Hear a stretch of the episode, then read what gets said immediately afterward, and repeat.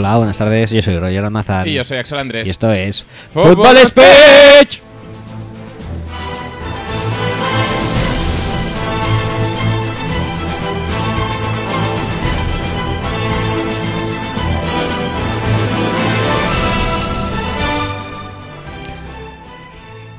Buenas tardes y bienvenidos al episodio 12 de la décima temporada y mejor temporada de Fútbol Speech. Sí, sí, ¿por qué no? ¿Por qué no? Eh, trataremos eh, en el programa de hoy, la jornada número 6 de la NFL. Sí. Estamos, Es la que toca. Estamos, estamos, rompemos hoy, muy, sí, ani- muy animados. sí. Y nada, pues eh, vendría siendo esto, ¿no? El tema. Sí, algo así. Eh, bueno. Bueno, pues será de siempre, ¿no? Un- unos resúmenes, unas previas, Sí, sí. una... eh, No sé. más o Pero menos. preguntas, supongo que habrá alguna. alguna pregunta, a lo mejor. Eh, bueno, Sí. más o menos. Ya, ya sabéis un poco lo que esperar, ¿no? También. Sí, tampoco... Tampoco... Ni más ni menos, ¿no? No, no, no, un poco lo de siempre. En la, en la tónica, ¿no? Pero, Pero bueno, que bien. pro- Pero de- i- igual está bien. Igual no, no, no sabemos cómo, cómo va a ser el programa, pero bueno. A lo mejor... Igual está bien. de- de- a lo mejor muy, muy, muy de buen rollo tampoco, pero, pero bien, ¿no? Sí, bueno. Yo no estoy enfadado contigo. ¿Tú conmigo estás enfadado? No. Bueno, No, no, contigo tampoco, no. bueno. No, pues entonces buen rollo va a haber, eh, digo yo. Sí, bueno, a lo mejor sí. O, o- o no, quién sabe, que igual, A lo mejor, igual afloran nuestros mejor acabamos, instintos más primarios. mejor acabamos a malas. Bueno, Sí, nunca se puede decir. Pues nada, pues eh, hacemos una intro y tal. sí, sería lo suyo, ¿no? No, no, por, por costumbre más que otra cosa. O sea, tampoco. Cuando quieras. Vamos aquí a. escatimar esfuerzos. No, no, ¿para qué? ¿Para qué? ¿Para qué hacerlo? Pues intro va. Venga, va. When it's time to party, we will party hard.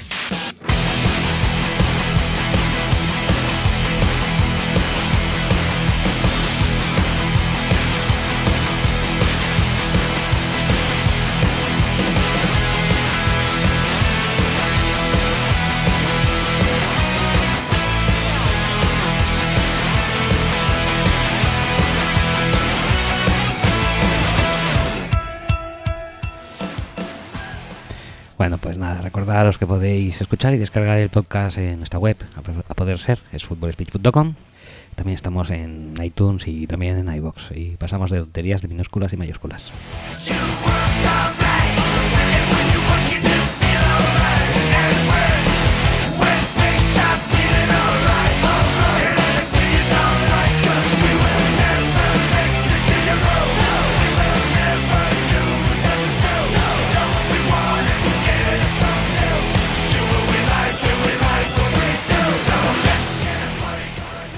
Aunque estemos un poco hasta la polla, nos podéis encontrar en las redes sociales, eh, en facebook.com barra speech y también en twitter.com barra speech.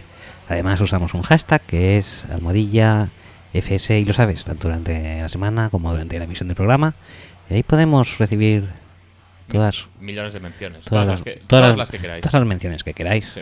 referente a cualquier tema que queráis que haya hecho otro.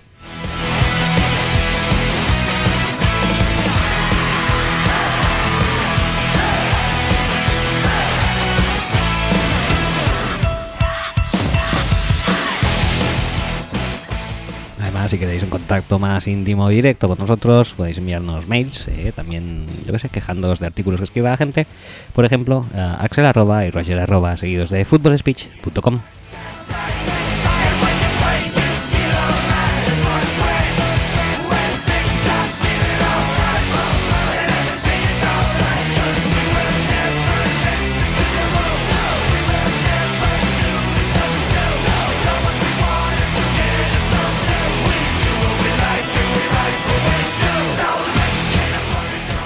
Por último, si queréis obsequiarnos con vuestra maravillosa voz eh, para hacernos llegar cualquier mensaje, también podéis enviárnoslo a través de WhatsApp en el número más 34 606 898 625.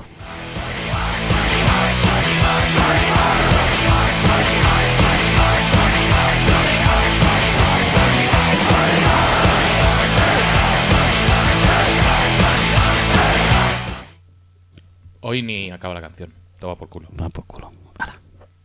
Muy bien. ¿Es lo que queríais?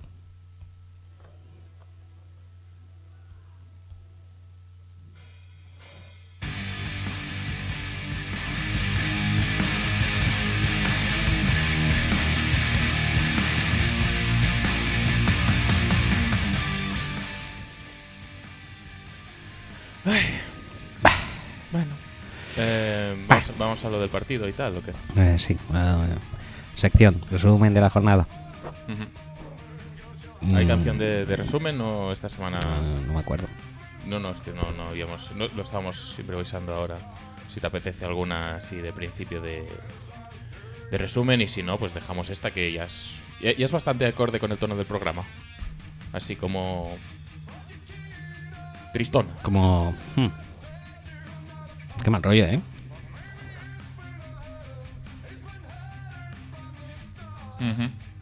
Bueno, pues, pues nada, dicho sea lo cual... ¿Lo has querido cambiar por alguna razón cambiar. que desconozco? Pues. pues, no, no. Pues ahora esta. Y ahora esta también. Y ahora. mm, Esta. No sé. mm, No, no, no, no, me decido. No me decido. No, esta. No, no. Ah, sí, sí, eso me gusta. ¿Sí?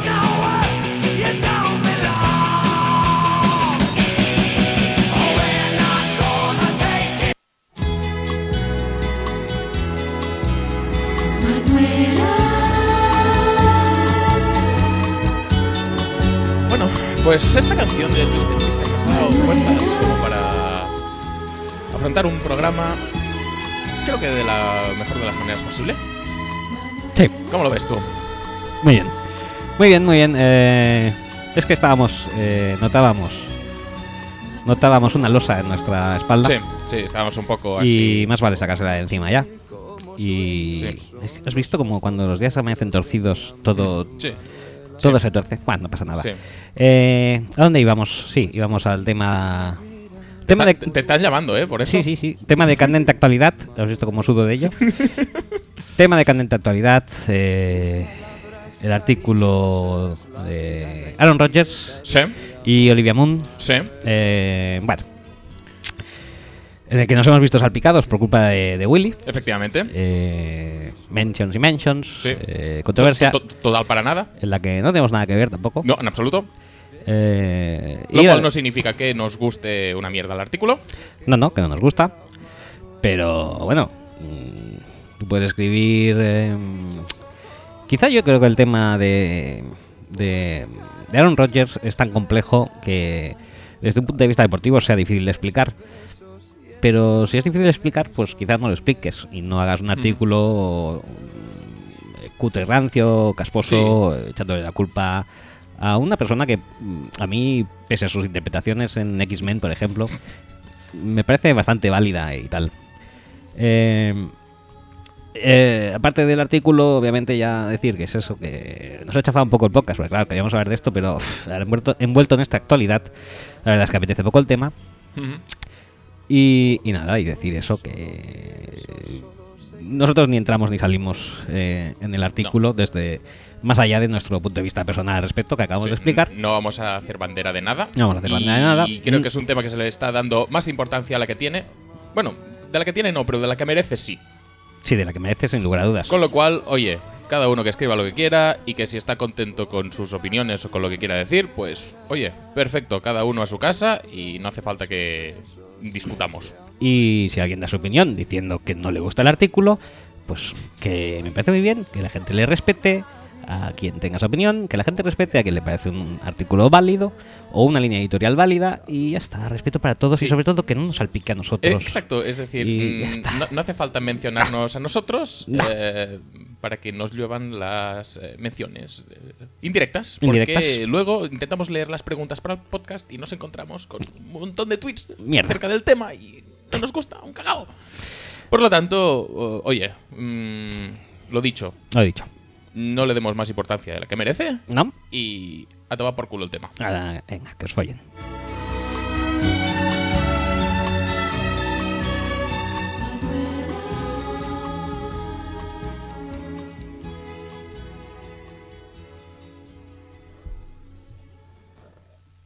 Y ya dicho esto, sin mayor dilación, ahora sí creo que podemos empezar el podcast eh, normalmente. Sí, sí. Normalmente. Venga, va, va, Venga, va. ¿Quieres hacer la intro otra vez? ¿Menos deprimente o no hace falta? No, no, no. Quiero ¿No? que Vale. quede la posteridad Muy de bien. una intro deprimente. Sí, sí, sí, sí. sí. Y, y quiero que pongas alguna canción de sección de esto que teníamos una. Para empezar normalmente el resumen. Y de mientras voy y miro el teléfono a ver qué es lo que ha pasado. y ya podemos Vale. Eh, pero es que no me acuerdo cuál era, o sea que voy a poner la que me pete, ¿vale? Era una de Hypes. Pero Ah, ah, sí, Va, venga, pues pongo esa, a ver si lo encuentro primero. Em, secciones. Venga. Thank you.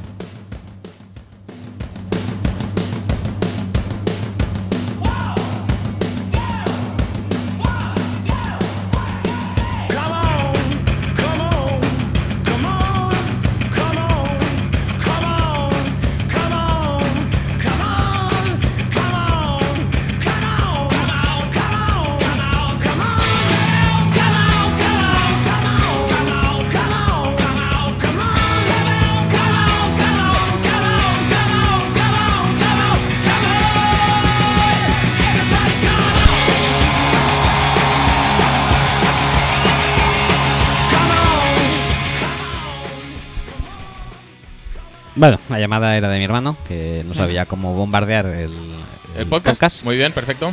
Y, y bueno, ya dicho ¿Le, esto. le vamos a dejar participar algún día? ¿O solo por llamar y tocar los cojones? No. No, no, se está, se está buscando su, su veto total. Bueno, no me parece mal. Y, y nada. Eh, bueno, pues eso, que empecemos con el resúmenes. Resúmenes, resúmenes.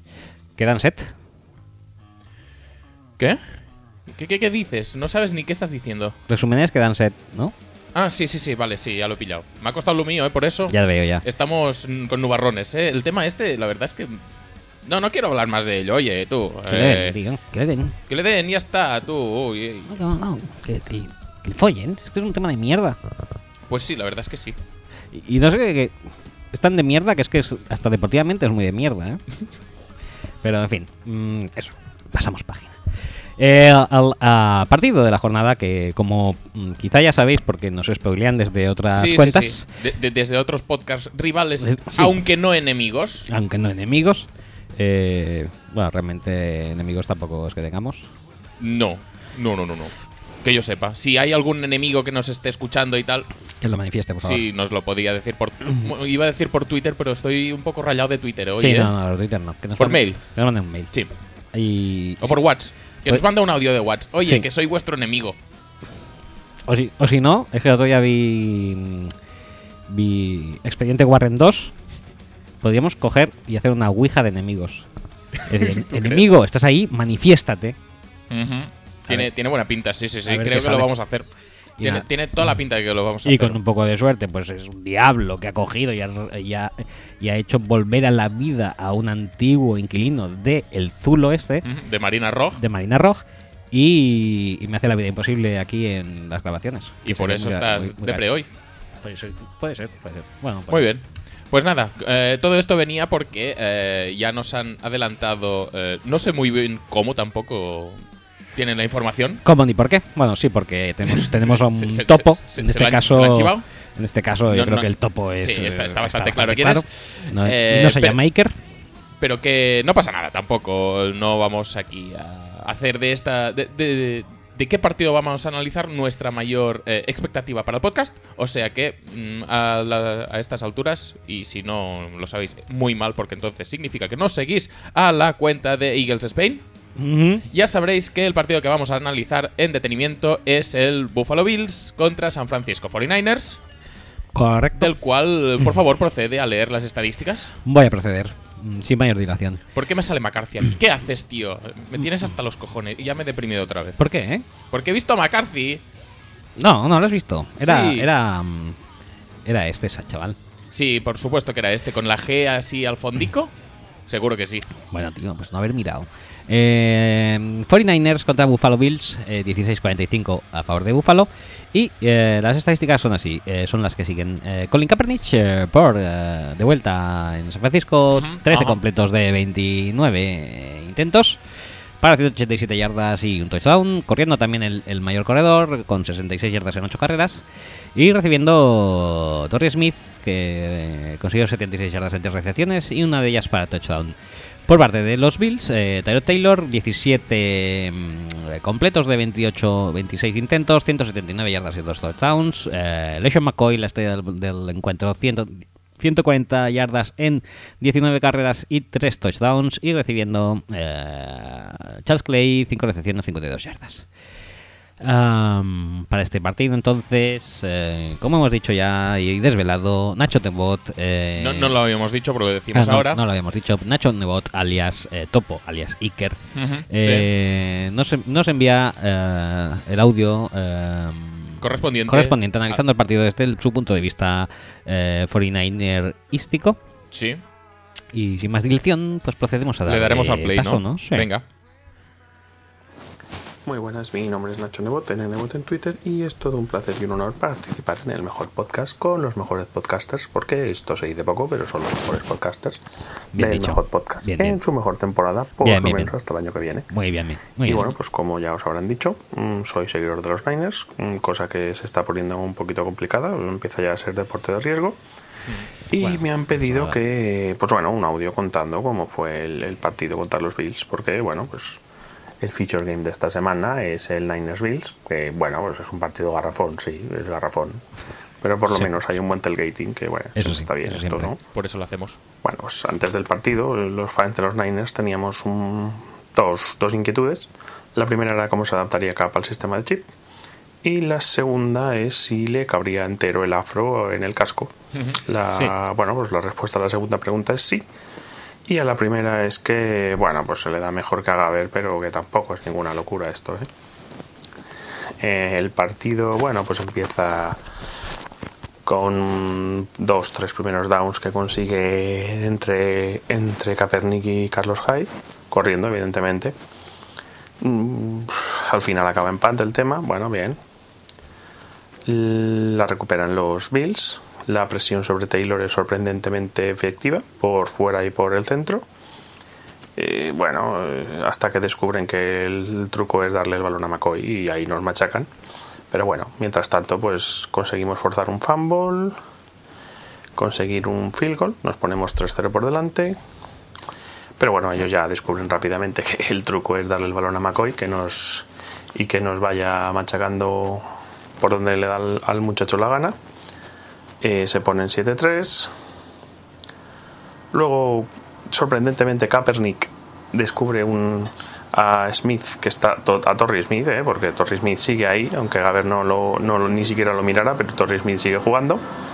Y nada, le, le consigue una jugada, no sé si son 53 yardas, una barbaridad así. Nos ponemos 10-3.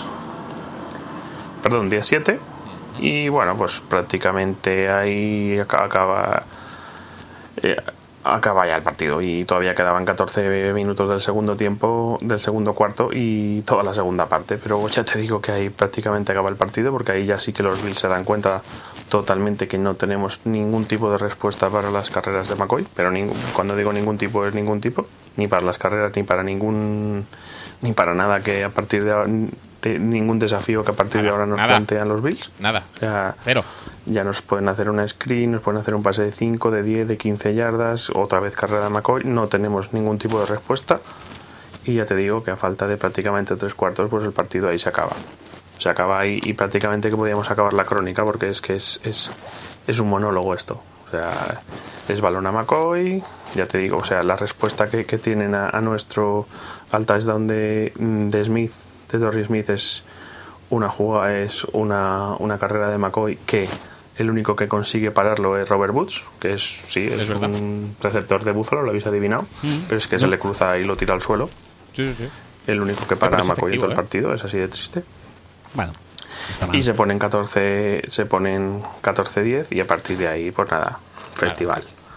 Y no paramos. Ya os digo que este, lo de los Niners contra la carrera este año es penoso.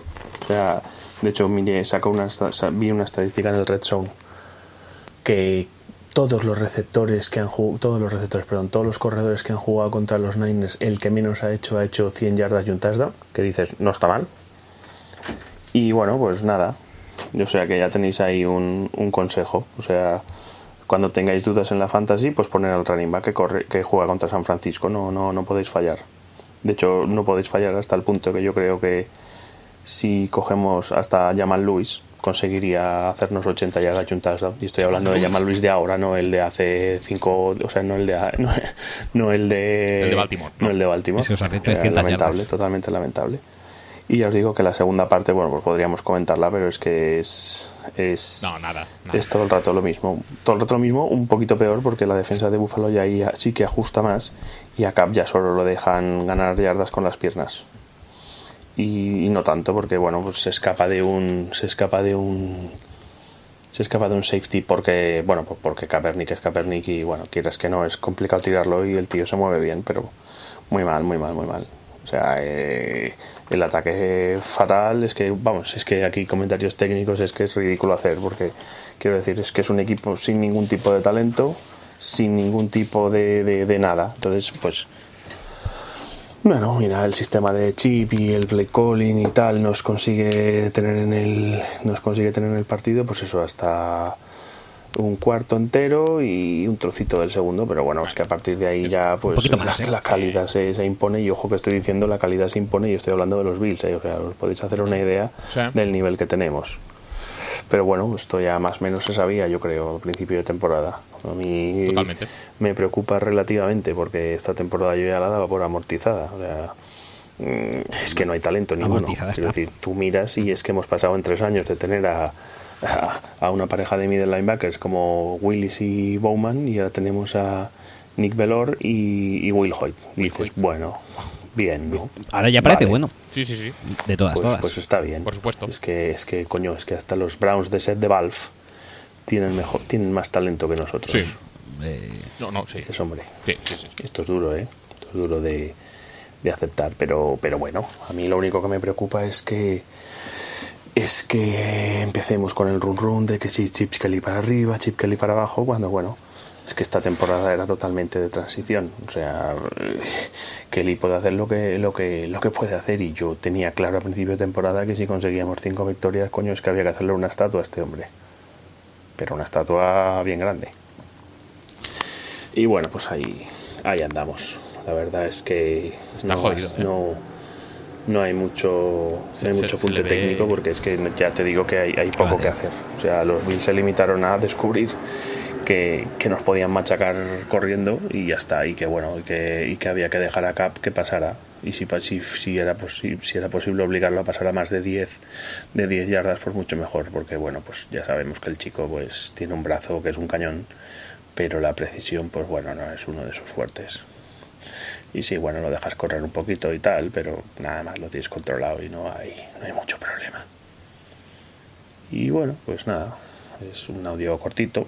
Yo creo que tampoco hay mucho más que decir. Bueno, sí, saludar al muchacho que va a comentar el tema de los Bills, porque bueno, pues de algo lo conozco y es buen chaval, eh, buen chaval.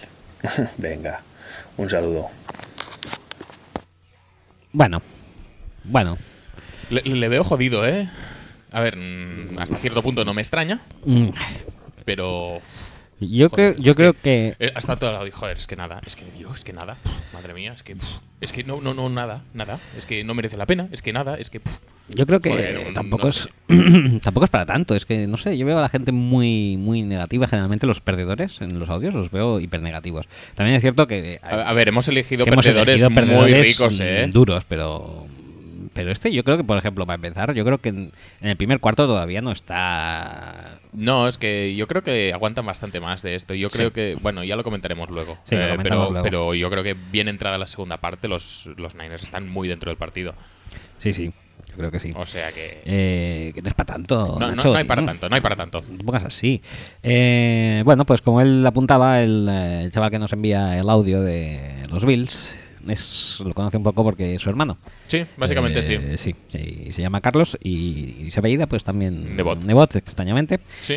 ah, cosa que pasa normalmente con los hermanos. Sí, sí, sí, sí. A mí con la Unión me pasa. Y, y bueno, eh, Nacho, ahí Nacho Carlos en su audio eh, se extiende un poquito más, claro, claro está, porque, Porque por- él sí porque te- ha ganado. tiene cosas de- que contar. Mm, Sí, sí. Y, y claro, no, Y tiene, cuando Dedazos deje de hacer cosas con el móvil, vamos a escuchar el audio. tiene tanto que contar que nos ha enviado un, un archivo bastante grande que en este momento no se me abre, pero no pasa nada. Porque supongo que conseguiremos abrirlo de alguna manera. Sí, sí, sí, sí. Debe- deberíamos poder, por, ¿no? Por aquí no.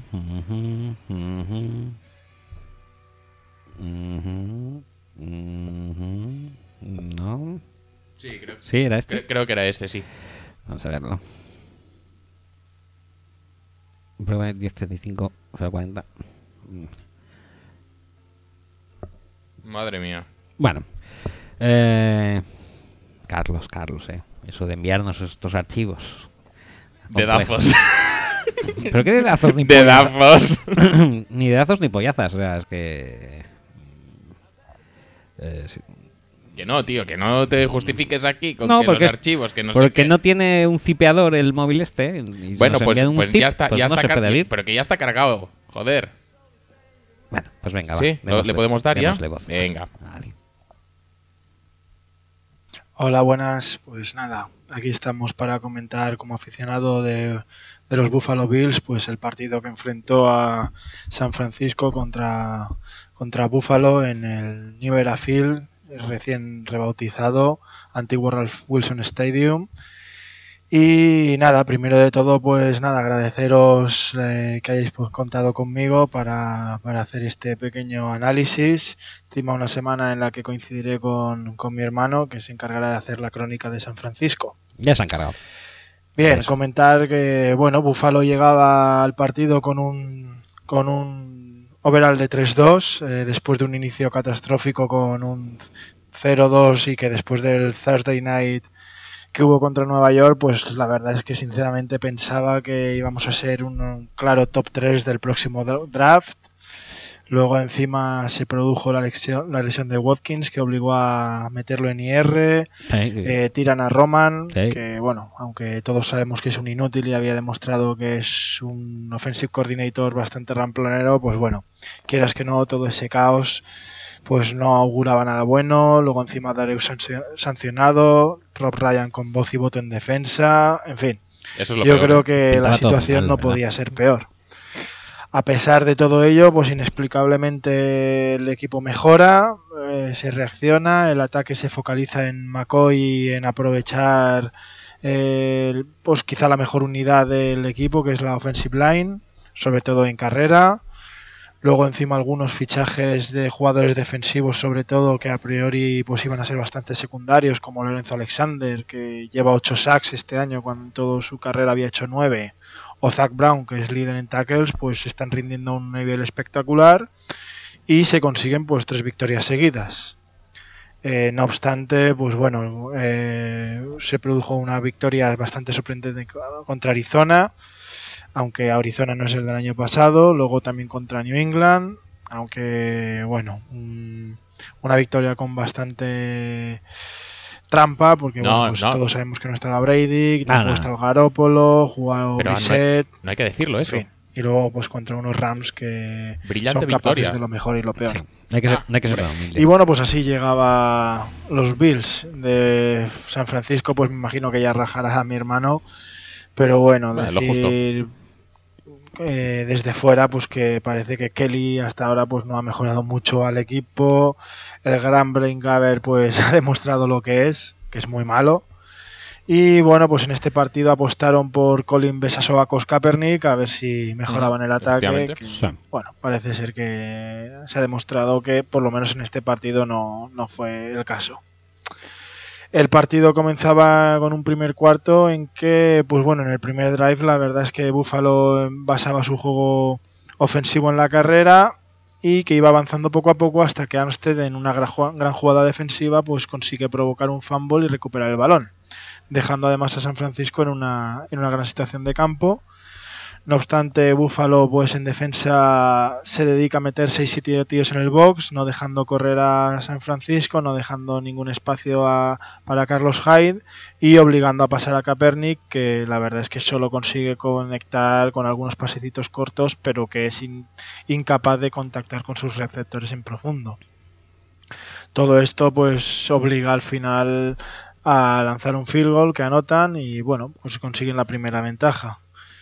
Eh, en el siguiente ataque, pues Buffalo se dedica simplemente a hacer un juego pues muy simple, pero la verdad es que muy efectivo y que San Francisco pues fue incapaz de parar en todo el partido, que es dominar el juego de carrera con una vela impresionante, con una offensive line impresionante y luego con un McCoy que creo que está en un estado de forma espectacular y que ahora mismo pues puede estar entre los 3-4 mejores running backs de la liga. Perfectamente. Y de vez en cuando, pues también alternaban con algún pasecito corto al tight end o incluso al position receiver del equipo y casi el único sano que quedaba, que es Robert Woods. Vaya. El ataque pues, bueno, acaba con un touchdown de carrera de McCoy, que como digo, pues la verdad es que en todo el partido hizo lo que quiso. A este respecto, me sí que me gustaría hacer un pequeño inciso sobre McCoy. Y es que, bueno, el año pasado, cuando se anunció el trade de Kiko Alonso por Leson McCoy, pues algún en- se dijo, sobre todo por algunos aficionados de los Dolphins, pues que Filadelfia había timado literalmente a Buffalo y que, bueno, pues Buffalo había sido un- el gran perdedor del trade. Creo que el tiempo ha demostrado que cuanto menos estaban equivocados. No me parece un mal en trade entonces para Buffalo y desde luego a día de hoy creo que se pueden considerar claros ganadores del mismo. Ya que, pues bueno, desde luego Kiko Alonso en Filadelfia no, no aportó nada. Y bueno, Miami ya veremos a ver si consigue relanzar su carrera. Dicho esto y siguiendo con el partido, pues nada, eh, como decía, San Francisco intenta correr por fuera, intenta avanzar algo, no lo consigue mucho, pero en un clamoroso error de la secundaria de Buffalo, que dejan solo a Torres Smith, consiguen anotar un touchdown que les pone otra vez por delante en el marcador. Buffalo sigue a lo suyo con el show de McCoy de la offensive line, eh, a, destacar sobre todo el trabajo de incógnito y del center de Woods, que abren huecos como quieren y el drive acaba en otro touchdown de McCoy, que como digo, pues hacía lo, hizo lo que quiso. Eh, Francisco, visto que no puede avanzar con el juego de carrera, pues intenta avanzar con carreras con scrambles de Kaepernick y pases cortos eh, rutas cruzadas a los receptores, pero no consigue tener un ataque que avance fluidamente y bueno, lo único que vuelven a conseguir es un nuevo field goal. La primera parte acaba con un nuevo ataque de Búfalo que sigue jugando lo mismo y que incluso pues en una situación de tercera y 20 que bueno parecía que iban se veían abocados a, a un punt pues consiguen un primer down corriendo con McCoy que va al lado, de lado a lado del campo aprovechando los bloqueos de los tight ends y de receptores sin que la defensa de San Francisco sea capaz siquiera de pararlo. Y cuando parece que va a pasar a acabar el- la primera parte con un nuevo touchdown de Buffalo, llega el momento caquita del partido, que es cuando McCoy cae al suelo después de ser placado, se echa la mano a la rodilla y en principio parece que no puede, no puede levantarse ni continuar. En ese momento, pues la verdad es que nos temíamos los aficionados de Buffalo lo peor. El ataque acaba en field pero ya digo que en ese momento lo importante era ver cómo acababa lo de McCoy.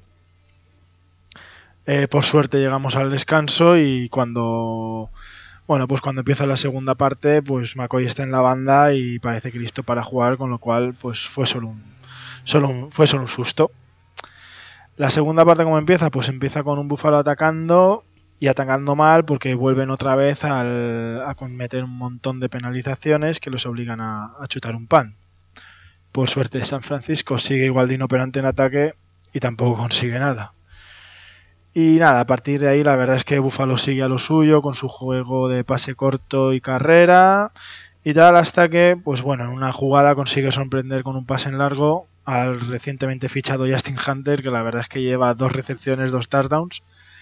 Eh, bueno, un receptor que la verdad es que hasta ahora no ha conseguido nada en la liga, pero bueno, la verdad es que de momento hasta ahora el rendimiento no puede ser más óptimo. De todos modos, espero que no, no tampoco se centren mucho en él para atacar. Y nada, la verdad es que el resto del partido, pues al final es lo mismo, ¿no? Con McCoy haciendo lo que quiere, una defensa de San Francisco cada vez más cansada y que no puede parar el juego de carrera. Eh, McCoy consigue un nuevo touchdown, luego encima en el retorno del kickoff San Francisco comete un fumble que deja a Buffalo en la yarda 5 y anota un nuevo touchdown, dejando un 16-38 en el marcador que ya pues es incapaz de levantar San Francisco y bueno, Buffalo ya saca a los suplentes y la verdad es que sigue dominando igualmente. Al final consigue el running back suplente un, eh, Mike Gillislee un nuevo touchdown y deja el marcador definitivo en un 45-16. De cara a lo que queda de liga, ¿no? Por parte de, de a ver. Pues bueno, hombre, como diría el señor Lobo, no empecemos a chuparnos las pollas todavía. Viendo bien. los rivales que Ujú. quedan, de los 10 partidos que quedan, pues en principio tiene, tenemos cuatro partidos bastante complicados contra New England, Seattle, luego en Cincinnati contra Pittsburgh. Y luego seis donde la verdad es que, bueno, pues el partido puede estar más igualado y creo que si no está claro que no una victoria clara, pero sí que al menos disputarla, eh, pues bueno, pues tenemos do- eh, un doble partido contra Miami, luego contra Jacksonville, Cleveland, Oakland y, New York. Que a priori pues te darían esperanzas de conseguir algo, pero bueno, somos Buffalo. ¿eh? Me temo que al final lo único que servirá es para acabar un año más con 7, 9 u 8 u 8. No nos clasificamos para playoffs. Y con suerte, pues echarán a los Ryan Brothers a la calle. Porque como nos clasifiquemos, nos tocará aguantarlo otro añito más, como mínimo. Así si que, no, pues bueno, la también. verdad es que uno no sabe si prefiere que, es- que nos clasifiquemos o no. Eh, y bueno, por San Francisco, pues un pequeño apunte que creo que las temporadas se le va a hacer muy larga. Me imagino que serán top 3 y esperando a ver qué les queda en el próximo draft. Aunque imagino que su principal objetivo debería ser cargarse al General, Ma- General Manager, a Valky. En fin, pues nada, eso ha sido todo. Agradecer de nuevo el poder participar. Un saludo a todos y nada, hasta la próxima. Hasta la próxima, Carlos. Venga. Eh, gracias por haber enviado el audio por WhatsApp, porque si no, no lo hubiéramos podido poner, seguramente. Y, y bueno, ya hablando apuntes nuestros del partido, empecemos con el tailgating. De- Sí, ya, ya vamos a empezar. Sí, sí, porque es lo primero y fundamental, que es lo, lo que... Entonces, luego cuando salga en Nonsense, ¿lo volveremos a comentar o, o ya no? Bueno, ya veremos, a ver, cuando lleguemos al nonsense de aquí a unas horas, pues a ver cómo estemos Ajá. el cuerpo. Vale. Pero en el fondo lo que lo que la gente quiere saber de Buffalo Sí. Partido el, jugado en Búfalo. es, es el tailgating, qué novedades hay. Esta semana han habido dos novedades. Sí, sí. La primera es la de tackle de Muslim, Sí, efectivamente. que consiste básicamente en poner un Una camiseta de Kaepernick a un dummy. sí y un y peluca. Y peluca, muy importante también. Y entonces pues le placan. Bueno, Sí. le placó una mujer en el vídeo Sí. Que además muy bien, bueno, no muy bien, No muy bien no muy bien tampoco. tampoco, pero con ganas sí, porque Pero, pero efectivo fue. Lo- efectivo Lo, tiró. efectivo O sea, fue, sí. lo tiró y, y luego la otra gran novedad también Sí, eh, mucho más acorde con eh, Sí. las prácticas habituales del Ralph Wilson. Sí, bueno, lo- ahora New, lo- New Era. lo del tackle tackle de Muslim es, es una novedad Sí. Y yo creo que es un hecho aislado porque se referían obviamente a Kaepernick. sí y, y esto ya no es novedad pero es, es dar un paso más Sí, O sea efectivamente. está dentro de dentro de lo correcto y lo que podemos esperar y no, no consistía en otra cosa que un hombre comiéndole el culo a una mujer Sí, en medio del medio, sí, sí, sí, sí, con mucha gente aplaudiendo Efectivamente. y, y nada muy rico todo en este caso muy rico Todo. todo Eh, y- Muy nutritivo. nutritivo Sí, sí, sí. sí, sí. Es como. Son maneras de. em, em, Que mira Eh, una cosa, que ellos, que ellos estos, eh, se no llevan, sale la palabra, se igual. llevan ahí las barbacoas, hacen carnes, hacen tal, pero el hombre se ve que se quedó con, con Con hambre. hambre, sí, sí, sí. Eh, bueno, yo creo que... Es, es co- como cuando le pones eh, mm, ron al ponche. Sí. Que, que le, dices- le- le- le das el puntito a esto, pues es igual. ¿Cómo vas a beber en búfalo? Pues lo tiras ahí encima de un culo y te lo, te lo bebes y ya Eh, está. eh. Es, es como darle más gracia, darle un toque más. el toque, el toque spicy búfalo, ¿no? Sí, sí, sí. Meh. Bueno, y pues esto venía a ser el tailgate y Sí. con respecto al partido, decir por parte de Búfalo que eh, con el nuevo, yo creo que la dirección que quiere tomar Anthony Dean, el nuevo offensive coordinator es bastante seattleizar al equipo. Tiene una especie de versión pobre de Russell Russell Wilson. Vale, te lo compro. Tiene a McCoy, que no es una versión pobre de. No, no se parece a una mierda en estilo de corredor, pero, De, de Lynch, pero pero bueno. es muy buen corredor. Y también te voy a decir una cosa. Y, a- y aprovechan la, la fuerza de su offensive line. Y que yo en este partido es cuando he visto más agresivo eh, de bastan- en bastante tiempo a McCoy a la hora de atacar eh, huecos. O sea, va bastante directo. Si hace el cutback, generalmente lo hace ya pasada la línea incluso. No, no, no, se, no se maría mucho, la verdad, buscando huecos como antes. Tampoco hay mucha carrera explícitamente por fuera. Es No. decir, no hay, no hay carreras de buscar la sideline. Es todo más o menos entre los Entre tackles. los sí, que, tackles, sí que sí. puede haber alguna off tackle, pero Mm. no, es, no son pitches, ¿sabes? No. Los- las carreras por fuera son esencialmente de otros, de otros corredores. Incluso el propio Tyrod Taylor. Eh, todo esto además, pues eso, lo, lo aderezan, pues yo creo que todo se basa en la, en la línea ofensiva que tiene, además que generalmente pueden uno y hasta dos bloqueadores extra. Sí. Y... Pero sí y no, porque a mí lo que me da la sensación que hicieron, yo creo también jugando un poco con el rival, sabiendo que, que en la línea defensiva el rival podía ser más o menos fuerte, pero que en los linebackers, ya lo ha comentado además Nacho, están Velor y Will Hoyt, Velor. Buah, Velor, dos maquinazas. Velor que hay que decir que en la jugada esta que lesiona a McCoy va bastante... con bastante... mm, Bastante bien. Bastantes ganas de partirle la rodilla a Sí, Bison. de, O sea, de- por de eso que dices, ¿hace así. falta? Pues igual no, chato. Igual te podrías haber quedado en tu casa Sí, para hacer esto. la verdad que, bueno, coger y intentar mm, joderle el año o incluso más a- a- al receptor, ay, al corredor de turno que te está fastidiando tarde, tampoco es muy bonito. No, pero, lo- lo- Pero, a, eh, a- a eh, lo que iba de, Pero eso de, de falta personal y cosas de esos ahí, no, nada, ¿eh? Eh, No. Eso sí, no celebres un touchdown. No, por supuesto que no.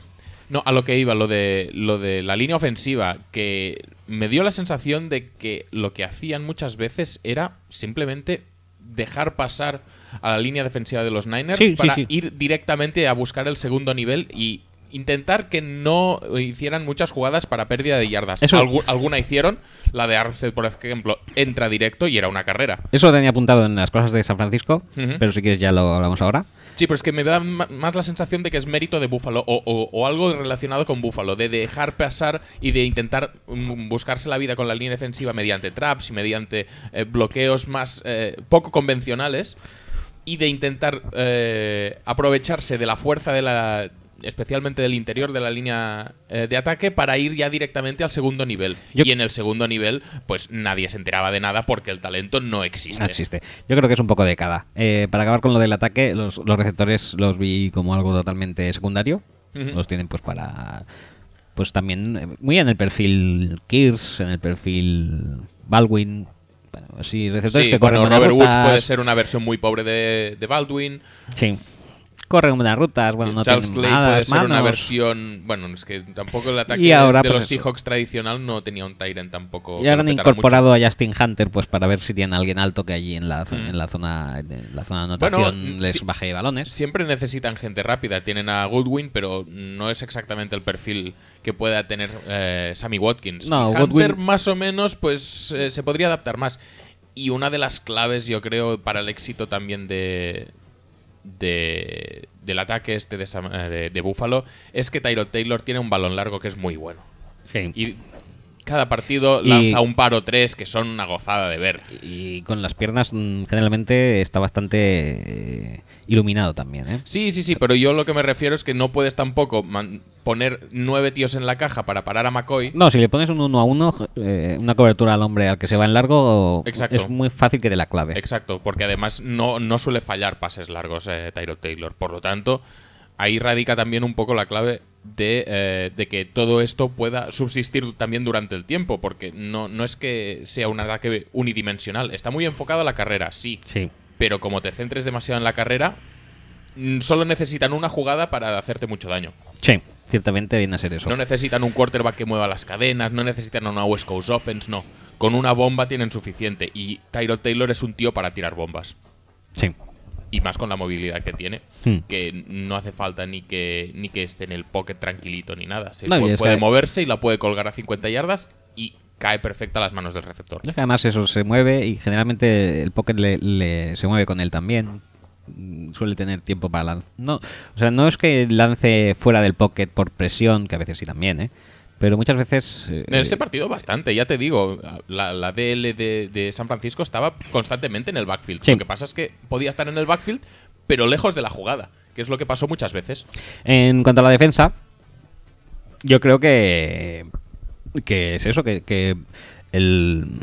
Yo creo que se han juntado con mucha suerte, con muchos jugadores muy buenos, que no se esperaban estar ahí para nada. Efectivamente. Son los casos que ha dicho él de Alexander, sobre todo, Zach Brown. Isaac Brown y Preston Brown, que están bastante on fire. Hughes ya estaba. Preston Brown 53, Zach Brown 52. Porque como los dos además ponen Brown, Browns, sí. Los confundes todo el puto rato. Sí, sí, sí. Y como los dos están, son los dos eh, inside linebackers, pues están siempre juntitos. Pero no, eh, Preston Brown no está mal, pero Zach Brown está teniendo una temporada cojonante. Y de hecho, hay una jugada que lo demuestra bastante, que es que Kaepernick es una, es una read option que se queda él y el tío llega a perseguirlo por la, por la sideline. Sí, Llega a la sideline a placarle y lo placa para 3 o 4 yardas de pérdida. O sea que no se puede menospreciar para nada su velocidad. En la línea defensiva, la baja de Dareus eh, la han suplido muy bien con, con Adolphus Washington, que yo creía que no estaba para mucha cosa, recién aterrizado en la liga. Creo que le faltaba un poco, sobre todo, de condicionamiento físico y demás. Sí, podría Basi- ser. Básicamente le faltaba eso, y yo creo que lo han conseguido. Y luego detrás, pues a- ahora a los Stephen Gilmore y Darby.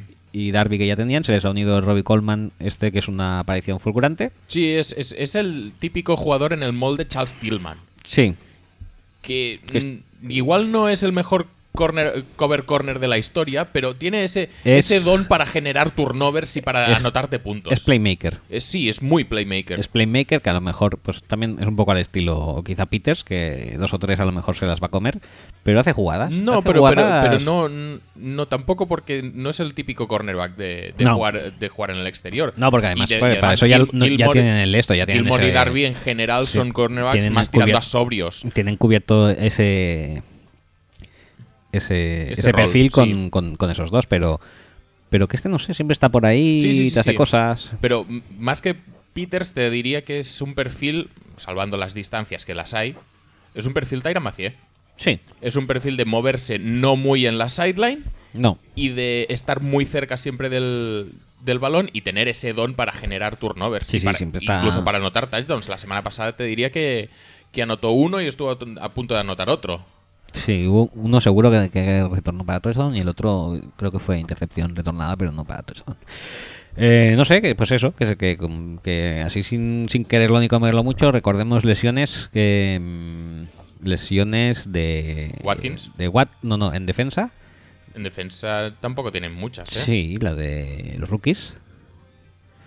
Ah, de, de Ragland y de, de Ragland y de Shaq Lawson. y de Shaq Lawson, que en teoría tendrían que ser sus nuevos anclas en la línea defensiva y en el, en el cuerpo de linebackers. Y que es- resulta que Zach Brown y Alexander son los que lo están Sí, petando. sí. Dices, vale.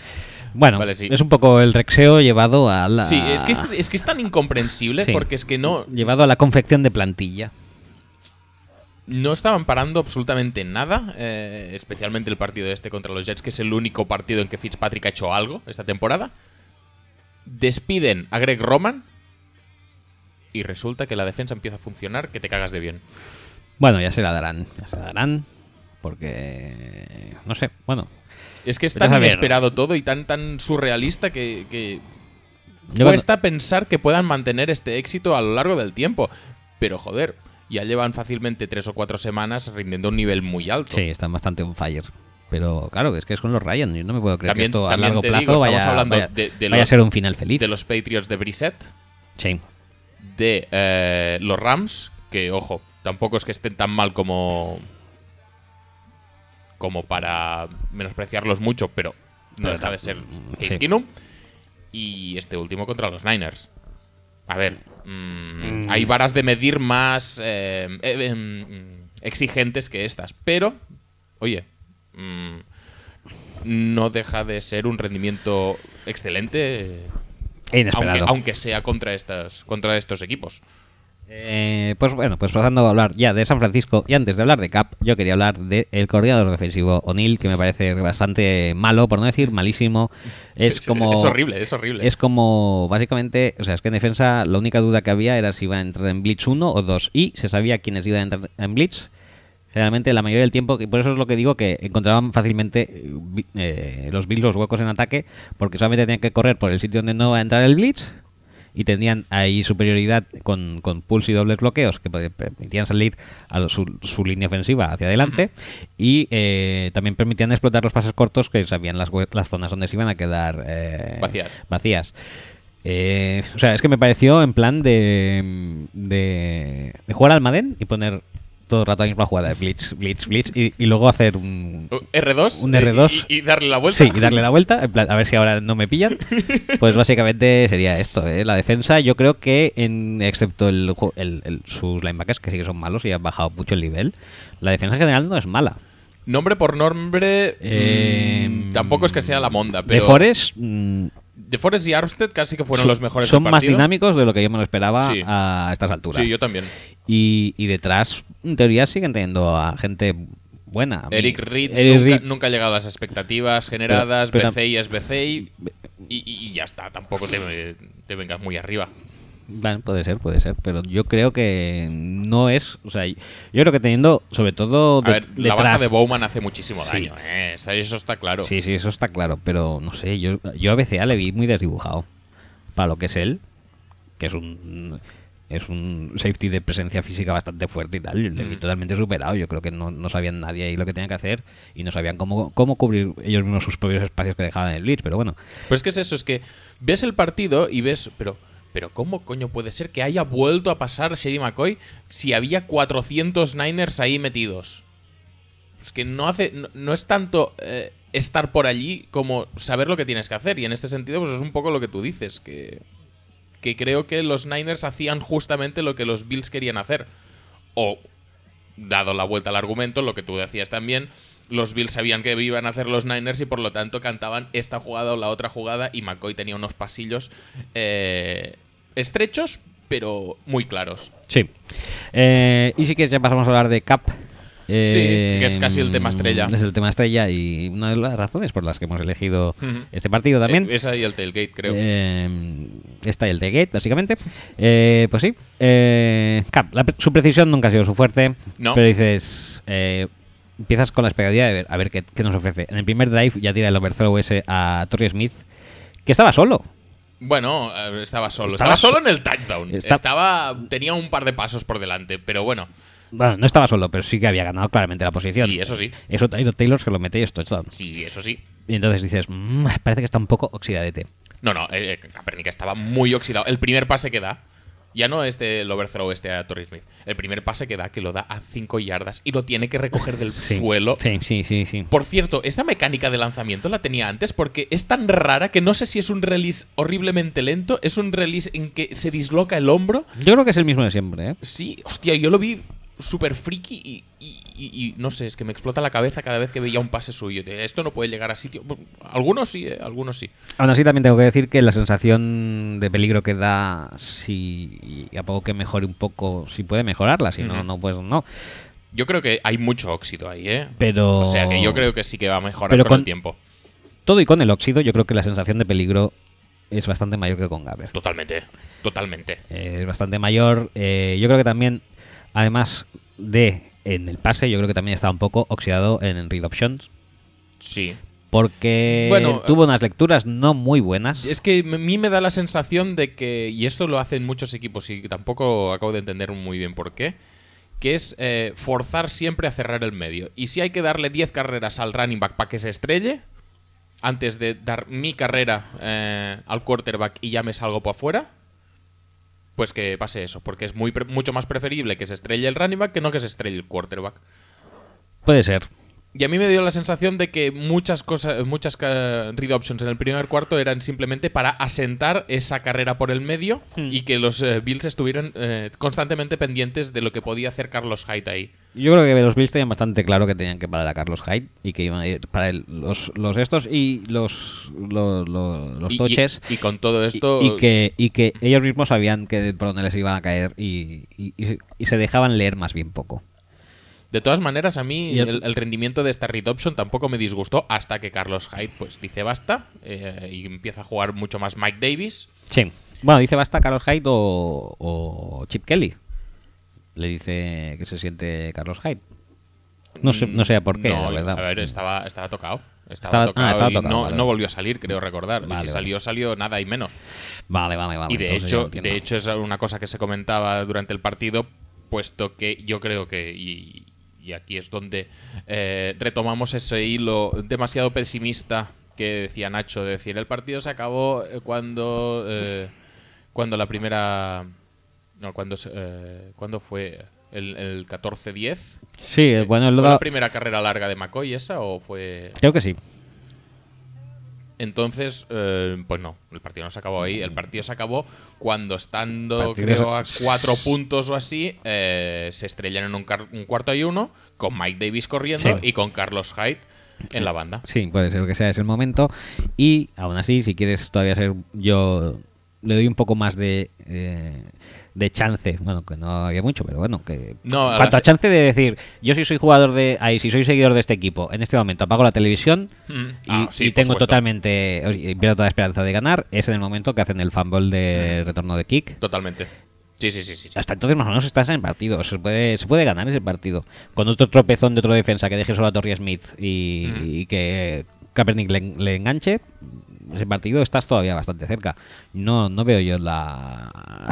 O sea, no, no creo que fue... Son que dos anotaciones al fin y al cabo, Sí, creo, que cuando, no- cuando hace el fumble este. hace Además, fumble. Es que son dos touchdowns totalmente seguidos y dices, no, pues ya, ya me dejo, y lo Sí. por saco. Entonces, yo creo que con la falta de playmakers que hay ahora mismo en, en San Francisco, yo creo que tiene que jugar Kaepernick sí o sí. Totalmente. Es el único que tiene un poco más de, de- de chispa. Puede, chispa. puede ser que no sea el mejor quarterback del mundo. De hecho, no lo es. No lo, lo es. sabemos todos que Sí, no lo es. no. Pero sin embargo, pues te puede romper una jugada, te puede eh, Si, hacer. si Gaber te rompe una jugada, pues a lo mejor consigue un primer down. Y si te la rompe Kaepernick, a lo mejor te consigue 30 yardas. O sí, sí, sí. De hecho, alguna, alguna carrera tiene así. Vamos a ver la Y, y carrera más larga. De, de hecho, hay, hay, Sí, mira, hay hay una- jugadas que se rompen. Tiene la carrera más larga de 29 yardas. Hay eh, carreras que se rompen y cuando consigue acelerar, que le cuesta, yo creo que le cuesta un poco más que, que, que cuando estaba pues con los Niners de Harbaugh y tal. Pero cuando realmente acelera se le ve, se le ve que va a otra velocidad. Sí. Pero bueno, yo ya te digo, por eso me da la sensación de que a nivel de pase seguro y a nivel de carrera yo es más creo que un- difícil de placar. un poco oxidado sí que está. Entonces, vamos a darle un poco de tiempo y vamos a ver cómo, cómo se asienta este, este nuevo, no te diré nuevo proyecto, pero nueva versión del proyecto de Chip Kelly. Que ya te digo, eh, de momento no me está pareciendo nada mal cómo está funcionando. La- el, el drama está en el otro lado del balón, claramente, y Sí, el- y el drama que tienen ahora mismo, creo que en ataque los 49ers es que en la red zone van a ser un equipo realmente malo. bueno, es, es- un no poco lo de siempre. eh, Como les cierren la carrera, porque. ah, Todos los, todos los equipos eminentemente corredores se encuentran con estos problemas de red zone. ¿Por qué? Vamos a retomar el maravilloso tema eh, fundado por ti hace ya unos añitos. Ajá. De yardas cuadradas. Hablemos de yardas cuadradas. Mojo. Cuando tú eh, tienes que cubrir eh, 80 yardas detrás tuyo y 53,3 yardas de lo ancho del campo, tienes que mm, dispersar a los jugadores en un espacio de terreno mucho más amplio que si las yardas que tienes que cubrir detrás tuyo son 20. Correcto. De hecho, es O 15. Una cuarta parte. Sí. Entonces puedes concentrar a los jugadores y es mucho más fácil que lleguen a la carrera. Porque no vienen de tan lejos. Correcto. Bueno, Eh, sin embargo, pues. el tema es que además de ser un equipo corredor, eh, pues eso, tiene a, pasan- a Kaepernick lo que, la precisión Y- y- no es su fuerte. Y a nivel de receptores tienen a Torrey Smith, que lo único que puede hacer casi es ir a buscar las 50 yardas y en la red zone no puede. Correcto. Tienen a Vance McDonald, que las tira al suelo. Y a Garrett Selleck, que también las que tira al también las suelo. tira al suelo porque no les cae mal a Kaepernick. Y ya está. Y Jeremy Kerley, que es el único que más o menos Sí, puede manejarse un poco por ahí, pero claro. Pero vamos, que, que en líneas generales el ataque de, de- de carrera de los Niners no está funcionando nada mal. Eh, Carlos Hyde eh, hasta este partido está bastante mm, bien en los rankings de corredores, si- siendo un equipo eminentemente perdedor que representa que tiene que correr poco y pasar mucho, pues Carlos Hyde está bastante arriba. En este partido además se, se le suma... Bueno, Gabbert ya estaba haciendo partidos de sus 50, 60, 70 yardas. En este partido Kaepernick también consiguió unos registros eh, más o menos similares, sino incluso un poco 66 más. yardas. Eh, y en la estadística de carreras tampoco sale porque mm, a nivel eh, a nivel eh, mm, teórico es, es un pase porque es un pitch hacia adelante pero sabes eso que me dijiste la semana pasada de, Sí. Hmm. de Stafford que con el con el pase- con el toque de dedos ese de Juana y Sergio Sí, que lo he vuelto a hacer. Sí, pues eh, no es tan voleibolístico, pero sí que tienen una jugada que le hicieron un par de veces con Quinton Patton, Sí. que le pasó justo por delante y que es una especie de jet sweep que también podría contar mm, como carrera porque realmente está cogiendo la bola desde el backfield. Mm. Pero sí que es verdad que es un, es un toque hacia adelante. O sea, que eh, a a nivel efectivo cuenta como pase, pero bueno, que también consiguió sus eh, Eh, no es un pase. 25-30 yardas. O sea, no corrieron como los eh, Bills, porque obviamente no tenían a su propia defensa delante, Sí. Pero, pero sí que consiguieron entre pidos y flautas sus 150 yardas de carrera Oye, contra que- una defensa que es sólida y que estamos diciendo que jugó muy bien. Que podría ser esa quizá eh, la solución a los males de los 49ers. Intentar convencer al, equipo rival de jugar ellos contra su propia defensa. Sí, y que el- Oye, mira los que- dos rivales ya se lo miran todo, todo el rato. Descansar vosotros. Sí, y sí, salimos sí. nosotros otra vez en defensa. Y Que, la, que la clave de los buenos equipos es mantener la defensa en la banda. Eh, correcto. ya ponemos nosotros nuestra Fresquita. propia defensa. Que si veis y que así si, desca- descansáis. que si hay algún problema, salís en el cuarto cuarto, ya está. A finales. Sí, sí, sí. Y, y salís totalmente frescos. Fresco, fresco, frescos. Nosotros cansados, si es que. Lucimiento, son, lucimiento. Son todo ventajas. Todo ventajas. Eh, bueno, pues ya está. Básicamente viene a ser esto. Pero bueno, que, que y un poco también para, para cerrar el partido, las expectativas de la temporada, mm, la verdad es que estoy bastante de acuerdo con los dos. Mm, Uno- los, los Niners unos si ganan luchar para cinco partidos. Los Niners ganar cinco partidos sería, sería un milagro. No creo ni que les convenga eh, ganar cinco partidos. Uno, por el tema del draft. Y dos, por lo que ha dicho también Nacho. Eh, ¿Lo ha dicho Nacho o lo ha dicho Carlos? Ahora no lo sé cuál de los dos lo ha dicho. Que si quedan 3-13, Chip Kelly tiene crédito, pero Valky no. Y Hmm. Valky se va a la calle. Sí. Yo creo que esto es lo que quieren el 99% de los fans de los Niners ahora mismo. Yo creo que sí. Y luego en el lado de Buffalo, pues Pues eso, luchar para quedarse ahí están con un la poco, orilla. Está, está un poco todo en el aire. eh, porque no sabes muy bien qué pensar de los Jets, Yo no sabes muy bien qué pensar de los Dolphins, pero, pero esta segunda plaza de la, de la división está ahora mismo, yo creo que son ellos los favoritos. Sí, yo creo que llegarán Eso hasta no- donde les llegue el estado de gracia a su defensa. Puede ser. Porque básicamente el ataque es, pues eso, es, es servicial y efectivo para lo que tienen. Pero no es un ataque tampoco para marcarte regularmente 20 y muchos puntos. Es un poco lo que comentábamos Entonces, la si la semana defensa- pasada de, de Carson Wentz, que ve- había que ver si sabía ir por detrás en el marcador y remontar y tal y cual. En el caso de Buffalo, a mí me da la sensación de que Es un equipo cuando que el no viento va a favor. Sí, no está muy hecho para luchar en contra. Eh, exacto. Por eso te digo que si la defensa sigue a este nivel, pues, pues sí, pero si les anotan pronto y se ponen 20 partidos de 20 y muchos puntos, yo creo que ya se les quedan un poco grandes. Habrá que ver, habrá que ver. Eh, Yo creo que es eso, que las esperanzas de su temporada siguen en, en el estado de gracia defensivo. Que Sí, pero bueno, que de momento tienen ganado. Perdieron contra los Jets, pero ya tienen ganado un partido contra los Patriots. Que eso nunca les va a venir bien- eh, mal para el récord divisional. Y hay muchas cosas que decidir. Y ahora los Jets están metidos en un fregado que flipas. Y los Dolphins Mm. no dejan de ser de los Dolphins a pesar del partido de este domingo. Así que tampoco hay ningún otro equipo en la FC que lo esté petando muchísimo para poner las plazas de Wildcard super caras. Muy caras, muy caras. Porque- no están, ¿no? Porque norte están los Ravens que están un poco ya de bajona, mal. Los Bengals eh, no ganan un Mm. partido a pesar de que tienen bastante más talento del que su récord indica. Y los Steelers acaban de perder a, a Big Ben. La FC Sur no la vamos ni a comentar. Y en la eh, oeste sí que es verdad que eh, Ahí es donde- Raiders, Broncos, depende de cómo mm, salven esta crisis que están teniendo ahora mismo. Eh, Y Chiefs pueden, pueden ganar 5 o 6 partidos seguidos como el año pasado. Sí, y Chargers también parece que. No sé si han roto el gafe definitivamente, pero puede ser un buen comienzo.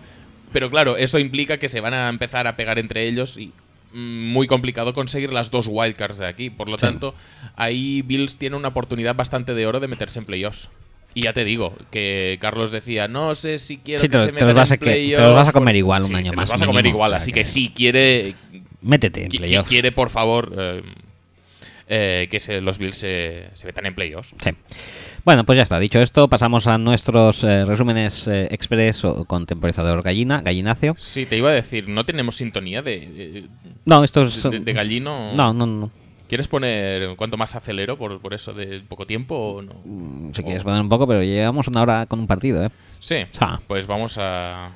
Vamos a entonces a aligerar un poquito. ¿no? Aligeremos. Bueno, pues empecemos. eh, Pero no hay música entonces, ¿no? No hay, no hay música. Venga, pues nada, nada de Eh, música. Tú prepara el cronómetro. Venga, eh, porque voy a leer estadísticas y acto seguido eh, tempo- contemporizamos. El primer partido de temporizador gallina es uno de los partidos estrella de la jornada que se jugó en horario de tarde americano, noche en eh, España. El Atlanta Falcons Seattle Seahawks que acabó con el resultado de eh, 24-26. 24-26 a favor de Seattle. Eh, las estadísticas, eh, Matt Ryan, 37 de, 27 de 42, 335 yardas, 3 touchdowns y una intercepción. Corriendo, Devonta Freeman, eh, 12 yardas para... Hay 12, ca- 12 carreras para 40 yardas y recibiendo Julio Jones 7 recepciones, 139 yardas y un touchdown. Por Seattle Seahawks, eh, Russell Wilson 25 completas de 37 intentos, 270 yardas. Eh, corriendo Christine Michael, 18 carreras, 64 yardas y 2 touchdowns. Y eh, recibiendo Jimmy Graham, 6 recepciones, 89 yardas. Puedes ponerte pesado si quieres. Pongo el temporizador entonces. Em, ¿Qué me quieres contar de este partido? Pues ese partido hay que contar que eh, me sorprendió muy positivamente de nuevo eh, el staff de Atlanta, que si fue, si bien fue muy brillante desde inicio de partido, de su anterior partido contra Denver, que tenían bastante claras las cosas Sí. a hacer, en este no lo tenían bastante claro. eh, y se llevaron un bastante una paliza, Sí, una tunda decir, interesante. una tunda interesante en la primera parte, pero dieron totalmente, o sea, leyeron perfectamente el partido y en el tras el descanso eh, le dieron revertieron la situación. la tunda la dieron Sí, ellos. revertieron la situación hasta tal punto que se pusieron por eh, encima del marcador, de pasando de un 14-3 creo a un 24-23. Ni más ni No, menos. y, y más también. Yo creo que 24-17, ¿eh? 24 Sí, porque metieron el, el touchdown y luego Hauska falló el extra point. Y 21. que era para empatar. Pues sí, se pusieron 24, no, 24, sí, 24-17 llegaron a ponerse. Sí, sí. Eh, pues eso, de un 20, No, no, que, que vamos, que la, la capacidad de De adaptarse un 17-3 a un 24-17. Eh, sí. del, del staff de, especialmente del staff ofensivo de, de los Falcons, de Kyle Shanahan, Vieron, muy buena. vieron que corriendo no iban a ningún sitio, eh, fomentando y cimentando la teoría que tenemos ahora mismo, que la, el- la fuerza de la defensa de Seattle Está a día de hoy está en el front seven y no en la Legion of Doom de detrás. Ujú. Y cuando vieron esto, pues decidieron salir en la segunda parte disparando. Primero en corto, fijando, explotando mucho a Jeremy Lane. Y cuando más o menos tenían asentado ese juego de pase corto, explotaron totalmente eh, la carta a Julio Jones, que quemó de mala manera a Richard Sherman Sí. y al que además Chancellor en el en el eh, en la banda no sé no sé sabemos no sé yo no lo sé por lo menos Mm. qué le dijo pero no le sentó muy bien y No, estuvieron a no, punto no. de llover hostias allí Sí, sí, sí, como panes, ¿eh? pero muy grandes eh o sea como como bueno como suele llover en Seattle a lo grande y, y nada, todo muy rico y tal. Luego se pusieron a votar todos delante de Sherman, en plan, venga, va, que esto no pasa nada. Eh, Pete Carroll se partía el culo, en plan, mis, mis chicos están locos y me encanta. O sea, todo fantástico. Eh, y cuando Y el parece- partido lo gana el SWAC, ¿eh? y el partido lo gana el SWAC, sí, de- desde este momento de, de- de, no sé, de desconexión o tal, y luego salen, s- vuelven a salir al campo súper rebotados cuando básicamente quedaban tres minutos y Atlanta tenía el balón a favor y parecía que iba... Sí, que- y ganando de un punto. y ganando de un punto que parecía que, que iban a, com- a comerse el reloj y llevárselo. Sí. Eh, apareció Julio Jones esta vez haciendo de villano y Mm. dejando, no, no atrapando un pase que la verdad es que le venía a las manos. Sí, no era muy difícil. No. Y más que no taparlo, hizo que rebotara. eh, Richard Sherman le dio, la tocó y al final eh, el, eh, el, el Tom- Thomas, sí. Thomas se llevó el balón eh, y lo dejó ya muy cerca de la zona de anotación. Lo dejó muy muy cerca ya de la zona de anotación. Ajá. Déjame acabar ya, que ya estoy. Y con un field goal de Hodgback, pues se llevaron el 26, el 24 final. pero no sin antes. No- No concluyó el partido No, antes de. Antes de. Bien, muy bien. Antes de un pequeño robete arbitral, un No, forma hombre, de no. pass interference ¿Qué dices? no señalada a Richard Sherman sobre Julius Jones No, hombre, no. en cuarto y diez. eh, son, esas- son cositas que empiezan a ser eh, Además, a- además es que poquito este, habituales ahí en, en, Seattle. es- ¿eh? en este caso, Richard Sherman. Eh, hago referencia bastantes veces al mismo vídeo. Hay un vídeo de Richard Sherman explicando varias jugadas y tal y cual. Eh, entre ellas, pues habla de Sam Bradford y no, no acabo de, de recordar más de quién habla, pero se ven imágenes suyas en el, entretan- en el entrenamiento y le está contando a otro colega, a, un, a otro cornerback, que no se puede coger de la camiseta, que hay que coger del brazo, que él coge siempre del brazo y no lo pitan nunca. Pues esta vez. Se emite este vídeo, eh, lo ve todo el mundo, Sherman sigue cogiendo el brazo Y siguen no pitando. y sigue no pitándolo. Y hay cosas que no acabo de entender muy bien por qué pasan, pero pasan. Pero tiene más razón con Santo, ¿eh? No le paga. No, No, le, no, no, no, le sí, pitan- sí, sí, está no claro. mires, no mires. Sí está claro. ¡Ah! No mires, ay, ¿por, qué me, ¿Por qué me haces esto? Porque estoy buscando ya el siguiente gallino. El siguiente gallino que no es otro que el partido a priori garrafón, pero más que entretenido, que enfrentó a Los Ángeles Rams contra los Detroit Lions. Eh, ganaron los Lions 31-28 y por parte de los Rams, eh, Case Keenum consiguió 27 completos de 32 intentos. Ojo, 27 de Sí, 32. sí, sí, es brutal. ¿eh? Ojo, la complesión, la- el, el índice de, comple- de completos y el número de pases lanzados para Sí. un quarterback de, de Sí, Los Ángeles. Comparado con cuántas Ra- carreras de Tad Garlin. C- Carreras de Tocarly 14 para, Muy bien. para 56 yardas, 58 yardas. Recibiendo Kenny Britt 7 recepciones, 136 yardas y 2 touchdowns. Que, que no- lo está flipando poquito, ¿eh? Kenny no, Britt. No, no, no, o sea, tranquilo, ¿eh? sí, sí, con y, la con, calma. y con recepciones a una mano y demás. Sí, sí, sí. Eh, Sobraos. Detroit Lion, 23 de 31, 270 yardas, 4 touchdowns. eh, corriendo Zach Zener, eh, 14 carreras para 58 yardas, o sea, números clavados a los de Garley. Ujú. Eh, Por lo tanto, son fácilmente reemplazables. Yo los estoy pensando mm, cambiarlos en Fantasy. Sí. Sí, sí. Cambiar a Garly por Zener, así a bote pronto. Os animo a que hagáis lo mismo. Sí, si tenéis a Garley me lo podéis tradear eh, tranquilamente. Y yo os daré a Cener a cambio. Lo ficho en waivers y, y vuestro es. y arreglado. Recibiendo Golden Tate, 8 recepciones, 165 yardas y un touchdown. Eh, ¿Gallino? Gallino. Pues eso, Kenny Britt, eh, siguiendo la estirpe de los nuevos Terrell Owens, Sí. que yo creo que es eh, Terrell Owens, Kenny Britt, Justin Hunter. Sí, Pues básicamente. lo, lo está petando todos, pero Kenny Britt más. Más, más. Kenny Britt lo está petando muchísimo. Eh, la verdad es que el partido fue bastante festivalero. Sí, sí, sí. festivalero en plan eh, en plan de que si estabas viendo la Red Zone como yo, pues estaba básicamente ese partido casi Ahí. todo el rato. Sí, sí, sí. Venga, ahora pase de 80 yardas a una mano, venga ahora Golden Tate. eh, ¿Tú, tú el Jaguars Bears lo llegaste a ver? Creo que no, ni lo, ni lo li- y, y se lo agradezco a los chicos de Redson. pues eso, que por ahí veías a Golden Tate rompiendo caderas, a Kenny Britt recibiendo balones a una mano y aguantando 5 o 6 placajes tranquilamente, a Boldin haciendo de Titan moderno, mm, porque no tienen Titan. Sí, efectivamente. ¿Tú hubieras dicho en, la en pretemporada que Lions sin Calvin Johnson y eh, Rams con Fisher y eh, Kinum y su garrafonería in- implícita, inherente, te hacen este espectáculo y no te lo crees No, ni de flipas, puta coña?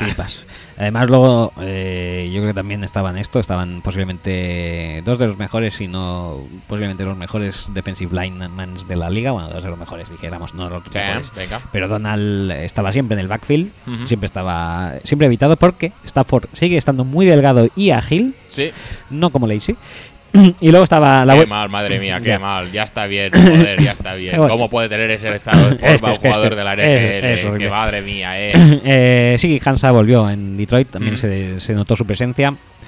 Eh, en general es eso, es un partido además que no... Sí, bueno, tuvo sus fallos y tal, pero yo creo que estaba bastante bien jugado en general. O sea, Sí, bueno, menos la intercepción final de, de Kinum que, Sí, pero- que le podría haber dado la vuelta al partido, pero bueno. Pero que bueno, que no sé, había, yo vi muchas jugadas muy buenas por parte de los ataques, por parte de las defensas. El duelo Brit Slade estaba estaba súper súper entretenido. Donald ah, consiguió penetración, por otro lado Hansa también. No sé, me pareció un partido que dije, madre mía, yo me, que- me quedé Sí, flipando. Golden Tate, ya te digo, eh, empezó la temporada muy mal, pero lleva dos partidos. El anterior ya empezó a hacer alguna cosilla y este fue un escándalo de jugador. También te digo que es verdad que en este partido los, los Rams tenían problemas en, en defensa. No estaba Brokers. No, no sé si llegó a jugar eh, Robert Quinn o no. Quinn creo que tampoco jugó. Te digo. No, Brokers sí que jugó y se lesionó otra vez, puede ser. Puede ser, yo creo que a Quinn no lo Eh, vi y a Brokers me, me Eh, suena que lo vi te- poco. tenía también Truman Johnson fuera por lesión. eh, tenía. bueno, pero Era un partido complicadete para, para los Rams. Pero eso- vi- viendo lo que habían hecho los Lions de, de lanzar mucho. También los Lions tenían a Riddick fuera, o sea que. Sí. A ver. que era un arma muy explotable. Pero bueno. no sé. pa- para ser un partido de equipos a priori malos con bajas. Oye, yo lo pasé muy bien. Y es eso que. Además, todo un poco raro porque. ¿Por qué fue raro? Cuéntame.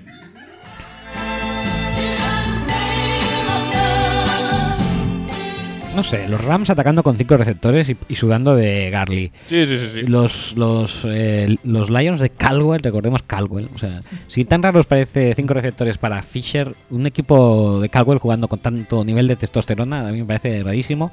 Stafford volvió a hacer su palmeo de Sergio y sí. Juana, pero esta vez lateral, eh, Muy bien, muy bien. Y no sé, me parece un partido bastante. bastante. Que se me olvidará porque básicamente son Rams y Lions, pero Sí. siempre hay algún sí, momento sí. durante el año que dicen, no, recomiéndame un. sobre todo cuando se acaba la temporada, recomiéndame un partido de esta, tempo- de esta temporada que haya estado bien para volverla a ver. Pues no me acuerdo de este partido, pero este Pero sería uno de ellos. sería este, sí. Eh, y por último, acabaríamos eh, No. los temporizadores gallina No. con un temporizador que no va a ser gallina. Tú ¿No? ¿No va a ser gallina? No, Bueno, porque vale. no vamos a poner la gallina. Vale, vale, vale. Pero, pero bueno, es el partido que no, no digas. enfrentó a ¡No! los mm, Dallas Cowboys contra los Green Bay Packers. No. O bueno, que enfrentó a los Dallas Cowboys contra nadie más. Oh, por favor. El partido acabó 30-16 y gracias. Eh, por los Cowboys, Dak Prescott 18 de 27, 247 yardas, 3 touchdowns, eh, Zach Elliott 28. Y una intercepción. Una intercepción. Que se diga, coño. 28 yardas, sí, Es la que primera no tiene intercepción. intercepciones Dak Prescott. Toma, contra Que no fue la contra los Packers. Que no fue la primera la que le pitaron, ¿eh? fue la, la, Sí, sí, la sí, se- ya. la última. Ya, ya, ya. Porque la primera se la contaron fumble. Que lo era, ¿eh? que lo era, sí. Elliot, 28 carreras, 157 yardas. eh, y recibiendo Terence Williams, 4 recepciones, 75 yardas. Por vosotros, Aaron Rodgers, eh, 31 de 42, eh, 2, 94 y un touchdown. Y Eddie Lacy, 20 17 yardas, 60 17 carreras, 65 yardas. Ty, Ty Montgomery, eh, 10 recepciones, 98 yardas. Eddie Lacy, que por cierto, eh, además de gordo, creo que está un poco tocado. Al igual que más que Stars, que está más tocado todavía. Y por eso habéis fichado a alguien. Sí, sí, sí, hemos tradeado por Nile Davis, lo cual me congratula muchísimo porque sí había un, Sí, lo recordaréis. Es aquel chico que hace fumbles. un running back del cual me fiara. Es decir, eh, no se confía en Stars porque hace fumbles. Ty Montgomery viene de hacer dos fumbles cuando le alinean eh, y, y le alinearon bastante en el, en el backfield. Sí. ¿Quién fichamos? Pues al tío que más, fumble, que, que más fama de hacer fumbles junto con Esteban Ridley tiene en toda la liga. Porque hace los fumbles más guay. Los hace ahí para iniciar un playoff. En fin, Lo hizo al principio, ¿no? Del partido de Kansas City el año pasado con Texans. No, no, fue hace dos contra, contra Colts. Perdón, sí, sí, sí. En fin, que no pasa nada, hombre, que algún running back tenemos que tener. La verdad es que hubo, hubo partido, yo creo, hasta que Lacey se lesiona un poco. No sé si coincidiendo con... Coincidiendo con lo que se le habían explotado, porque dicen, vamos, es el único que funciona aquí, vamos a darle. A ver, este a la chaval". media, a la media parte, Lacey y, y Ziki Elliott llevan los mismos números. Si no los lleva mejor es Lacey. Pero oye, Lacey estaba con un tobillo hecho. No, sé, un- no llevé, yo no, no, Eh. no el conteo, pero me di cuenta que, la, que todo el ataque de la primera parte era balones a Lazy. Sí, y, y no malos. No, no. Estaba en una media de que podía ser de 5 yardas por carrera sin ningún tipo de problema. Lo que pasa es que Lacey pues eh, estaba tocado, no había Starks, con lo cual mm, estaba jugando todo. Porque los intentos de poner a Montgomery y a Cobb en el backfield, pues oye, como que no me acaban de gustar. A no ser que sean para recibir, que eso sí que lo, lo explotaron muy bien en un momento determinado en el tercer cuarto. No les pidas tampoco que sean muchos más momentos, porque, No, porque parece que cada drive toca una cosa distinta. Sí. Un poco como esto, como pues como nos pasó un poquito los Yayas contra vosotros la semana pasada. Que en plan, vamos a ir cambiando. Eh, sí, sí, esto de darle continuidad a las cosas que funcionan, a veces son cosas que se le escapan a los, a Sí, los sí, sí. staffs de NFL. No pero pasa nada, hombre. Eh, bueno, pues que como realmente el partido no tuvo historia y Bueno, no tuvo historia, oye. No, no, no la tuvo. La, la defensa de los Packers, eh, a excepción de Gunther, que es, por favor, es decir, si alguien algún día quiere ver una actuación pésima de un cornerback, este partido, por favor, porque es que era dantesco como el tío se caía, intentaba poner la cadera para hacer pass interference y ni, ni le daba al receptor, Eh, Eh, se caía él solo al suelo. Creo que era el segundo. El segundo touchdown de Beasley es. El que está él. Y que. hace- o sea, que, Beas- Quita, quita. que, que Beasley Sí, sí, sí, sí, sí. sí. te, es anule y te, Beasley, y, te man- y te mande dos yardas después. Mm. Cuando tú vas a hacerle el llama a él en la línea de scrimmage. Y se queda totalmente solo. Hasta el punto de que te des cuenta de que has hecho el ridículo y has quedado fotografiado, pero muy mucho. Y te metes una cojera cuando sales Sí, del sí, campo. sí, es, es muy bueno. es, es muy fuerte. Me parece bastante fuertecito. Pero bueno, es lo que tiene también eh, Bueno, jugar con tres cornerbacks de menos y que tengas eh, que un, poner a es un Gunter. drafted, eh, ¿no? Es un drafted. Sí, sí, sí. A ver, y, Y- hasta, y hasta el día de hoy no lo había hecho del todo mal, pero claro, con menos protagonismo. Y bueno, no pasa nada. Eh, bueno, pues eso, que como el partido realmente mucha historia no tiene. Y ya te digo, salido- y, y no me pareció, por cierto, Prescott que fuera una maravilla este partido. ¿eh? De hecho, creo que lo pasó bastante mal. Y de hecho, también te diría, eh, afirmación poco popular aquí, que la línea defensiva, el front seven de los Packers, le gana a la línea ofensiva de, de Dallas. Lo que pasa es que Elliot es muy bueno. Y Elliot tiene una carrera larga que se me a Morgan Burnett, que si no era para pérdida de yardas en la línea de scrimmage. Elliot tiene una carrera a la izquierda que gira totalmente y se va por la otra sideline. Elliot tiene una carrera normalita que salta por encima de no sé quién y convierte pues 10 yardas más. Elliot en, en- en, eh, Bueno, jugadas en el que la línea de scrimmage se colapsa, aparece por debajo en plan Superman ganando 4 o 5 yardas. Es lo que dijimos nosotros, o no sé si fue nos fue en el audio de Magia Mm. de Cassell Sí, de la sí. semana pasada, que dijo que sí, que la línea ofensiva el año pasado estaba muy bien, pero el año pasado estaba igual, y pero que el año pasado con Randall y tal no, no acaba de ser lo mismo. O Sí, sea, sí. que Ya claro. te digo, mí no, no es que fuera mala la línea de ataque, ni mucho menos, si no, no hubieran conseguido tampoco tantas yardas de carrera, pero sí que me pareció que si de alguien era el mérito de la, de la superioridad o de, la- o de los números del juego de carrera, fue, de, fue mucho más de, de Zeke Elliott que no de, de la línea de ataque. Bueno, pues como te decía, que esto que. Que bueno, que sí, el descanso ya se llegó, 14. El, el tema del descanso fue... 26. 26, ¿qué dices? 26, ¿no? 26 o 17. 17-6, Sí, 17-6. que, fue, que fue cuando eh, intentas parar. Es que esto también manda cojones, ¿eh? Intentas parar a los Cowboys que están encerrados ahí en su yarda 5, faltando un minuto, gastas los tiempos muertos y resulta que en tres jugadas, porque hace una carrera Whitehead de 40 yardas y te clavan dos pases al mismo sitio porque Gunther aún no se ha enterado de que va la película y te acaban cascando el touchdown habiendo pedido tú los tiempos muertos. Que no es algo achacable a McCarthy, joder. Si está No, pues ahí en encerrado, podías sacar tres puntos más sin ningún tipo de problemas. En y este sin caso embargo, te cascan siete en contra. Eh, bueno, tiro por la culata.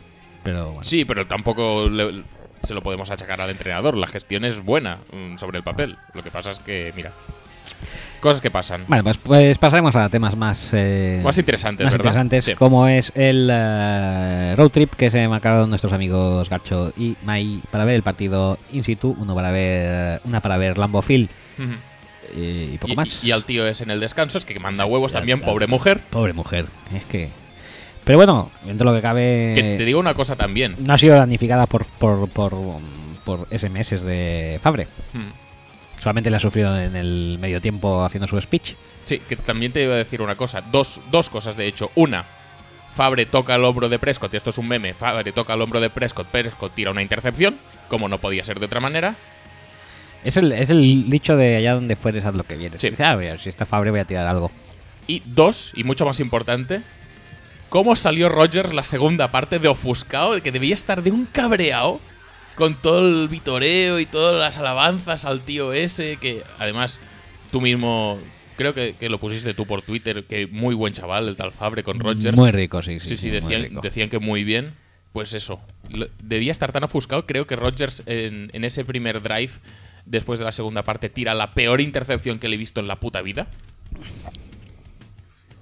¿Cuál es? Ahora no la recuerdo. Bueno, la que le tiraba a George. ah, vale, sí, sí. Porque la, lanza como tres años tarde. Una es inter- decir, había una ventana, pero era hace dos siglos, tío. Una intercepción de Chach, sí que es cierto que lo vi y dije, madre mía, lo que pensaba que no veía jamás. No, no, pero es que es horrible el pase. Ese es lo peor. Es, yo creo que la peri- peor intercepción que le he visto en mucho tiempo. Es que a, a Rodgers se le veía unas con- Nunca había visto a Rodgers que lo medías y parecía Cutler. Tenía unas ganas de salirse del partido. decir, Está- "Nos den estaba súper ofuscado. todos. Estaba súper ofuscado ayer. Bueno, pues eso. No pasa nada. Digamos, digamos esto, que Garcho fue a ver a los, Cowboys, Mike fue a ver a, los, a sus Packers, bueno, Sí. a vivir un- una experiencia que creo que, por lo que me han contado, no Bien. en el audio, pero sí en, En- priva- en privado, otros canales. en otros canales privados, pues le ha resultado muy gratificante pese al resultado. Y dicho todo esto, pues vamos a dar paso a su audio Venga. y a ver qué nos cuenta. Hola Roger, hola Axel. Eh, Hola. Ya te digo, el orden no es mm, favoritismo, es simplemente como me ha salido, pero Alfa- bueno, que sepáis que os todos por igual. Sí, Y hola amigos de Fútbol Speech, soy Gacholicius, algunos ya me habréis escuchado, habréis tenido la- el infortunio de haberme escuchado antes, pero bueno, hoy estoy aquí con Amidala. ¿Ah? Y nada, vamos a contar así muy por encima, intentaremos eh, ser concisos también en lo que pasó en Green Bay, porque no sé si sabréis que estuvimos este fin de semana en el partido de, de los Cowboys contra los Packers en Green Bay, así que No, no bueno, es una experiencia que la verdad nos dejó bastante hipnotizados, creo que todavía no la hemos eh, asimilado del todo. Y, y bueno, eh, creo que intentaremos, ya te digo, hacerlo lo breve posible. Que empezando, ¿por qué? Pues bueno, eh, nos alojamos en Chicago, así que teníamos que hacer un viaje de unas casi, no, un poco más de tres horas, lo cual obviamente tuvo que, que implicar madrugón. La suerte para nosotros fue que tuvimos eh, que el partido era a las tres y media de la tarde en, en Green Bay, lo que nos daba bastante margen para llegar con tiempo y eso. Y nada, eh, la experiencia, eh, bueno, eh, no se puede creo que explicar con palabras aún, no está asimilada del todo. Y, y bueno, creo que aquí Amidala puede, puede decirme o puede confirmarme que según vas llegando al estadio, o sea, cuando ves desde la de autopista ya el estadio a la derecha, que es bastante, bueno, no hay palabras para ello. Pues llorar como gilipollas, podríamos describirlo, ¿no? Sí, bueno, sí, habla por, sí, la verdad es que es, es una emoción que, es difícil de controlar y, y- y bueno, por la magnificencia que probablemente y de, algo que tantas veces has visto por la tele y, que impresiona, ¿no? Y una vez entramos ya al pueblo, que obviamente íbamos con GPS y todo y muy bien, eh, tuvimos la grandísima suerte, llegamos hacia las 11, tuvimos la grandísima suerte de meternos en una calle eh, paralela, bueno, no paralela, perdón, perpendicular a la, a la calle principal que llevaba hacia el estadio y, y vimos ahí a un tío en un, en un pradito diciendo, no, aquí se paga, no sé nos dijo que 50 o 15. Diría que 15. 15, a mí también me parece más lógico. Pero resulta que había sitio en la carretera al lado y básicamente le preguntamos al tío y dijo, no, yo que vosotros aparcaba ahí, que es gratis. Y ya, con su sinceridad, ahí dejamos el coche. Diez Sí. minutos después, atascón. Ya no había ningún sitio más para aparcar, así que. Sí, la verdad es que tuvimos suerte, ya digo. Y que Y nada, luego poco a poco al, al estadio, que no tardamos que ni 15 minutos, diría. 10, como mucho. No sé, entre la emoción que íbamos los dos mirando casas y sacando, porque claro, el atasco se empezaba a montar y aparte eh, se notaba pues eso, la gente en las casas, que preparando el tailgate, y, y era eso especial que se ve en las películas o incluso en los pregames y, y- y que, que flipas, ¿no? El ambiente hacia el estadio yo lo describiría como. mm, Todo huele a barbacoa, a queroseno, eh, todo es mm, Barbacoa de la y guarra. amarillo, todo el mundo está ya con una cerveza en la mano, Como incluida mm, vimos a un padre con, con su hijo en los hombros mientras se abría una cerveza. Como o sea, tiene que ser, sí, eh, que, que la paternidad, que, que la paternidad no, no, no disimule tu alcoholismo. y total, que, que fuimos hacia el estadio ya, sacamos las fotos, pues, eh, Welcome to Green Bay y estas cosas. Y, y en el estadio ya una vez, en el estadio pues otra vez de ojos cristalosos, sobre todo mi acompañante aquí. Y, y nada, pues fuimos buscando stands que queríamos, pues sabíamos que había, quería buscar una cosa que vimos en un documental que era como una bufanda como de cheesehead y tal, que, que lo quería un, un compañero de trabajo mío, que es de los Packers. Bueno, todo el mundo tiene fallos. Pero ¿Cuántos compañeros de total trabajo que tienen? Muchos. slap en la cara ahora mismo. Eh, y, y bueno, encontramos una, Obviamente hicimos la vuelta al ruedo, digamos, de, de fotos y sacamos las fotos pues con Bill Lombardi en el Lambo Leap, que Roger de hecho ya sé que las ha visto y que, bueno, que está muy chulo, es una experiencia totalmente guay y la gente te va mirando en plan, oh, a mí me decían por llevar, llevé la Salud to Service de Des Bryant y aparte del Des Didn't Catch It, pues obviamente me iban diciendo que, ah, mira este, como va así como en verde, va de camuflaje, parece que no es de los Cowboys, pero sí es. Y bueno, Es que le gusta mucho tocar. y una señora, de hecho, en la cola se acercó a mí y dijo, oye, que sepas que con lo de Bryan, no sé qué, bla, bla. Y yo, bueno, es que somos de Londres. Está... Y ahora vimos en Londres y, oh, de Londres. Y yo, sí, mira, es que en el cartel que preparamos, pues eso, teníamos puesto que vinimos todo, eh, all the way from London. Así que todo el mundo estaba en plan de... La gente, la gente se lo estaba flipando mucho con eso, la verdad. Sí, podíamos escuchar cuando leían el cartel detrás nuestro en plan de, desde Londres, esto es... Pero que la gente nos daba las gracias por ir. Sí, es verdad. Well, thank you for coming. Pero, ¿qué dices? Y nosotros, pero ¿cómo estás contando? Pues si ni que hubiera que darlas. Hombre, lo podía agradecer pagándonos las entradas, pero en fin, eso es un tema aparte. Pero a ver, un, un pequeño inciso. Sí, por favor. Porque es que yo eh, eh, causé un, un, un brain fuck gran- Sí. grandioso a un pavo. ¿A Hetfield? no, a Hetfield no, Hetfield me lo quería causar a mí físicamente. Pero no me acuerdo en qué partido fue y de hecho no sé si ahora mismo si era de si era de fútbol o incluso de béisbol, Ah, muy bien. porque llevaba una camiseta, no sé dónde estaba tampoco, pero no estaba en Nueva York, llevaba una camiseta de los Giants y me dijo, ¿qué hace un tío de los Giants aquí? Y digo, y, eh, ¿qué hace? No, ¿qué hace un, un, un esto, un, un neoyorquino de, de los Giants aquí y tal? Creo que era en Boston, que además allí no están muy bien, no- muy bien vistos. Digo, no, no, digo, yo soy de Barcelona. O sea, el tío flipó. Dijo, ¿qué hace un tío de Barcelona aquí en un partido de los Boston con una camiseta de los Giants?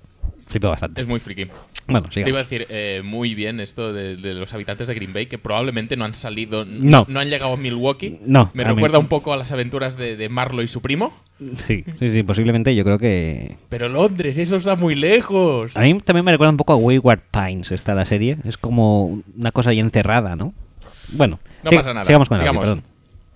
Y bueno, no, no aburriéndonos mucho más, ya el tema de entrada al estadio, ver una vez estás dentro, eh, es absolutamente espectacular. Eh, sobre todo cuando ya el partido ha empezado, eh, todo lleno. Consejo top, si vais a la tienda, id como cinco horas antes del partido. Es verdad. es Siempre, verdad. siempre. Sí, Eh, todas las cosas, esa cola siempre. yo no la he visto en mi vida.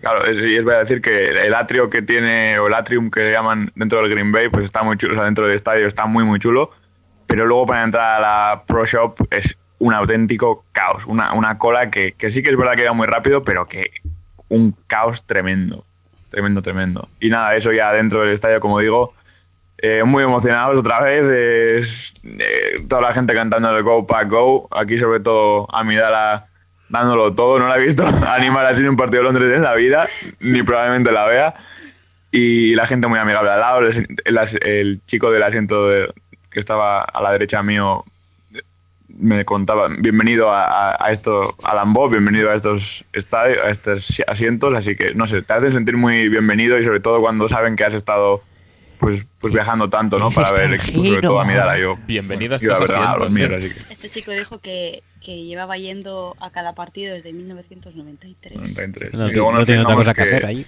Como que yo. de hecho, unas filas más atrás había un par de señores que se veía que, que estaban los 80 pasados y que ahí seguían yendo y pasando frío. Y, y que, por cierto, no hizo mucho frío en el partido. Yo estuve en manga corta mm, más de medio partido y luego ya Tiene su mérito. me Porque es puse vasco. Por la de manga larga me la, me la- y ya está. O sea, que tampoco fue nada malo, pero obviamente es octubre que, que nos da algo de tregua. El día me salió muy bueno y, y bueno, Eh, mención especial al himno americano. oh, es- fue tremendo. Pelos de punta. Pelos de Aquí. punta, huevos ca- caídos.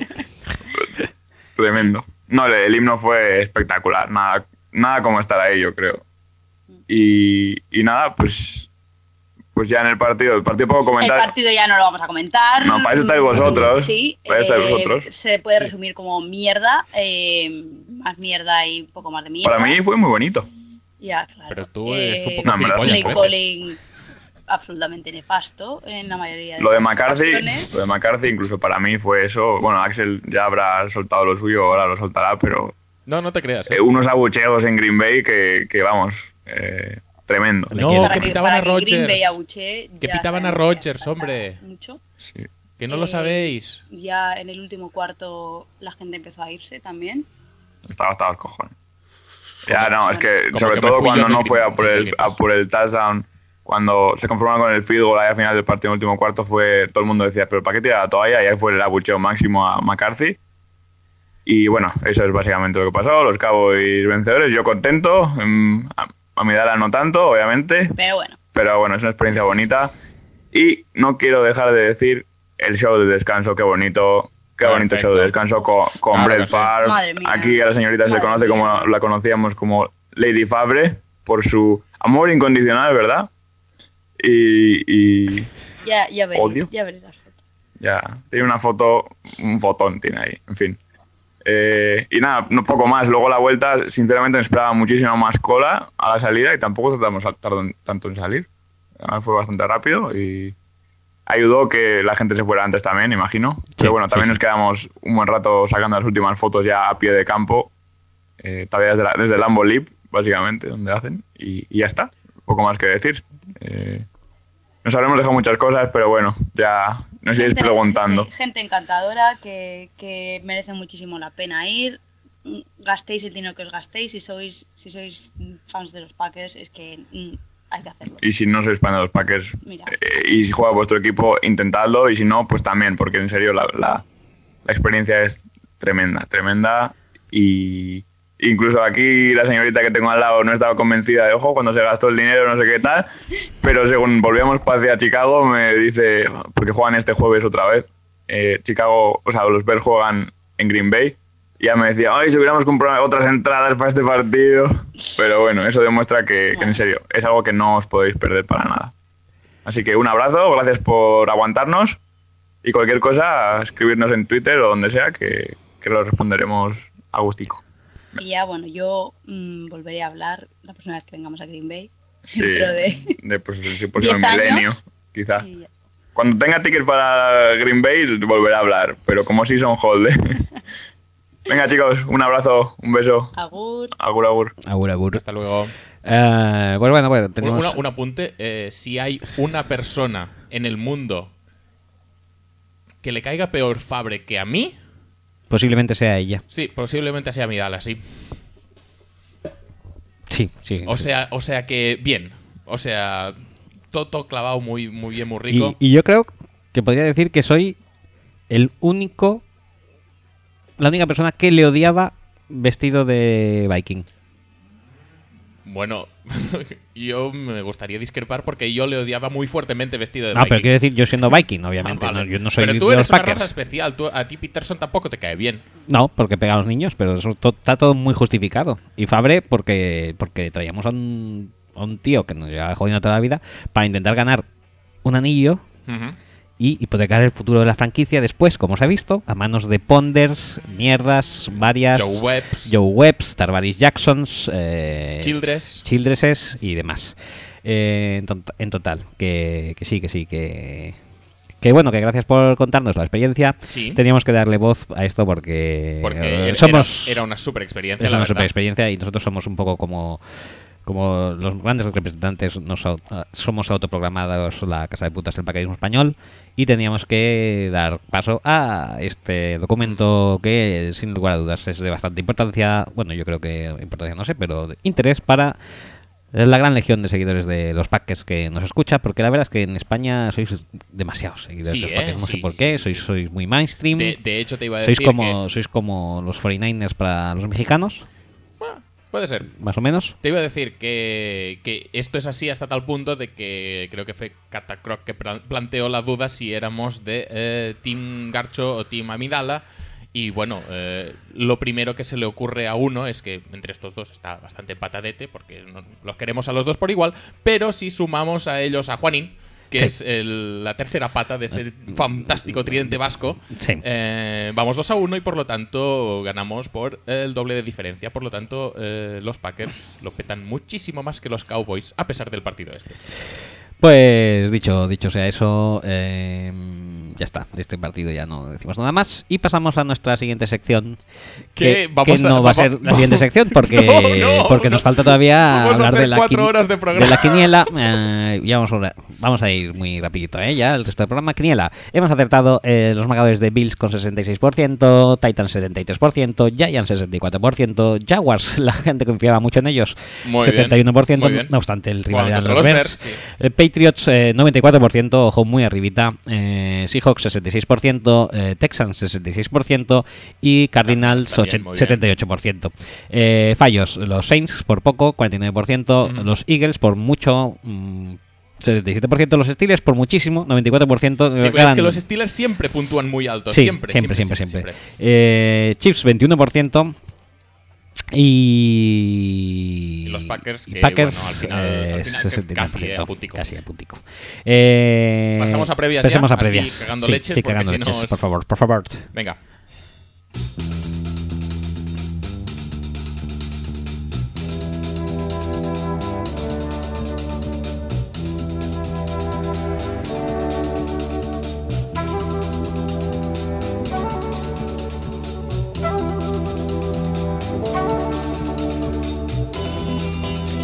Vamos a parar ya porque Sí. Pony Soldiers es muy bonito, pero nosotros tenemos un trabajo que hacer aquí. Vale, pues venga. Vamos con las previas entonces. Venga, pues. Esta vez te has currado tú. Sí, un poquito. Tú eres sujeto activo, yo pasivo. Tú me das Por supuesto. y yo recibo. Nada, eh, empezamos por lo que vendría siendo el. A pesar o después del, del- Ya lo diré, del Thursday Night, que es un partido totalmente prescindible, especialmente cuando lo juegan los Packers, que no tenemos eh, ahora mismo ganas de ver absolutamente nada. Saltamos a que sería el siguiente partido en la línea cronológica, que sería un partido entre los Giants y los eh, Los Ángeles Rams, que a ver si adivinas dónde se va a jugar.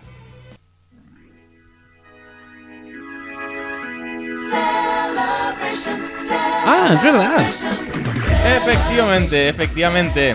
No había caído. ¿eh? Volvemos a tener partido en Londres. Ah, sí. Le, le vamos a pedir audio a Garcho, También. que como vive en Londres, sí, sí. pues seguro que puede mandárnoslo. Es enviado especial ya en muchos sitios, Sí, ¿eh? sí, sí. Lo tenemos desplazándose por el mundo a nuestro antojo. Nos antojo. Y nada, eh, empezamos con este partido, pues eso, eh, los Giants contra los Rams. Y empezamos por la siguiente, el siguiente punto. En esta temporada, Aaron Rodgers lleva 109 de 181, mm, 60,2% de completos, 1170 yardas, eh, 10 touchdowns y 4 intercepciones. Mientras que Case Keenum lleva unos números claramente mejores, como son 115 de 184, 62,5%, 1417 yardas, 7 touchdowns y 6 intercepciones se han hecho comparativas en Twitter y yo creo que Kinum sale muchísimo favor- eh, favorecido aquí. ¿Con quién te quedas de los dos? ¿Con Yo- Rodgers o con Kinum? Me voy a quedar con Rodgers. Sí, ¿por qué? Sí. Si los números, a, te- a tenor de los números, ¿por qué te quedas con Rodgers? Eh, porque lleva 10 pases de touchdown y 4 intercepciones, básicamente, y luego lo- la otra diferencia de yardas y de completos es nimia. Y además, tengo que Eh, decir, ten- Teniendo en cuenta más que Rodgers ha hecho un bye y Kinum no. y tengo que decir que además Rodgers lucha contra Olivia Moon, como todo el mundo sabe, y mientras que Case Keenum no, porque está casado con su hermana, entonces claro, todo le va mucho mejor la relación y por eso rinde este año en el campo muy bien. Perfecto. Teniendo en cuenta que Rodgers hizo 23 de 45 para 259 yardas, 2 touchdowns y 2 intercepciones contra los Giants, que es el rival al que se enfrenta Kinum esta semana, ¿qué podemos esperar del quarterback de los Rams? Pues eh, más o menos lo mismo, pero con alguna intercepción más incluso, posiblemente. Y teniendo en cuenta el momento de forma de Kenny Britt y esas cosas. Pues eso me da bastante miedo, la verdad. ¿Sí? Ahora mismo es que te da miedo ni Britt y los Rams, ¿eh? O sea, es la cosa que dices. mm, Pero Rodgers Cromarty, que cuando no le pitan eh, pass interference que nadie entiende, sí, juega bien. y está medio jodido, pero bueno. Ah, Bueno, va. eh, pasamos de punto. Partido de Londres a los Rams, que les espera un viaje desde la otra punta de Estados Unidos. Ajá. Después de, además de perder de una manera bastante mm, jodida. Jodida, jodida. Eh, y que además ahora, pues, lo están petando bastante. eh, en- o sea que sería una recaudación bastante maja la que conseguirían en este partido en casa. ¿Crees que les sienta como una patada en la boca este viaje a Londres ahora mismo? Hombre, mucho gustete no les debe dar. Entonces van a jugar mm, realmente motivados y con ganas de ganar este encuentro y con condiciones y en realmente condiciones de ganar este encuentro? Sea, Menos motivación que en Los Ángeles habrá. Entonces, ¿les damos como perdedores ya o son los Giants? Eh, con los Giants todo puede pasar, pero Sí. yo creo que en este partido va con más ganas de lucirse Giants que Rams posiblemente. ¿eh? Bueno, entonces esto es un edge por los Giants. No Sí. sufras tanto, no sufras tanto. sí. Hablando de Londres, ¿cuántos eh, watts de gente que va a ir al partido y nos va a contar sus experiencias vamos a vamos a recibir? No sé, yo espero que alguno que otro. Eh, bueno, sé que alguno, cuando digo alguno que otro es eh, uno o ninguno, Ujú. Pero bueno, ¿Y espero. es el de Garcho? eh, No sé, no sé ni si va, pero que va a estar en Londres seguro. Sí, que va a estar en Londres, sí. O, o igual no, igual aún no ha vuelto. No sé cuándo vuelve. Es verdad, yo tampoco, ahora que lo pienso, pero creo que sí que está de vuelta. Bueno, el hecho es que yo con que me manden uno básicamente diciendo si hay alguien de los Bills en la... En el, en, en- En el tailgate. En el, tailgate o en el- la grada, como fue la última vez que, sí, que de- además del audio nos mandaron vídeo, Sí, también sí, por, por Twitter. De Uriol Gallardo. Julio Gallardo, correcto, pues que con eso me conformo. Muy bien, perfecto entonces. Eh, si bien Case Keenum está siendo una noticia positiva, Todd Garley está siendo todo lo contrario. Eh. ¿Crees que son dos eh, temas que están relacionados? Mm. Sí. Sí. Porque básicamente es que, ya te digo, que. No sé, la, la mentalidad ofensiva la han cambiado por completo. ¿Tú crees que es la mentalidad ofensiva? ¿Crees que son las defensas rivales eh, que se han eh, puesto como 27 millones en la caja? De hecho, Sí, sí. el propio Todd Garley ha dicho que muchas veces es correr contra 12. Sí, es verdad, es que tiene toda la razón. ¿Y crees que es sensato que los Rams dejen estrellarse a su estrella ofensiva, valga la redundancia, contra la, defensa rival? Mientras Case Keenum, que no deja de ser un tío mm, que tiene que pasar por allí, porque en principio el está- quarterback de futuro es Jared Goff, Hmm. Eh, pues se luce. ¿Crees que a nivel de franquicia a medio largo plazo es una buena idea? Pues o, no, me- o- te, o te parece que es mejor aprovechar el momento? no me parece descabellado, la verdad. Aprovechas un poco el momento. Eh, intentas hacer un Kevin Kolb o un Alex Smith y sacártelo por una segunda ronda o similares. ¿Crees que algo- alguien picaría? Pues si sigue así. A ver, espera. Dijera- ver, no- no dijéramos que acabaría con unas 4.000 yardas y unos 30 touchdowns posiblemente. Si... Cuatro- sí, Sí, bueno, sí. 4.000 quizá no llegue, pero sí, 3.800 y 20 touchdowns, Yo 15 creo- intercepciones. Yo Bueno, creo que eso es vendible. ¿eh? bueno, puede ser, Y puede así, ser. de paso, pues ya o sea, conservas un poquito fresco a Gurley para el año que viene. No me parece tan, tan mala Pero idea. es que a Garly muchas veces, eh, en estos últimos partidos no tanto, pero cuando le das 20 carreras para 80 yardas o para 50 yardas y es estrellarse, estrellarse, estrellarse y tal, mm, Sí, sí. No, no me parece tampoco muy sensato. Sí que es verdad que en estos últimos partidos, en el último por ejemplo, lo hemos dicho antes, eran 14. Bueno. Lo es están evolucionando un poco también a Garley porque ahora recibe bastantes balones también fuera. ¿eh? Sí, eso sí. ¿Qué más? ¿Son los Giants eh, precisamente una buena defensa para este tema? Porque tiene un buen eh, elenco de cornerbacks y una línea defensiva que se puede encargar de Gurley prácticamente ya sola. Sí, la verdad es que el matchup no es malo. La línea defensiva está bastante bien contra la carrera. O sea, siguiendo parando a Gurley puedes frenar más a los Kenny Britt, Tavon Austins, que en los últimos dos partidos parece que son buenísimos. Sí, sí, Bueno. sí. Se pueden destinar algunos recursos, O sea, pero la secundaria está bastante jodida. ¿eh? Edge para Giants otra vez. Edge para. No, Edge para. No veo un Edge aquí, ¿No? realmente. Mm, Que sí, estaría bien, pero la secundaria está bastante jodida como para que Kenny Britt eh, pueda hacer. pueda seguir en su. en su línea. No habitual, pero sí nueva. Bueno, pasamos al otro enfrentamiento, eh, que sería el ataque de los Giants contra la defensa de los Rams. La semana pasada volvió Rashad Jennings de la lesión y consiguió un gran total de 15 yardas en Ajá. 9 intentos. Muy bien. Un promedio de 1,6. Ujú. Muy bien, perfecto. Eh, a las que hay que sumar las 13 yardas en 6 rushes de Bobby Rainey. Muy bien también. Y el punto de luz lo aportó eh, Perkins con una media de 5 yardas por carrera. Lástima que hiciera solo 2. Ya, es lo que es. Lo que, sea, es lo 10 que viene yardas en total. Que las, hay que sumarlas, ¿eh? Hay que sumarlas. Sí, por supuesto. Y, Eh, y hay que restar la más larga, que si se la restas le queda una carrera a 5 yardas, ¿eh? que tampoco Buah, es nada. madre mía, madre mía. Pues, no, estás muy negativo, ¿eh? Con esto. Sí. ¿Crees que cada carrera, cada jugada de carrera de los Giants es un snap tirado a la basura directamente? Es un snap tirado a la basura directamente si se lo das a Jennings y si se lo das a Bobby Rainey. Muy bien. O sea, Eh, que- o sea, ¿qué coño necesitas? ¿Qué, qué? O sea, te están, tienes ahí los datos en la nariz. O sea, está bastante claro que el más peligroso de todos tus running backs, con diferencia, pese a su mínimo uso, es Perkins, porque no le das putos balones. y Orleans. Orleans. mm.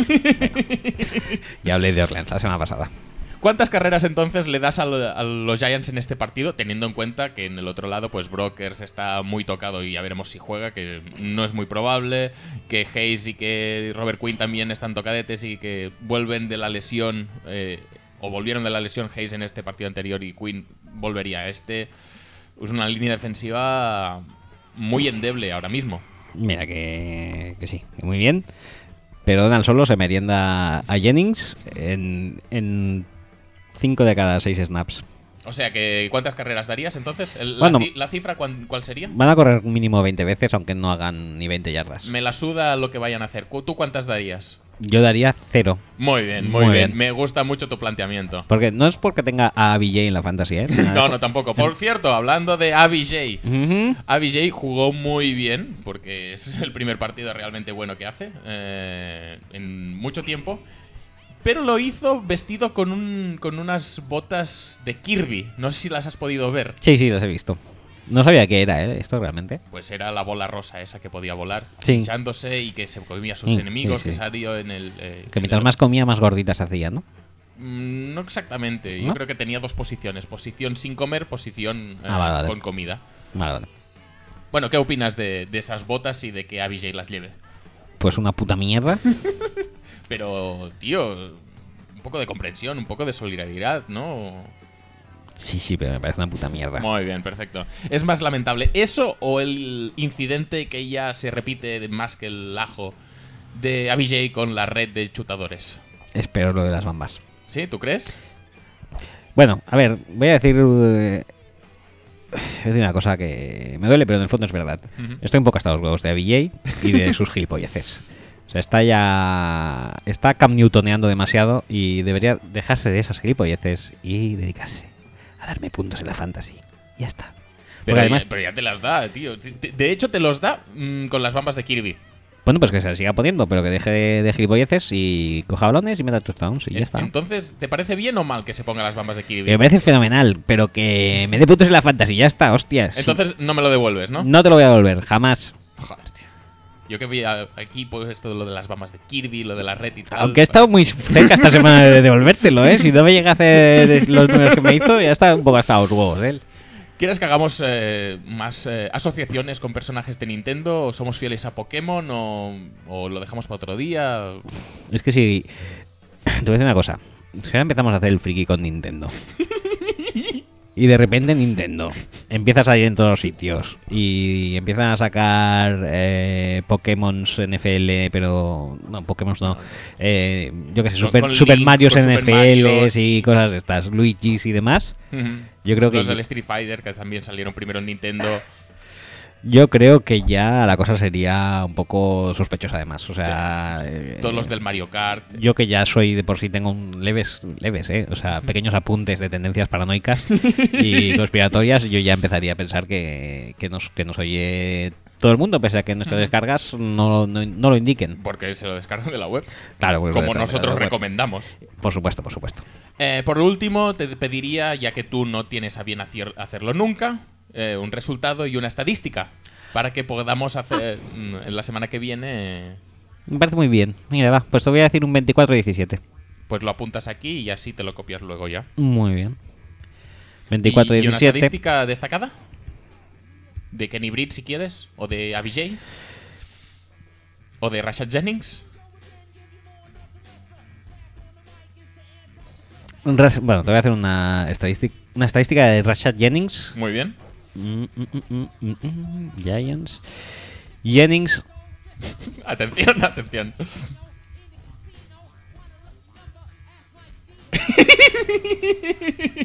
Jennings no llegará a las 3 yardas por carrera. Vale, me parece muy razonable. Vale. Muy bien. Siguiente partido, vamos a pasar ya de partido porque llevamos mucho rato con los Giants. Eh, Minnesota en el, campio, en el campeón Campeón. de los Philadelphia Eagles. Ajá. Partido también bastante interesante por, eh, Pues sí, para tus bastante. intereses. Sí, bastante en la cumbre, sí. En esta temporada, Aaron Rodgers lleva 109 de 181, pa- eh, 60,2% de completados, 1170 yardas, 10 touchdowns y 4 intercepciones, mientras que Carson Wentz lleva 102 eh, de 157, 65% de completos, 1186 yardas, 7 touchdowns y una intercepción. ¿Con quién te quedas? Aquí los números sí que son mucho más para, para el hijo del jefe, ¿eh? No sé. Me, mm, me voy a quedar con. Voy a quedar con el hijo del jefe, para variar. Ay, qué bien, qué bien, eh. Qué Hmm. bien. Teniendo en cuenta que Rodgers hizo 20 de 36 para 213 yardas, un touchdown y una intercepción contra los Vikings, ¿qué hará Wentz? Joder, pues va a hacer 7 pases de touchdown. Y- como Nick Foles ese como día. Nick Foles y una intercepción también. eh, doblando sus estadísticas en ambos guarismos. Sí. Y no menos, no lanzará menos de unas eh, 400 yardas. Muy bien, perfecto.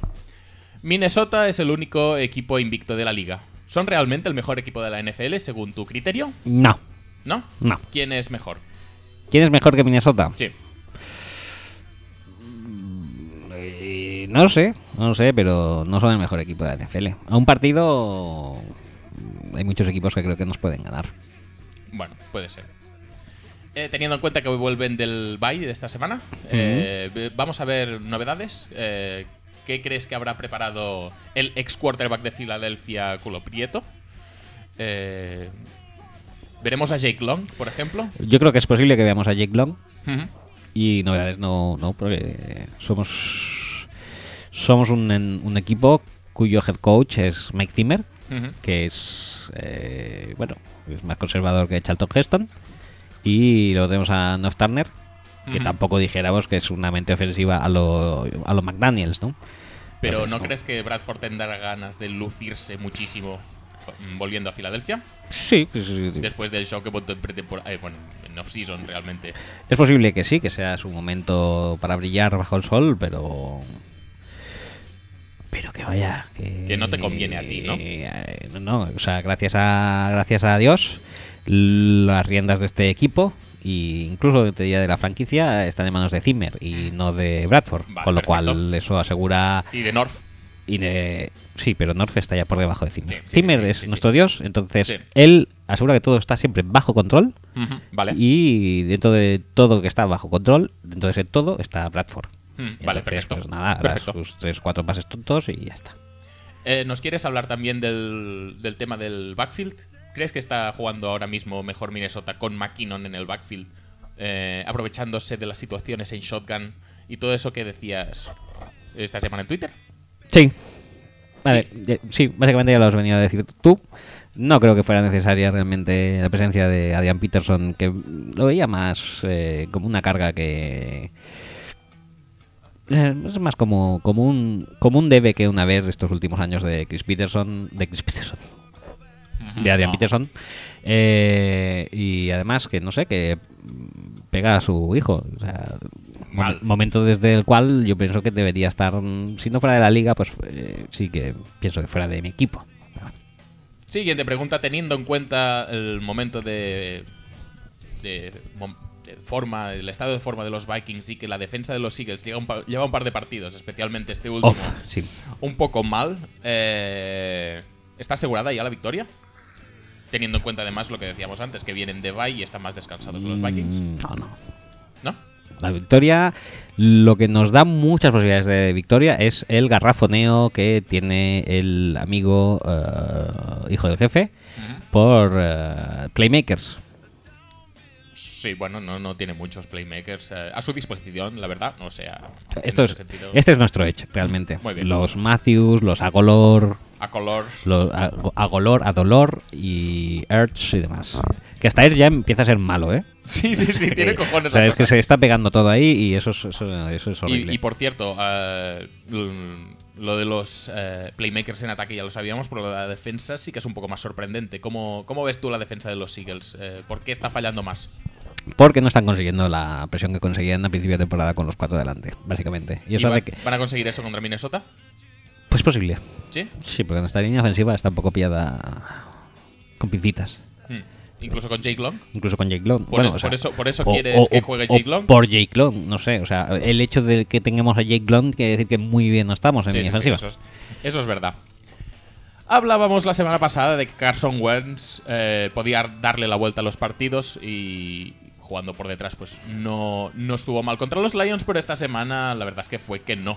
Pero sí que es verdad que el approach de la defensa rival fue bastante distinto. De hecho, esta semana es la primera vez en la que el equipo rival se dedica a meter presión constante a, Carson Wentz y la verdad es que no, no lo gestionó demasiado bien el tema del blitz, el tema de la presión, el tema del pass rush. Eh, se le vio bastante poco cómodo. ¿Dio Washington en el clavo? ¿Tú crees que esa es la manera de parar a, a Wentz y al ataque de los Eagles? Es una buena fórmula. ¿O es, o es algo más puntual? Es una buena fórmula en tanto en cuanto, quiero decir, es un no, deja de ser un quarterback rookie. Hmm. Si le pones presión, a ningún quarterback le gusta. Si le pones presión a un quarterback rookie, a lo mejor le gusta incluso menos. Y, y como su nivel de confianza, como ya he dicho antes y repito, con sus receptores tampoco es que sea demasiado alto, pues mm, yo creo que todo eso le hace estar un poquito... mm, Bueno, que no está muy seguro en su juego en ¿Y estas cuán- circunstancias. ¿Cuánto crees eh, que la, la sanción de Lane Johnson influyó en, en la sensación de seguridad que tenía Carson Wentz, o de inseguridad que tenía Carson Wentz en el pocket? Creo que influ- influyó bastante y que va a ser bastante aprovechado por Minnesota, si ya te ahorro la pregunta. Eh, Sí, eso te iba a decir. ¿Pero va a necesitar blitz o con los cuatro de delante ya se apaña? Yo creo que con Limbal Joseph en nuestro estado ya hay mucho ganado, ¿eh? Sí, más que, más que Hunter, Griffin. No, que Hunter y Griffin también, pero si. Si. Si generalmente Joseph ya brilla, sin Lane Johnson, pues brillará más. Pues Lane Johnson, bueno, eh, Joseph no creo que vea mucho el, el Bueno, tackle, ¿eh? posiblemente no, pero, Pero bueno, Pero ya tienes que, ya supongo que, no sé cómo lo han, cómo lo han hecho la suplencia, pero supongo que habrán movido como hacen siempre, ¿no? O sea, al CT lo pongo de guard, ahora, ahora- pongo un tackle, ahora- eh, ahora meto este para adentro. ahora vamos a comentarlo esto. Venga. Precisamente por lo que acabamos de hablar, otro de los nombres propios de este partido es sin ningún lugar a dudas el de Jalapulibati Baitai. ¿Cuánto tiempo crees que he estado ensayando para decirlo correctamente? Pues diría eh, que mucho. Sí, ahora eh, deletrearlo. Jalapulibati Baitai. ¿Tengo que hacer esto? Sí, sí, sí, sí. H-A-L-A-A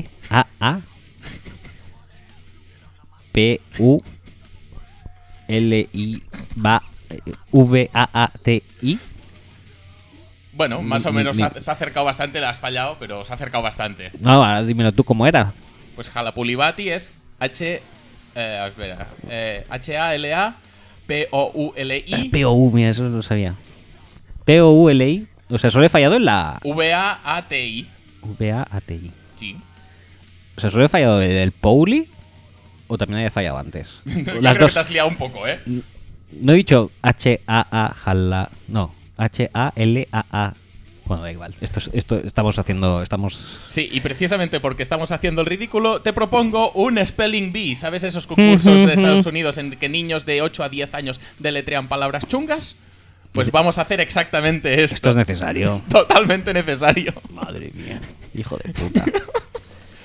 Entonces, eh, no sé si tenemos alguna música de concurso que mole. La verdad es que me gustaría, pero no sé si están. O si quieres elegir tú tu propia, tu propia sintonía. Eh, pero vamos a, vamos a. Sí, sí, sí. Vamos a hacer este concurso de deletrear. Y lo vas a petar muchísimo o no. Porque eh, la semana pasada quisiste suspenderme sin ningún tipo de motivo en el test pitingo. Eh, no, no, no, no, da igual. Da si, igual. si- si no sin música o si no con cualquier canción que nos vaya bien, que no sea Pantera, porque la verdad es que no pega demasiado. Vale. Eh, No me pongas, no me pongas eso, ¿eh? que, que- que- que- que no te pongo nada entonces. No, no, pero. Vale, ponme esto. que- esto, con pero esto- si, esto no viene a nada Seguro esto. que me concentro. Venga, va.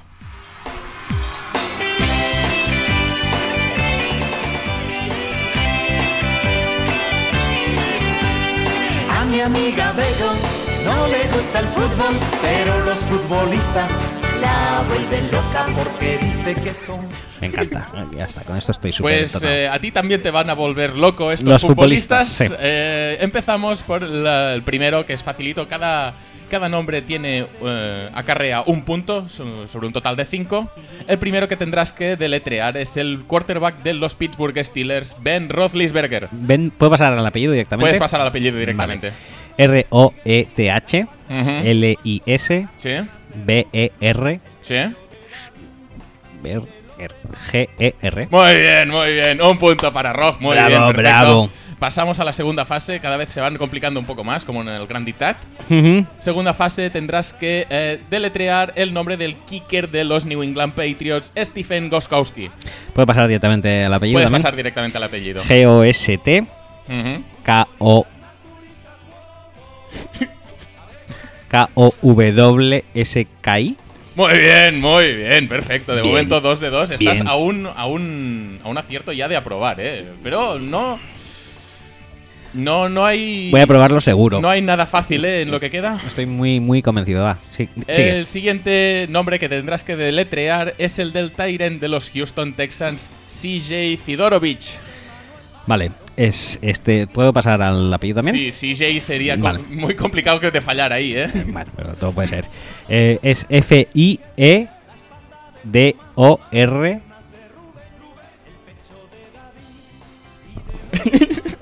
que tendríais que verlo esto. Es brutal. F-I-E-D-O-R. O-W-I-C. Z. ¡Z! ¡Perfecto! ¡Vamos! Ya se ha probado, ¿eh? Ya se ha probado. Ya. Ya la, está. la- la- presión te la has quitado de encima, pero aún Yo en mi puedes- época de estudiante era de aprobar y pasar ya del resto. O sea que Sí. ya te digo cómo va a ir esto más o menos. Pero Sí. sigue si quieres. Sí, sí. Siguiente nombre, ya fase 4, muy complicado. Tendrás que deletrear el nombre del linebacker de los Detroit Lions. Thurston Armbrister. ¿Esto es con el nombre también? Sí, sí, sí, sí. T-H-U-R-S-T-O-N. Joder, se lo sabe de carrerilla, madre mía. Hombre, es que Albister. ¿Y Albister necesitas que lo digas? Sí, por supuesto. A-R-M-B-R-I-S-T-E-R. Muy bien, muy bien, muy bien. Toma, muy es bien. que voy para nota y todo, ¿eh? Sí, sí, sí. Última, última fase ya, el más complicado que se me ha ocurrido así a bote pronto cuando hacía las previas, es el cornerback de los Tampa Bay Buccaneers, Jude Adjei Barima. No me veo capacitado. ¿eh? no, No. paso, ¿eh? Prefiero eh, sustituirlo con el bonus track, a ver si llegas Sí, por favor, sí. Pues eh, con el bonus track tendrás que descifrar, o de- deletrear el nombre del mítico delantero centro del Racing de Santander, eh, Pedro Munitis. No, Pedro Munitis no, sería demasiado fácil. Estamos hablando de, M-U-N-I-T-I-S. estamos hablando de Vladimir Bechasnik.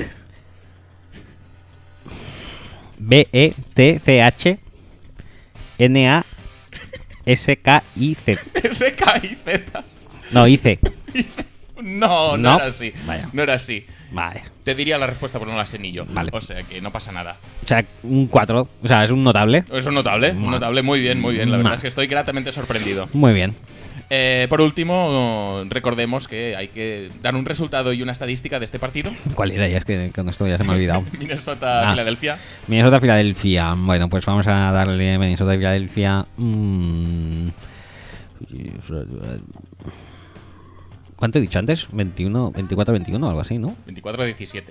24, 17. Puedes, repetir resultado, Pues ¿eh? No- decir- no, pues esto me voy a decir 17, 17, 13 ¿Estadística? para Vikings.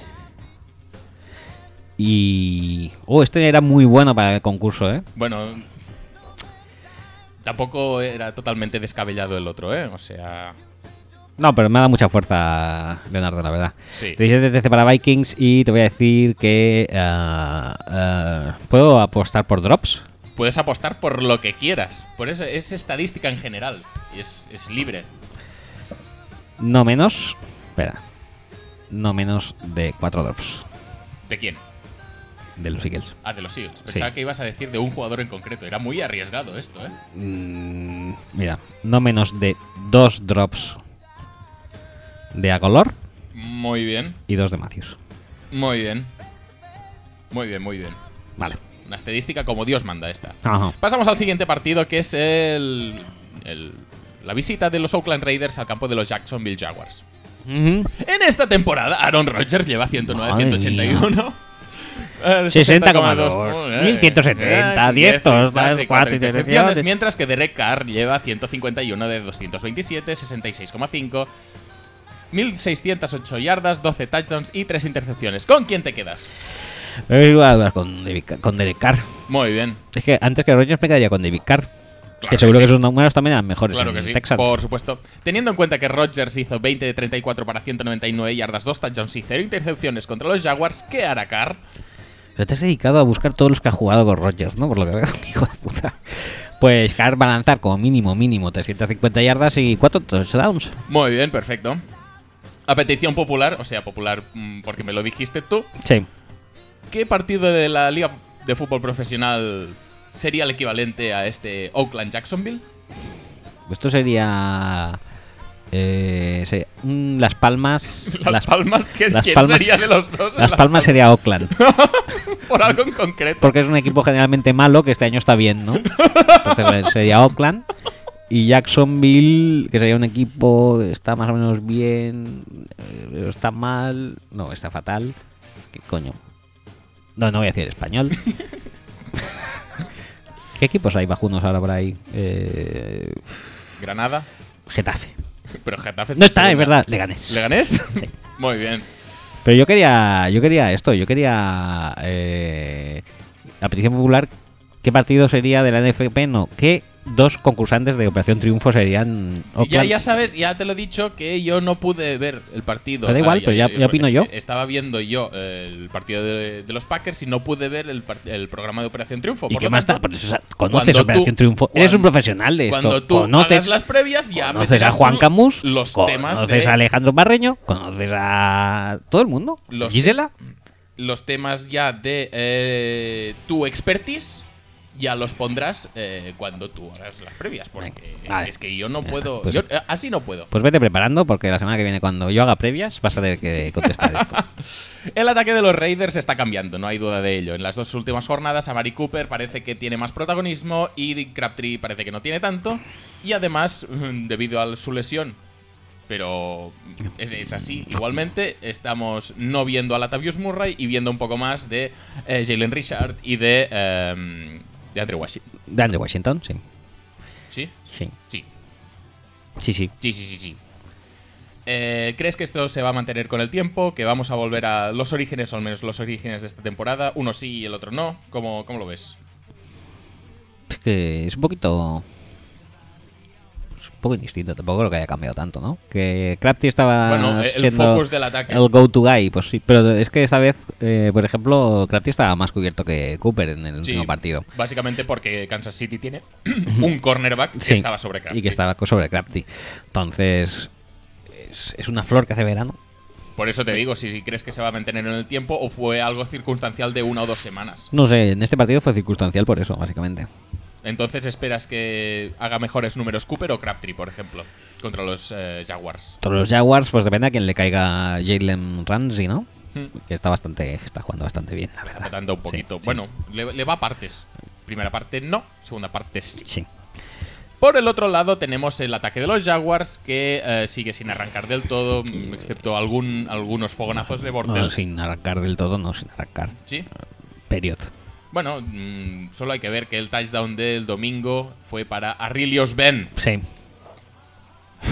Madre mía. Arilios ¿Qué Ben, que ¿Qué, qué yo- análisis haces de un ataque que tiene a Allen Robinson, a Allen Hars, a Julius Thomas y tal? Y que acabe tirando Ah, de un mira, sí, jugador que no sabíamos ni que seguía en la liga. Es que le iba a decir, digo, es que yo ni sabía que estaba todavía ese tío en la liga. O sea, Aurelius Ben, que un tío que en su prime ya era garrafón máximo. Que se lo Recorde- pregunten a cualquier fan de los Buccaneers. recordémosle haciendo mítica pareja carismática donde las hayas, él y Mike Michael- Williams. Iba a decir Michael Clayton. No, tío. Michael Clayton no. Michael Clayton es, es anterior. O sea, ya- Michael Clayton era un superclase comparado con estos.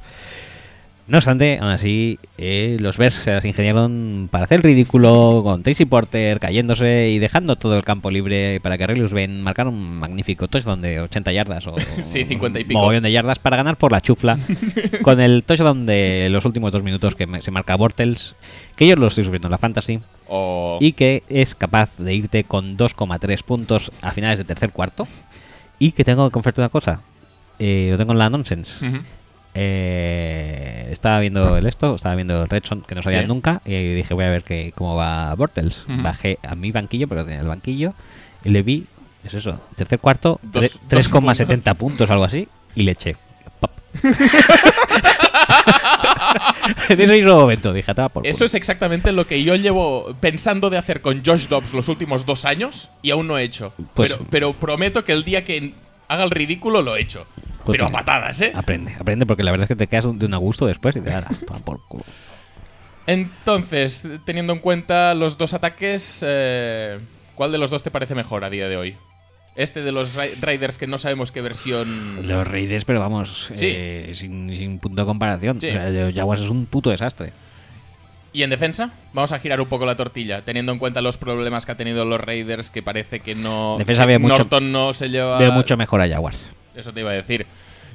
Eh, la irrupción de Jalen Ramsey, que le ha costado pues tres o cuatro semanitas mm, empezar a destacar, pero que lo está petando muchísimo, le da el edge eh, de defensivo a los Jaguars por encima de los Raiders. Totalmente. Entonces, ¿va a ser un partido de muchos puntos o de pocos puntos? De pocos puntos. ¿Sí, tú crees? Sí, es un, un partido asqueroso. ¿Y quién...? Como en este partido no resurja ya Bortles, Sí. ya está. Sí, no, No no, hace y falta ya- no, no hace falta me dices nada más. Sí. Muy bien. Y entre los dos equipos, Raiders y Jaguars, ¿qué equipo ves con más opciones de ganar su división? Independientemente de lo que pase en este partido. Pues más a Raiders, ¿eh? Casi. Sí. Sí. Muy bien. Sí, porque... No sé. Eh, No sé. No, ahora no sé, porque Raiders tampoco está tan bien a día de hoy, ¿no? ¿Qué récord tienen? ¿Tres? 4-2, creo. ¿4-2? Con 4-2, pues sí, si tiene 4-2 veo mejor a Raiders, porque no sé, veo muy capa caídos a, A Denver. a Denver, ¿eh? Bueno, pero está en una división bastante más competida que los Jaguars, que, Sí. que llevan dos victorias seguidas y que, bueno, los Colts y los Texans jugaron un poco a ver quién hacía más el ridículo el último Sunday Night. Sí, pero no sé. Es un- la NFC Sur, ahora hay la FC Sur ahora mismo es una división súper jodida. Están todos en un pañuelo. Por eso, por eso. Es Opciones de los Jaguars. mm, Es la nueva NFC este. Dime más. Nada, nada más. eh, resultado de estadística. Creo que por Pues- lo que has dicho, igual. 3-6. No, este lo veo un poco más igualado, ¿eh? ¿Sí? Sí. Vein- pero le doy un 21-10. 21-10. Para Raiders. Muy bien. ¿Y estadística? Estadística. Puedes decir. la- no, Latavius quizá no porque no juegue, sería trampear. Eh, pues Arilius Ben si quieres. No, voy a ir a por Bortles. Muy bien. Bortles la va, la va a petar y va a conseguir menos de 200 yardas de pase Muy bien. Confías mucho, ¿eh? Por lo que veo. y un touchdown como máximo. Coño, ¿cómo que has puesto que su equipo hace 10 puntos? si apostaras Sí, a pero- más de un touchdown sería bastante preocupante. Claro. Por eso no, no he puesto más de un touchdown. Muy bien, muy bien. Te veo bastante. Pero puedo, puedo fallar el resultado y luego eh, aceptar Vale, esto vale. también. Sí, sí, sí, sí. Mm. Y por último, último partido de las previas, New England, eh, que viaja al Heinz Field, al campo de los Pittsburgh Steelers. Pobretes. En esta temporada, Aaron Rodgers lleva 109, 181, 60,2%. de 1170 yardas con 10 touchdowns y 4 intercepciones. Millones. Mientras que Landry Jones lleva 0 de 1, 0% de completados, 0 yardas, 0 touchdowns y 0 intercepciones. ¿Con quién te quedas de los dos? Con Landry Jones tiene un techo mucho más grande. Por supuesto. Teniendo en cuenta que Rodgers no ha jugado contra los Patriots, pero fijo que lo haría de puta pena, ¿qué hará Landry Jones? Salirse. Como mínimo vamos a marcar también unos 3 o 4 touchdowns y con 0 intercepciones. Y, y bueno, va a completar más del 65% de los pases, obviamente, y a un ratio mucho más de 10 yardas por pase que lleva esto, pues eh, te voy a decir que va a conseguir no menos de 600 yardas de pase. Pues lo más seguro, ¿eh? Si quieres te lo miro, pero Sí, sí. lo, lo más seguro que sí. No, no, sí, no, está ¿Es claro. para ti el partido de la jornada o es que o tiene demasiado nombre para lo que el roto salvaje que van a hacer los Patriots? A día de sin Big Ben, nada es lo mismo. Que lo he, lo he letrado bien, por cierto. Sí, sí, sí, sí, por supuesto. Era el primero, era la fase 1, no era tan difícil. Ya.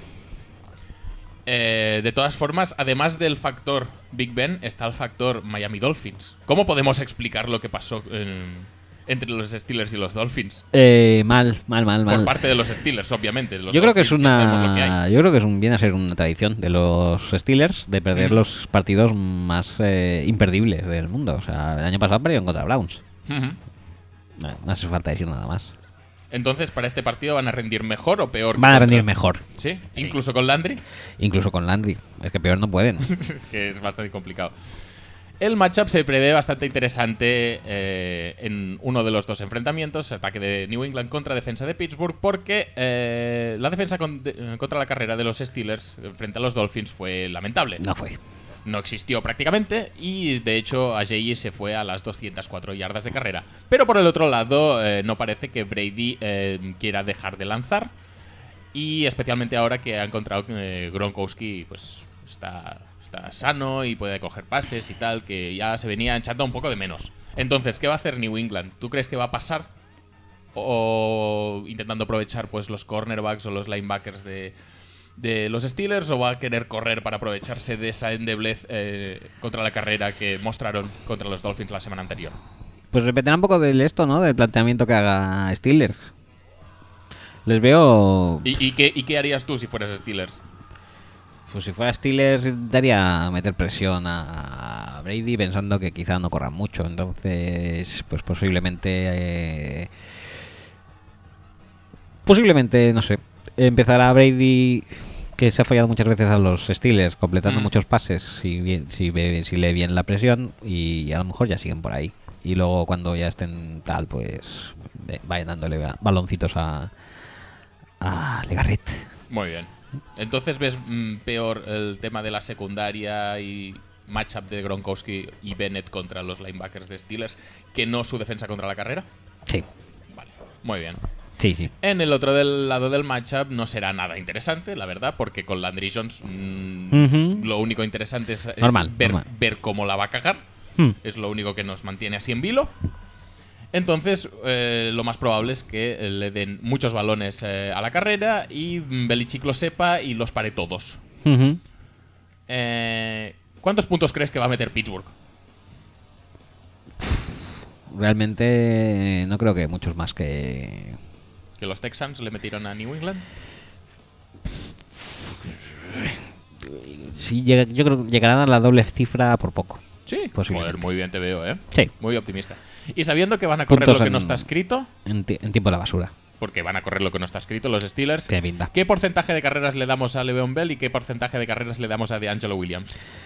Sí, sí, sí. eh, ¿Le damos el de siempre o confiamos en esa rumorología que dice no, que vamos a abrir a Le'Veon Bell como receptor para aprovechar el, play- el- el playmaking ability de los dos y no sé qué mm, cosas dicen que luego casi nunca se cumplen? Bueno, si lo ponen de receptor yo creo que es básicamente por carencias también, porque Witton está lesionado, Coach también. eh, entonces... Antonio Brown, Eli Rogers, Hayward Bay. No creo que saquen a Bell. O sea, yo no creo que estén los dos juntos en el campo, la Sí. verdad. No. Y no. Y creo pues que bueno, al final va a acabar siendo lo de siempre. Cuatro carreras para de Angelo Williams y ya está. 34 para Le'Veon Bell. ¿no? Muy sí. bien, perfecto. Sí, sí, sí. Por último, dos jugadores jóvenes eh, muy prometedores despuntaron en el seno de estos equipos la semana pasada. Por el lado de los Patriots eh, fue el linebacker Elandon Roberts, Ujú. eh, que fue, pues hizo siete placajes, estuvo bastante bien su actuación. Eh, ¿Cómo ves el nombre de, de Elandon? Hombre, pues me, me, me gusta mucho hagas esta pregunta, porque me parece un nombrazo, ¿eh? Sí, Sí, el Landon Roberts. que es como Land Rover, pero, pero mejor. Sí, pero mejor, porque es, porque es el anden, lo, lo, lo holandece y además son dos, porque son Rovers. Dos. dos Rovers. El Ma- madre mía. Brutal. Madre mía. Pero en el otro lado que, que tenemos un, un nombre incluso un poco mejor porque eh, eh, tuvo dos recepciones para 36 yardas y un touchdown. Kobe Hamilton. Sí. ¿Cómo ves el nombre de Kobe? Me encanta. Kobe Hamilton es uno de mis jugadores favoritos. Sí. Ya desde, desde el momento que nació, básicamente, le llamaron Kobe. Que por cierto, hoy he descubierto un cliente, eh, que lo he, tuiteado, no he podido menos, que se llamaba Rocky César Augusto. Dices, bien, Muy bien, muy bien. Bien, bien. Eh, bueno, ya sabemos que a tu primer hijo, tu primogénito, le ibas a poner Charkandrick. Sí. Nos lo contaste la temporada pasada. Es posible. No, era posible. Eh, No, ¿Era que- posible? No, no, no está confirmado aún. Estaba entre Rico y Charkandrick. Sí, bueno, vale. Entonces, entre Rico y Charkandrick el primero. El segundo, que sería el Andon o Kobe. Hostia, tú. Muy duro, ¿eh? Es que Landon me gusta mucho, tío. No sé por qué, es un nombre que me gana. Kobe tiene su vertiente sentimental y todo esto. Pero Landon, o sea, como nombre, el Landon es mucho mejor Lo que Kobe. holandece Lo todo. holandece todo, tío. Que por cierto, eh, no sé si lo habíamos hecho o no. eh, por lo tanto, es un posible flashback nonsense. O flashback previas, como quieras llamarlo. Ajá. ¿Qué opinas de Kobe? Porque hemos hablado mucho de Petra y del Sí. premio Petra y tal, pero de Kobe no hemos dicho muchas cosas. ¿no? Ajá. No sé si lo hicimos en una previa el año pasado, lo de Kobe, o en su momento cuando se presentó al draft. Mm, po- posiblemente sí. Y si lo hicimos, pues lo repetimos ahora. ¿Qué opinas de Kobe? Kobe, o sea, lo vi con escepticismo. ¿Sí? Pero como veníamos de naranjito, dije, le daremos la esto, le daremos el beneficio de la duda. Y hay que decir que su evolución gráfica eh, fue bastante correcta. Sí, Sí. sí, el, el dibujo original. el no dibujo era- original no tiene nada que ver con el posterior y que era bastante más agradable a la vista. No estaba mal.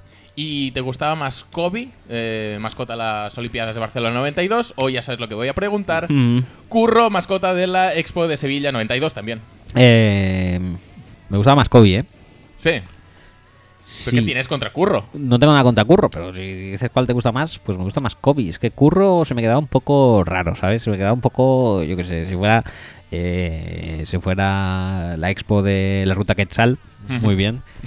Pero, ¿qué pinta Curro en Sevilla? O sea, un- sí, la verdad. Bueno, ¿y qué pinta Kobe en Barcelona? aquí hay perros, pero Es ahí verdad, sí, sí, sí. yo no creo que haya loros con crestas eh, de, de colores eh, súper llamativos. Lo veo más selvático. No, no me gustaba Curro. No, no creo que no esto- era representativo entonces. No, no. Muy bien, muy bien. Me parece una opinión muy fundamentada y muy correcta. Vale. Pues nada, me dice el resultado de estadística y lo chapamos aquí, ¿eh? Vale, pues venga, vamos a hacer eh, un 34. 34 pocos me parecen, ¿eh?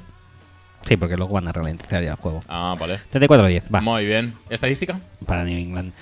Eh, si quieres Landry, si quieres Antonio Brown, que muchos dicen que tiene que demostrar ahora lo élite que es Antonio Brown, precisamente en estos momentos de tanto de tanto sufrimiento por- de su equipo, que lo necesita más que nunca. Es el momento de demostrar que, que lo va a petar mucho, hoy que es tiene un estatus de, Landry. de receptor top. No, eh, Landry. Voy a Landry. por Landry, va.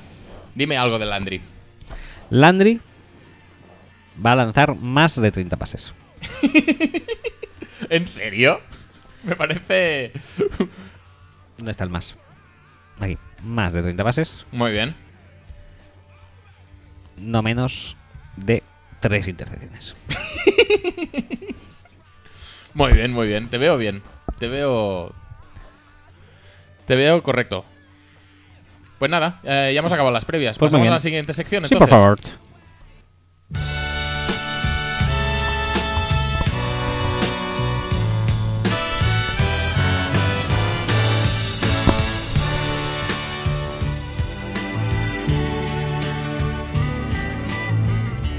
Como una promesa, eres tú, eres tú.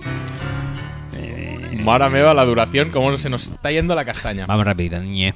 Bueno, pues entonces vamos, vamos a ir. Esta sección la vamos a hacer muy rápido. Sí. No tan rápido como el día que nos la petamos, pero bueno, bastante rápido. ¿Por qué?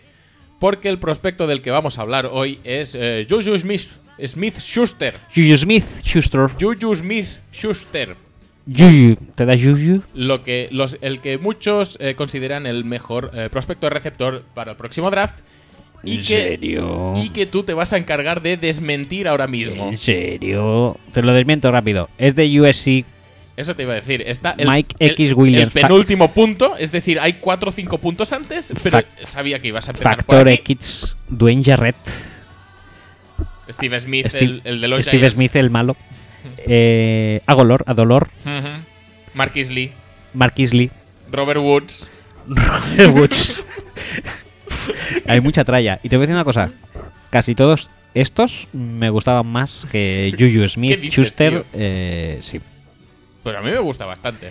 Porque además baila. Ahí es, eso sí. Hace así, con la pierna.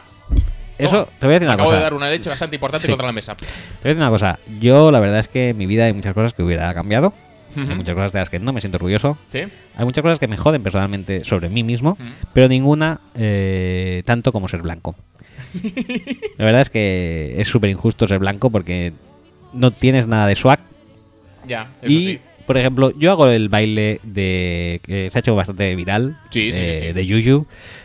Eh, a ver, es un baile, dijéramos ya que es en, es en el campo de entrenamiento, lleva, lleva césped artificial, Sí, no permite mucho el movimiento. sí. Y si vas con chanclas de las de. que va chanclas. que van chanclas. No de dedo. No de dedo. Chanclas de piscina. De las del año pasado. De las del año pasado, no. De las de los años 80. las típicas esas adidas con las cuatro barritas. O sea, yo ya salgo así al campo y dice, pero chaval, vete a tu casa. En cambio, él se pone, hace un baile hiper ridículo y le queda bien porque es negro. Además que creo que se lo está inventando. Sí, se lo está marcha, inventando ¿eh? sobre la marcha. Pero es negro y le queda de puta madre. Y dices, mira, lo que bien baila el tío y tal. Yo hago eso y exactamente igual y ya está. Me dirían, "Pff, ¿dónde- ¿qué, qué hará el blanquito de mierda este ridículo? Es súper es súper injusto, pero es así. Me sabe muy mal no ser negro y cosas así me, me reafirman en mi... ¿Podemos hablar del jugador en sí o Sí, sí, habla. prefier- prefieres dejarlo aquí en tu... Es de USC, pero tiene swag? Es de UFC, tiene swag, pero... Y te gustaba poco, te gusta poco comparado con Marquis Lee, Robert Woods y Agolor, ¿no? Sí. ¿Pero por qué exactamente? Mm, No te voy a decir que es un Tyler Boyd de la vida, pero poco le falta. Sí, sí que parece que vaya como, como a un, como un- con una marcha menos a veces. Esta, esta vez he visto un par de vídeos de él y no de partidos, de highlights. Y me ha sorprendido. Bueno, buenas manos tiene, muy buenas, ¿eh? Sí, yo creo que eso es lo que más destaca de él. Fisicidad la tiene también. Mm. Que está la imagen esta de que, de que le hace un stiff arm a un, a un de esto, a un, eh, a un cornerback que lo manda como 4 metros lejos. Pero es que ya está. O sea, tú, tú ves los vídeos y las, Es, es un poco que tiene de todo, pero no tiene de nada. Esa es la sensación que te puede quedar. A mí, sinceramente, me pesa más el tiene de todo que el no tiene de nada. Pero, oye, mm, Yo lo que creo es que la separación que consigue a nivel college es Mm. muy poca y que en nivel NFL le va a costar mucho, ¿eh? Sí, pero es, es versátil. Lo puedes usar en, en multitud de situaciones. Te puede ganar en largo, te puede eh, hacer crossers. eh, las rutas no, no acaban de ser del todo malas. Tampoco me acaban de gustar porque muchas veces como que da pistas ya antes de cortar hacia dónde va a ir. Pero bueno, eh, puede hacer de todo también. Puede, A mí me gusta. luchar con los... Me eh, gusta fisicidad, Eso te iba a decir. manos, Puede luchar con los receptores y hacer contested catches. sí. Fisicidad y manos me gustan. El resto mm, lo veo bajo. ¿Y si este realmente es el mejor eh, receptor? Algunos dicen que sí. Luego puedes mirarte si te gusta Corey Davis o si te gusta Mike Williams, el de Clemson o el X. Eh, Mike Williams es también un nombre eh, con precedentes bastante malos, ¿eh? sí, NFL. sí, sí, sí, la Porque, es que porque sí. Factor X y, y el otro Mike Williams tampoco es que. Mm. Recordemos el compañero de Aurelius Ben, tampoco es que lo petara demasiado. No, pues eso, que sí que es verdad. eh, No me parece a malo. mí me parece súper versátil y bastante fiable, pero no, no es el típico receptor que tenga mucho star power tampoco, o mucho, mucho mm, playmaking ability. No es un mago tampoco de las yards after catch. Puede conseguirlas, obviamente, como todos, pero no, no es un tío que pueda romper eh, cinturas con el balón en las Mm, manos, por no. ejemplo. Entonces, yo creo que es un receptor muy sólido, pero que quizás sí que es verdad que se pueda quedar en. o se tenga que quedar en receptor 2 en un equipo de NFL. Yo así como te digo que el año que la semana pasada Ruben Foster me flipaba, este no me convence, ¿eh? ¿No te convence nada? No, muy poquito. Ni con el baile. El baile me convence mucho. ¿Tú sabes la de celebraciones que vamos a tener cuando este tío esté en la liga? La de, la de pañuelos que le van a caer. Buah, ya Madre ves, mía, Ya ves. qué agustito. Entonces, que tenemos. eh, tenemos ya veredicto de que no te convence demasiado. A mí no. De todos los prospectos que hemos hecho, es el que menos te gusta de momento. No me acuerdo ya de ninguno, pero es posible. Nick Chap, eh, Devonte Fields, Rubén Foster. Sí, es que, que menos me gusta. Aparte, sí. No sé si hemos hecho alguno más. Nick- Ah, Evan Engram Nick- también hemos hecho. Nick Chap. Bueno, sí, me parece mejor que. Pero va a ser primera ronda este, ¿eh? Lo sabes, ¿no? Somos conscientes ya. Pues allá que se apañen. Sí, tú no, tú no lo cogías ni, ni borracho, ¿no? Si mi equipo lo drafteara en primera ronda, Ni borracho Coca-Cola. No me, no me pondría muy, muy contento y feliz, sinceramente. Es así. Bueno, pues nada, pues si no te pondría feliz y contento, vamos a chapar ya la sección porque no merece la pena seguir hablando de esto. Perfecto.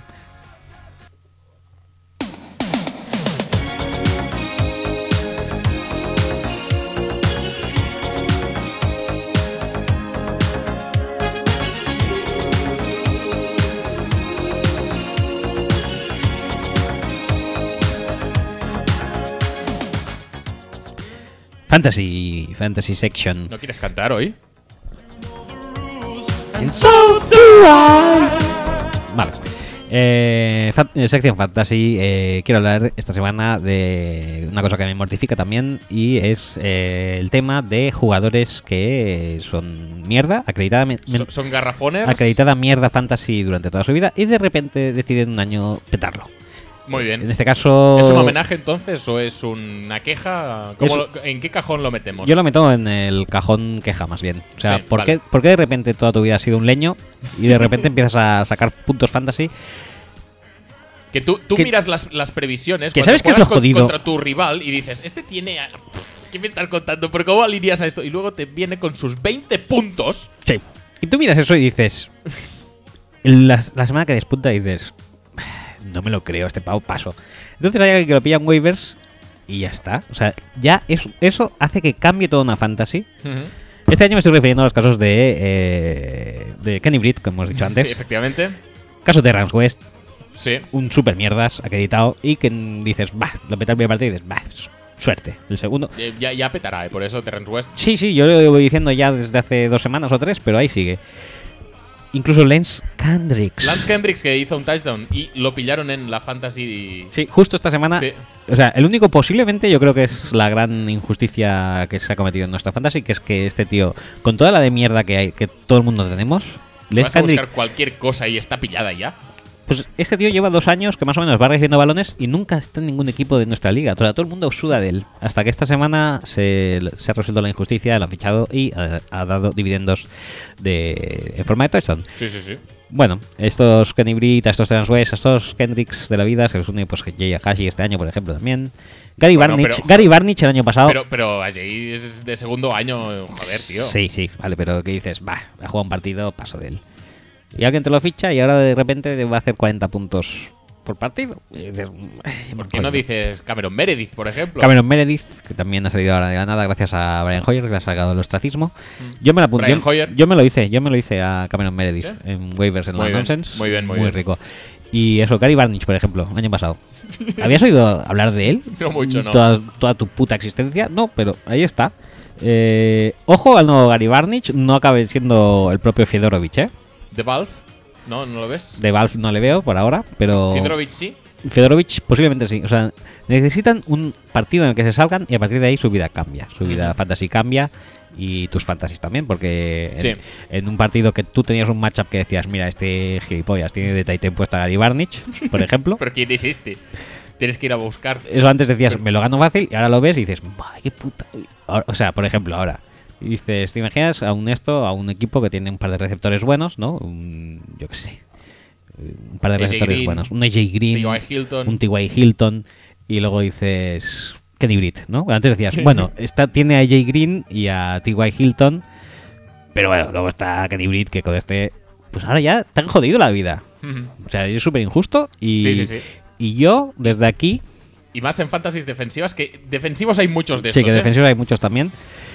Pero yo desde aquí eh, quiero dejar clara y patente mi queja contra estos tíos que salen de la nada, que son acreditadamente malos durante muchos años y que de repente te joden la fantasy de esta manera. De hecho, antes hemos hablado de uno de los mayores exponentes de este, de este fenómeno, que es Zach Brown. Sí, Que tenemos que sufrir semana tras semana. Esta semana creo que. O, esta semana o la pasada fue, fue Zach Brown, precisamente. Tenemos que sufrir semana tras semana las quejas amargas de Pablo, que creo que todos los jugadores de este tipo le van en contra. Cada semana se nos queja. Mira, tal, ha hecho 35 puntos. Vaya mierda, pues si, si, si no hace nunca nada.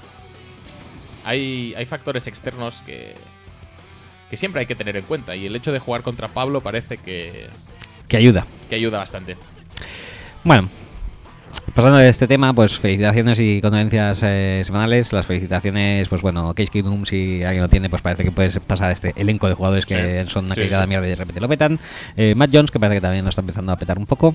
Eh, LeSean McCoy, obviamente, también. ABG por fin ha llegado. ABJ, devuélvemelo, ABJ, ¿no? Devuélvemelo, no te lo voy a devolver. Manning también parece que empieza a lanzar con algo de. De ABJ. que empieza a conectar con ABJ.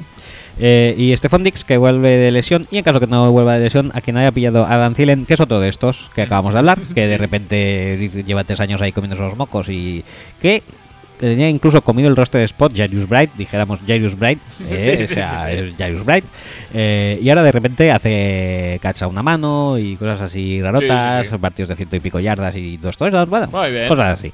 Eh, Y hasta Cordarel está haciendo cosas, ¿eh? Sí, sí, sí, está muy implicado Cordarel este año. Las condolencias tienen que ir para Big Ben, sus familiares y sus eh, allegados de Steelers. Sí, o sea, Pablo.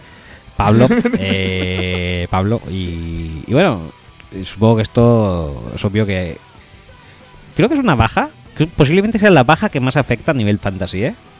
Porque te jode Antonio Brown, te Sí. jode a Le'Veon Bell, o sea, te lo jode todo. te lo- Sí, sí, sí. es- A de Angelo Williams también. de Bueno, Angelo ya, Williams ya, ya, ya estaba de joder, antes. pero bueno. Pero posiblemente Antonio Brown es el receptor que más puntos Sí. fantasy consigue de la liga y Le'Veon seguro que es el running back que más consigue. Sí. Y los dos se van a joder por culpa de Big Ben. Muy bien. En fin. Es un eh, 3 en 1. Es un 3 en 1. Como lo de las, eh, bisagras. Sí, eh, exactamente. Waivers, de waivers no hay mucha cosa que hablar. Más que posiblemente lo mejor, la mayor noticia sea Cap eh, Kaepernick, en, sí. en- en San Francisco. Y también apunto el nombre de Dion Lewis que dicen que puede ser que vuelva esta semana. Aunque Y- yo no lo, no lo veo. Y Y, Lance Kendricks. Lance Kendricks que ha pillado un touchdown. Pues vale. Pues, ya estaría, ya estaría la sección. Ya estaría la sección. Pues Hmm. entonces pasamos a la siguiente. Venga, fantástico.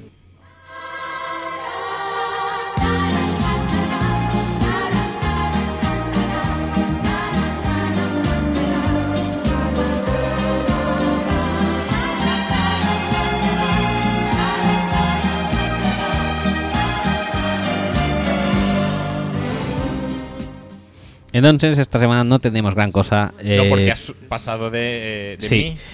Y, y mejor, y mejor Sí, que ¿tú crees? mejor no tenerla porque, Porque vamos muy mal de llevamos tiempo. muy mal de tiempo. Eh, básicamente del tailgate del campo de Bills ya hemos hablado, Sí, sí, sí, sí. largo y tendido. Y habría que hablar de la comparecencia más bien escasa de Cam Newton ante- en la rueda de prensa post partido contra New Orleans. Estaba bastante Ah, enfadado. ¿Qué- Tenía, ¿Qué, dices que ha hecho? Sí, pues nada, que estaba bastante enfadado y tardó como unos 20 segundos en abandonar la sala. Eso sí, vestido con un impecable sombrero, estilo eh, el que lleva el Joker en los eh, en las ¿Sí? eh, películas de animación de, de, de Batman. Vale. Exactamente igual. Sí. Sí. Con, con su sombrero y Su todo. sombrero de alas, sí, sí, sí, sí. sí. Muy, bien. muy bien. Pues eso, eh, dijo, estoy cansado, estoy cabreado, me voy. Me parece muy que bien. decía que había aprendido mucho de su De la Super experiencia Bowl. Super Bowl, Sí, y sí, tal, sí. y que no bueno, Dice que pues, sí. pues nada, pues fantástico. Y... ah, mira, qué bien.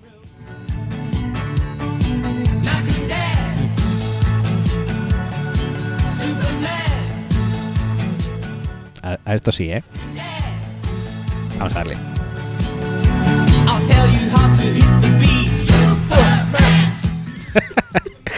ha. Muy bien, muy bien. Bueno, pues solamente por poner este pequeño chascarrillo Sí. en forma de canción, nos viene bien que Cam siga eh, teniendo ese buen Esas perder, cosas- esas esas cositas. Esas Bueno, cositas no pasa que, nada. que Por cierto, ¿qué tal? Porque hemos hablado de Vikings, hemos hablado de Giants, pero no hemos hablado de Saints. Ah, muy bien. Muy Casi bien, ¿no? consiguen cagarla de, de manera brutal porque la llegan a cagar realmente. O sea, de que era un 30 21-0 seguro. 21-0 no, y más, 31-0 diría ¿Sí? que pues llegaron a ir o algo así. Pues acabamos ganando con un apurado 38-37 o algo así. Ya ni me acuerdo. 41-38 creo. Me puse muy nervioso y dije, madre mía, como casquemos. Es que, de hecho, llegan a ganar Panthers y ya lo he dicho por Twitter, pero vamos, a Cam Newton no le sacan de la rueda de prensa ni con, ni con rasqueta, ves, ni con ni con aguarrás, ni con marines, nada. O sea, s- pega allí 20 años carcajeándose de- de- del personal.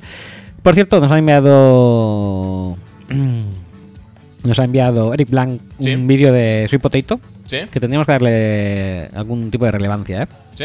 Sí, hay, hay un cantante que canta una canción que se llama Sweet Potato, Vale, bastante vale. horrible. Ya lo buscaremos entonces. Sí, porque tenemos hecha mención en, en- Vale, va. en muy bien. Twitter, Pues o sea ya, que, ya lo miraremos a ver qué tal. que esto. Eh, además, subsección Joe Payton, ¿puedes poner ahí música aquí también?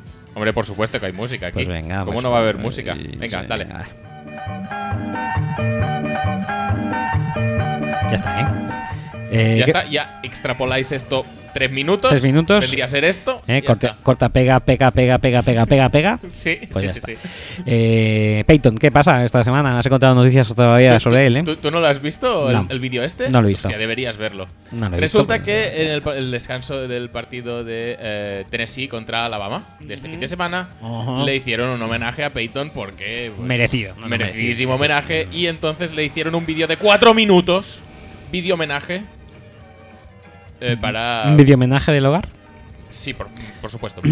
Eh, un vídeo homenaje en el que salía Peyton diciendo cositas y tal. Siempre he sido un volunteer, no sé qué. Estaba, estaba en una sala así, muy, muy coqueta ella, decorada con cosas de Peyton y tal. Pero eso es un vídeo, o sea, un vídeo que, que hace Tennessee, o, o igual el propio Peyton, y dice, oye, ponme Oye, este, y me- hacerme el build-up, hacerme el hype, pínchame esto. pinchame esto, eh, hype, hype, aquí. Es que él, es, él es así, es todo, todo espontaneidad.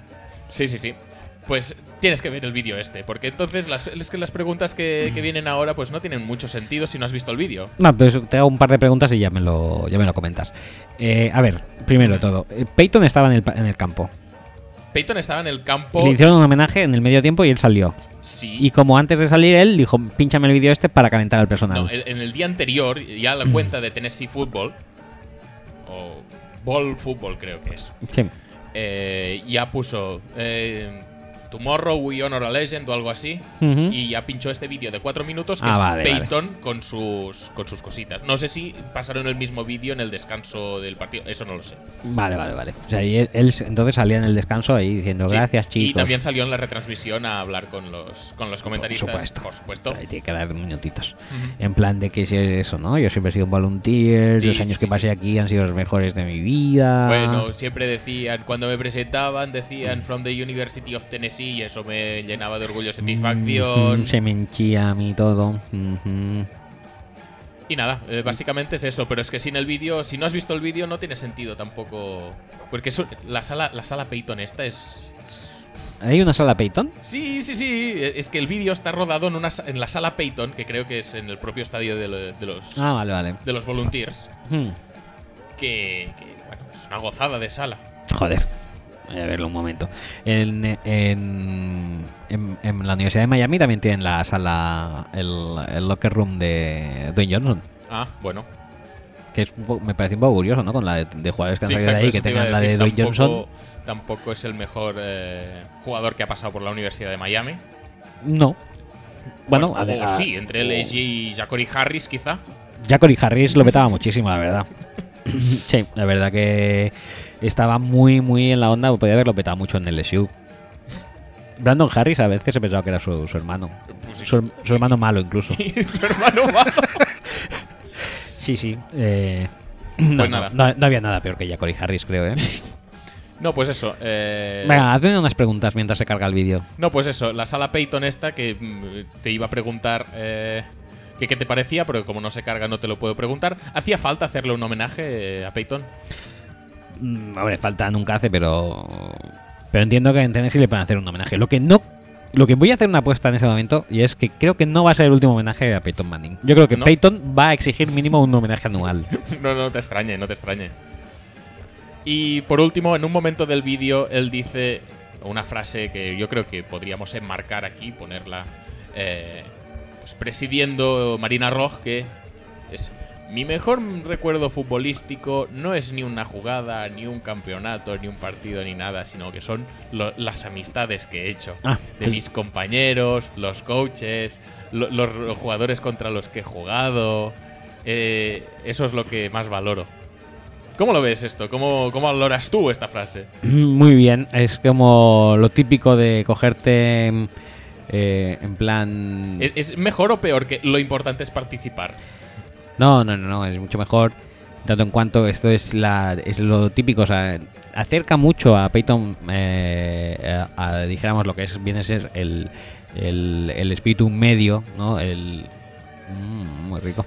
El eh, sí, el espíritu el espíritu medio cutre de De, de- de- Del- de de- buen rollismo forzado. De buen rollismo. for- No, no, quería hacer un eh, paralelismo con, yo qué sé. O sea, eh, ¿quién no ha cogido y ha intentado eh, seducir a una chavala con algunos versos, unas estrofas bonitas, ¿no?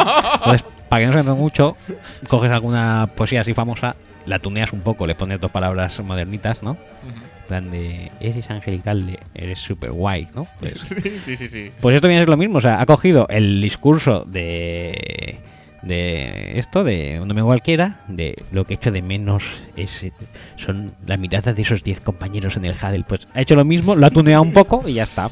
Vale, muy bien, muy bien. Míralo. Eh, mira que, Mira qué jovencito. qué jovencito y qué, Madre mía, qué eh. cabecita tenía ya, eh, por sí. Pues es súper, parece un plato de televisión, ¿no? La sala Peyton. Sí, sí, pero.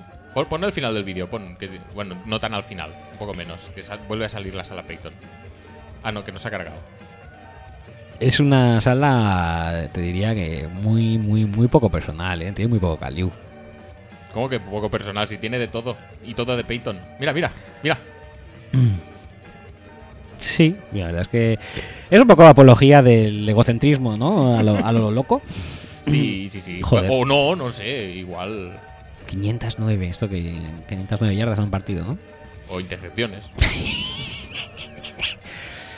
Ay, O, o perímetro cabecil. me encanta cómo deja la habitación, ¿eh? Yo creo, yo creo que. ¿Crees que es a cámara lenta o es a la velocidad que se mueve Peyton Manning? No, eso es, es una velocidad normal, ¿eh? Creo. Iba griñolando, de hecho.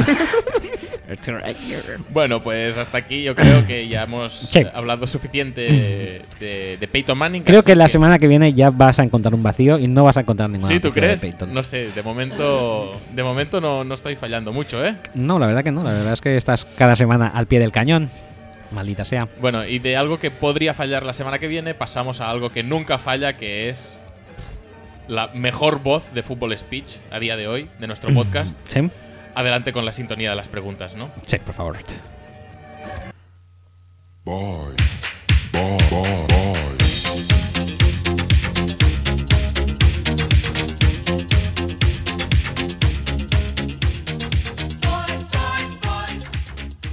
Sobre todo, trabajadores de Decathlon. Recordad. Dicen voy a pagar con tar- ta- ta- tarjeta. Es, es el cantante de Voice. Y, y deberéis rendirle pleitesía. Reconocerle, rendirle pleitesía, pedirle un autógrafo, Pero, pero dos. Y un audio de WhatsApp. Y nos lo mandáis. Y nos lo mandáis, sí, por favor. Eh, ¿Qué quieres hacer? ¿Empezamos por las preguntas de mail? ¿Empezamos por Sí. las preguntas de WhatsApp? Mails. Mails. Hmm. Vale, ¿y con qué mail empezamos entonces? La primera de ellas es de. El primer mail que tenemos es de Pablo Elenger, que nos envía un test de quarterback mierders. A ver cómo Vale. sale esto. Dice: Hola Vale. chicos, el otro día al escuchar el test de Pitingo se me ocurrió hacer un test de quarterbacks.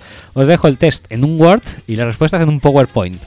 Ponerlas cuando lo hagáis, cuando lo hagáis, intentad no verlas. Me Ma- gusta ma- que. Madre mía, es que no, no solo dos words, no, no, no. No, ahora, un Word. Word y un PowerPoint. El azul, Y el preguntas. El, rojo, respuestas. ¿Crees que lo lograremos? no lo sé, no lo sé. Pregunta 1. ¿Pero por qué abres el, por qué abres Me el cago en la PowerPoint? puta. Es que eres tonto. No, es que se ha abierto solo. Yo le he dado aquí. ¡Es tonto! Hala, ya está, ya sabemos el uno. El uno es Bethel Johnson, muy bien. Dice, empecemos con el Goat. Como Viking fan, para mí siempre será Ponder. Como Goat se echa de menos cuando falta, como pasó en el Wildcard hace unos años, en el Lambo, todos recordamos a Joe Webb y su partidazo, pero ¿quién era el desgraciado que fue backup de Webb en aquel partido y no fue capaz de jugar delante de estos dos hijos de puta? Pues sí, Bethel Jones- Thompson, porque se me ha abierto el...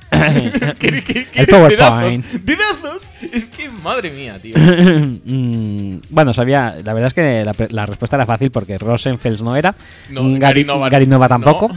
Y Jared Allen tampoco. Pero ojo, igual Pero- sí, ¿eh? pero- Que si Edelman puede ser quarterback, ¿por qué no puede ser los Jared Allen? o Gary Nova. Eh, dos, Matt Flynn le sacó los cuartos a Seattle con un partido contra los Lions. Probablemente se los gastaría en pagar el pigonazo de su mujer para que se casara con él. Hablando de Wax y sabiendo que sois bastante expertos, relaciona a cada chica con su quarterback mierder. 1 Ponder, 2 Flynn, 3 Alex Smith y 4 Matt Chop. La 1 es eh, una Raideret. Es, es- es Sam Ponder. No, eh, Ponder es Samantha Ponder, o sea que no, no hay tu tía esa. Sí, pero ¿dónde está? Porque no la veo. Ah, Aquí, pues Samantha Claire, Sinclair, que es la C, sería Ponder. Sí. Eh, sí, sí, sí. A ver, la de Alex Smith, Lauri. Pues yo no estoy muy puesto en esto, ¿eh? Te voy a decir que Lacey Minsey, Minshew será de Yo creo que Alex Smith. Alex Smith Sí. eh, o de Matt Flynn. Yo diría Alex. Pues yo digo que la opción B, Lacey Minshew, es de Flynn. Yo digo de Alex Smith. La D es Ponder, ahí la C es Ponder. La D es, eh, es la señora Shop. Y la opción A es eh, Elizabeth Barry, es mm, Alex Smith para mí. Yo creo que la A es Matt Shop, la B es Alex Smith, la C Ponder y la D Matt Flip. Vale, yo digo la A. Un momento, un momento, que tenemos nota al pie.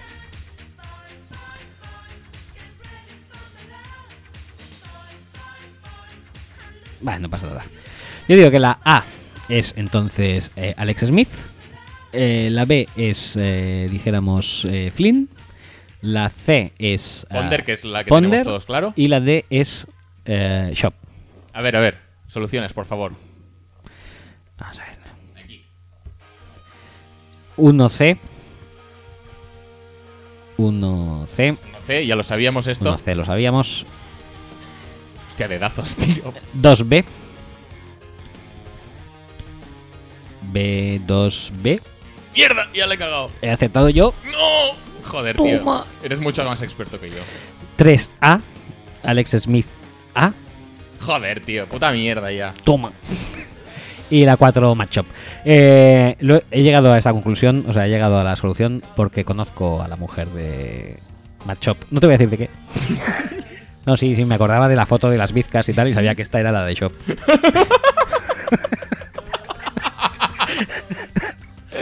Sí, sí, ahí está mi truquito. Muy bien, muy bien. No, no, no me parece mal. Eh, y, y luego he pensado, digo, la Miss seguro que es de. que De es Matt Flynn. de Matt Flynn. Porque te voy a decir una cosa, o sea, las Misses Sí. van con tíos fracas, eso está clarísimo.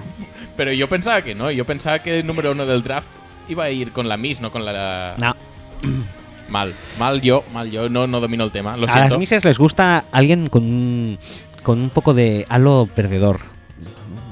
No, no les. mm, Como cuando Helen Linde se casó con Rudy Fernández. correcto, ¿ves? Vale. Ya está. Eh, Las, has- las las has entendido a la perfección, por lo que había. 3. Tras las retiradas eh, tempranas de Boy Jackson y Barry Sanders, los aficionados de NFL volvimos a sufrir otro golpe en nuestros corazones el año pasado con la de Jake Locker, correcto. Nosotros no la esperábamos tan pronto y en Tennessee no esperarían pillarlo tan pronto en el draft.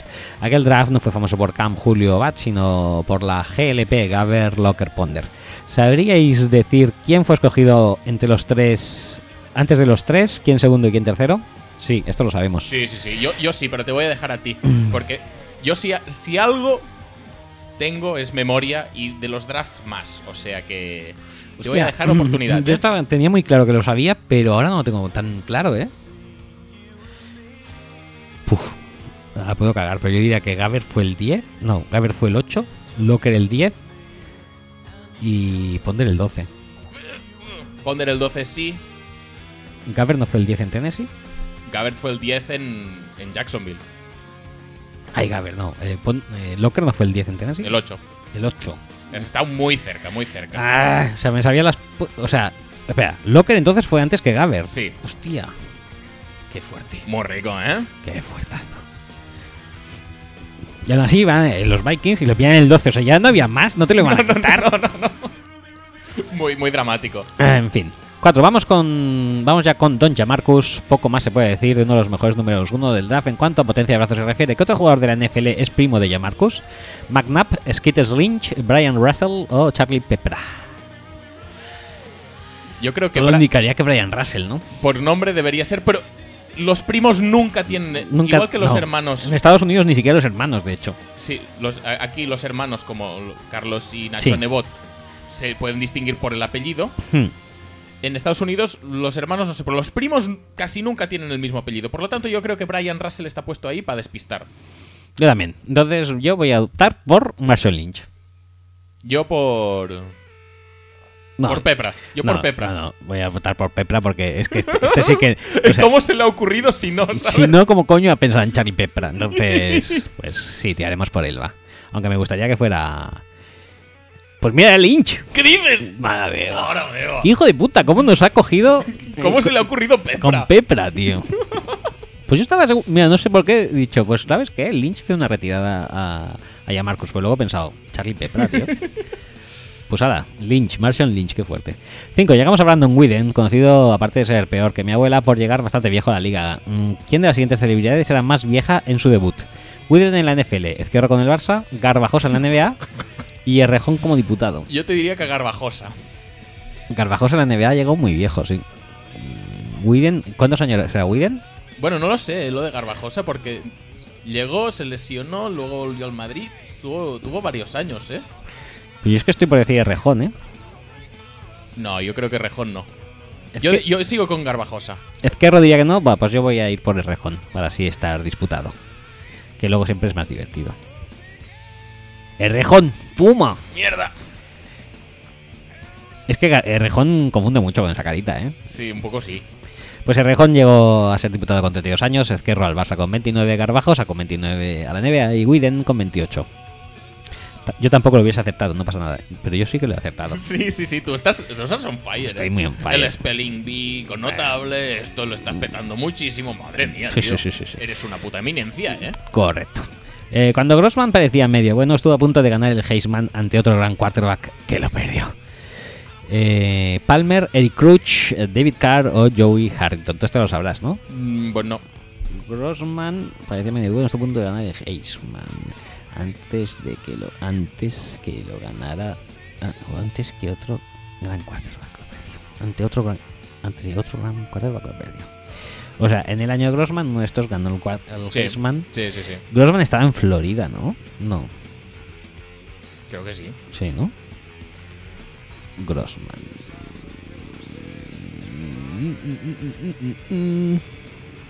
Te diría que David Carr no ganó el Heisman. Y a mí no me suena. Y Joey Harrington tampoco. Te voy a decir Palmer, ¿eh? Yo iba a decir Palmer también, pero no lo tengo tampoco del todo claro. ¿Le doy? Crouch. No, Eric Madre Crouch, mía. qué bueno, Nos han- madre mía. Nos han jodido, ¿eh? Joder, es muy difícil este test, ¿eh? Me, Sí, me sí, está sí. gustando por eso. 7. Semáforo Sánchez. Es leer esto y solo me acuerdo del fumble, pero hay muchos olvidados en aquella jugada. ¿Quiénes fueron respectivamente el gorito del culo y el que eh, retornó el fumble para touchdown? Damian Woody. Ya vas mal, ¿eh? ¿Sí, tú crees? Sí. Porque aquí no está Woody en ningún sitio. Ah, no, eh. Coño. Yo no lo veo, ¿eh? No lo veo muy claro. Diría la opción A, Mangold McCourty. Yo le diría McCourty, pero Mangold no me suena, ¿eh? Yo creo que era Woody. Aquí no está Woody. Que ya lo sé que no está. Pero entonces, Ya lo he visto. Dime. Mangold McCourty, Pues Hunter Mayo, eh, Junio Julio o Junio Julio o Moore McGregory. Es que Moore no me.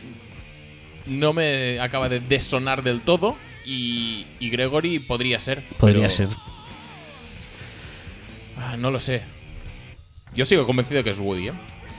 Voy a buscarlo. Moore Gregory. Ves buscando. Yo de mientras sigo con el con el test. Aquí habíamos cascado los dos. Ahora de lanzar intercepciones como un condenado, Delon fue ganador de una famosa bowl antes de llegar a Carolina. ¿Cuál fue? La Tostitos Fiesta, la World Bowl, la Salad Bowl o la GoDaddy.com Bowl. Yo creo que fue la World Bowl, ¿no? Sí, tiene pinta. Tú ves buscando, yo te doy la respuesta aquí. Sí, la World Bowl. Aclarar Bien. que fue con los Frankfurt Galaxy ante los Dragons y que ni siquiera jugó el partido. Sí, fue aquella en la que se nos eh, lesionó Lawrence Casi Brandon, Phillips. Brandon Moore es el de la línea. Muy mal yo. Pues me, son- me son- sonaba Woody, no sé. Da igual. Tras una década de Frerots, TJX, eh, Ponders y Cassels, la posiblemente peor stat line de un quarterback en Minnesota recayó en el único partido que Freeman de Freeman que jugó en la franquicia. Dime cuál fue. Eh, ¿Esto qué son las estadísticas? 18-40, eh, 0-2, 20-53-01, 34-37-03 y 19-55-13. Yo sé cuál es esta, ¿eh?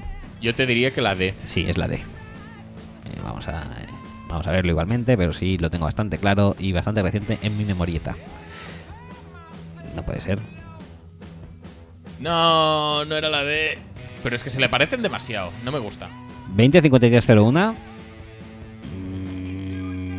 Es que un, un touchdown, sí. eh, Un touchdown.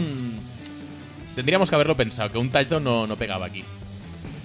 ¿No fue el partido de Freeman contra los Gi- Giants? Sí, el partido de Freeman. No, solo tuvo uno. Hostia, tío, pues ahora. Pues Freeman ha hecho uno así, ¿eh? De 19-55. Que fue la temporada que Freeman jugó en tres equipos o algo así. Oh, Bueno, vale. no sé. Si tú lo dices. Mm, Voy a tener que buscar eso también, ¿eh? Eh, en su debut en playoffs, Lindley hizo la puta risa, pero no siempre fue así. En su segundo partido en la liga ya tuvo múltiples pases de touchdown, además al mismo receptor que fue Fitzgerald, Sherman, Janoris Jenkins o Bowman. ¿Por qué sale Bowman cuando está.? no sé. Ah, porque es Naborro. Naborro Bowman. es simpático. Me he puesto- Muy bien, muy, he muy, puesto una muy foto- rico. he puesto una foto de, de un tío con una camiseta de Osasuna. Fitzgerald, Sherman, Janoris Jenkins Janoris Jenkins, o, digo yo. o Bowman. Yo digo Janoris Jenkins. Tiene pinta, ¿eh? Vamos a verlo, va. Digamos ya Norris. No, este no es. Este joder, tampoco. joder, estoy viéndolas todas. Sí, ya Norris. Ya Norris Jenkins, bien. Os del safety Muy bien, por cierto, ¿eh? Sí, sí, fue muy grandioso. El safety más ridículo jamás visto fue protagonizado por Orlovsky, sí, paseándose durante varios segundos por la zona off the field del Metrodome. Hablando de safety ridículos, ¿quién de los siguientes tiene más intercepciones en su carrera? MD Jennings, eh, Conte, Sendejo, Sendejo no tiene ninguna, creo yo, y Tavon Wilson. Pues estará. Yo creo que Conte. estará de largo, además. Conte ¿eh? y- sí. Yo, yo creo que Conte de largo. Wilson lleva una, pues. eh, o sea, no debe ser muy difícil. Esta es la 10, pues la 11. 11 intercepciones lleva el paquete. Sí, sí, Para flipar, dice. Pero sí, sí, sí. Chris Conte. Case Conte. Guapísimo, ¿eh? Además. Además, muy guapo, eso sí, eso sí que lo tiene. 12. Hoyer parece que, a pesar de ser bastante malo, consigue ser titular a cada equipo que va. No fue así en 2012 con los Cardinals, en el que convirtió el peor grupo de quarterbacks de siempre, con Cole, Kinley, Linley y Skelton. Eso lo tengo clarísimo. Porque Skelton, no sé si fue el primer titular, porque ya empezó lesionado Cole. Las opciones son Leinart, Skelton, Anderson y Luke McCone. Sí, Skelton. Eh, está bien hecho porque nos puede inducir a error que esté Leinart y Macon, que los dos estaban por Sí. ahí en aquellos años, pero creo que un poco antes. Y sí, sí, yo tengo clarísimo que era Skelton, porque además era un tío que me gustaba mucho. Sí, sí, sí. Era, Eh, eh, eh, era- Glennon, Nick Foles, ese tipo de quarterback. era el nuevo, el nuevo, Flaco. esto, el nuevo flaco. Mm, Sí. 13. El quarterback más aburrido y absurdo de la liga no podía ser fan de otro superhéroe más absurdo y aburrido. Alex Smith es fan de Batman, Thor, Aquaman o Daredevil. Hombre, yo creo que ser fan de Aquaman sería ya pasarse. Pues hombre, sí. Por lo tanto, yo diré Daredevil. No, hombre, si dice que es el más absurdo y aburrido. Mira, lo siento, es que me niego a pensar que nadie puede ser Aquaman, fan de Aquaman, tío. Es que es demasiado, demasiado aburrido. Alex Smith Sí, no, ya lo tiene sé. un que tío abierto a 50 yardas y tiene a alguien, a un running back a su lado a una yarda y prefiere hacer el pase de una yarda. Sí. Y si es montado en caballito, mejor. Que no- y es que- o sea, si quieres fallar directamente, dilo, pero. Yo voy a decir Daredevil y ya está, porque Aquaman me parece demasiado, demasiado. Es como lo de Brian Russell de antes, me parece trampa. El del martillo mágico. Ah, pues es Thor. Joder, tío, Martillo mágico los es Thor. ¿no? Qué triste. ¿Y por qué no se induce a error con lo de. Bueno, Te lo he dicho que podría ser una trampa, eso. Lo que pasa Pues es que pues sí, pues sí, pues que entre Daredevil y Thor, pues he elegido mal. sí, claro, es que Thor es mucho peor que Daredevil. ¿Qué dices? Hombre, ¿qué dices? Sí, tío. Pues es tu opinión. Es mi opinión. Es tu opinión. 15. En Indianapolis siempre lo han tenido claro. Si quieres a Lack, pon a jugar a Pinter. Si quieres 6 intercepciones en un partido, pon a jugar a, a Lack, B. Jim Harbaugh, C. Leftwich, D. Cabezón. Espero que sea cabezón. No. Fallo. Cabezón nunca te ha dado 6 intercepciones. Pues yo quiero. Mm, es Jim Harbaugh. Creo yo, ¿eh? ¡Toma! ¿A los Chargers? Pero es- eso te pasa por. No ¿Qué- puede haber tirado 6 Que intercepciones. sí, tío. Madre mía. Ese tío es un paquete. O sea, Es, es lamentable. es, Mira, que- mira lo que voy a hacer. Hala. Otra vez. es horrible. Eso es peor que la canción. Que ya es decir. Eh, vamos a mirar un poquito los WhatsApps que nos han llegado, que son algunos que otros. Sí. ¿Mails no tenemos más? Eh, hostia, pues es posible que sí. Es que hemos hecho uno solo. Bueno, pues miremos a ver si hay alguno más. Eh, tenemos audios, audios. Ah, pues no, no tenemos más. Pues no tenemos más. Pues pasa a los, a los watts. Pues pasemos a WhatsApp. Em, Puedo cambiar esto, ¿no? Ya. Sí, puedes cambiar. No sé ni qué poner. No, deberías, ¿eh? No sé ni qué poner. Esto pondré. Venga, va. Pero, Prim- pero porque. Ah, pensaba que ibas a subir. Tampoco hace falta subir. Primer mail, eh, hay primer WhatsApp que nos llega, eh, cogido así un poco a, a la sazón, a el de Prejunoy. Vamos a ver qué nos dice. Venga. Hola chicos, ¿qué tal? Soy Pera. Ah, primero de todo, ah, felicitar a Axel porque la semana pasada con mi audio lo hizo de puta madre con cortando las preguntas en el momento exacto. Se intenta. Pero hoy le voy a facilitar un poquito la faena. Ah, son las 9 de la mañana aquí y estoy con mi café. Por cierto, café de verdad, expreso, que tengo una maquinita en casa, Qué no qué el agua chirri que aquí es. hacen. Muy bien. O sea, cuando es- acabe la pregunta, diré sorbito de café. Ah, bueno, ahí va la primera pregunta, comentario. La semana pasada hablabais de Dallas Cowboys y me gustó mucho vuestra vuestro punto de vista. Eh, es que no me he acordado de Willy con eso. El, em, sobre Zeke Elliott. Porque es verdad, yo creo que hicisteis como Chris Collinsworth. Ah, Chris Collinsworth me encanta porque analiza todo en el partido. O sea, por ejemplo, en el ejemplo del running back, te dice, pues mira qué hueco ha abierto la línea, mira qué bloqueo ha hecho este, pero mira cómo el running back ha Por cierto, tengo que parar esto para decir que Hueco creo que saca nuevo disco. visto la jugada y qué juego de pies tiene, y etcétera, etcétera. O sea, lo analiza todo. Y eso es lo que es el fútbol, el deporte de equipo. Pero yo, por ejemplo, em, los dos últimos años he tenido que tragar casi todos los partidos de Ohio State porque mi mujer es súper fan. Eh, Zeke Elliott no me sorprende.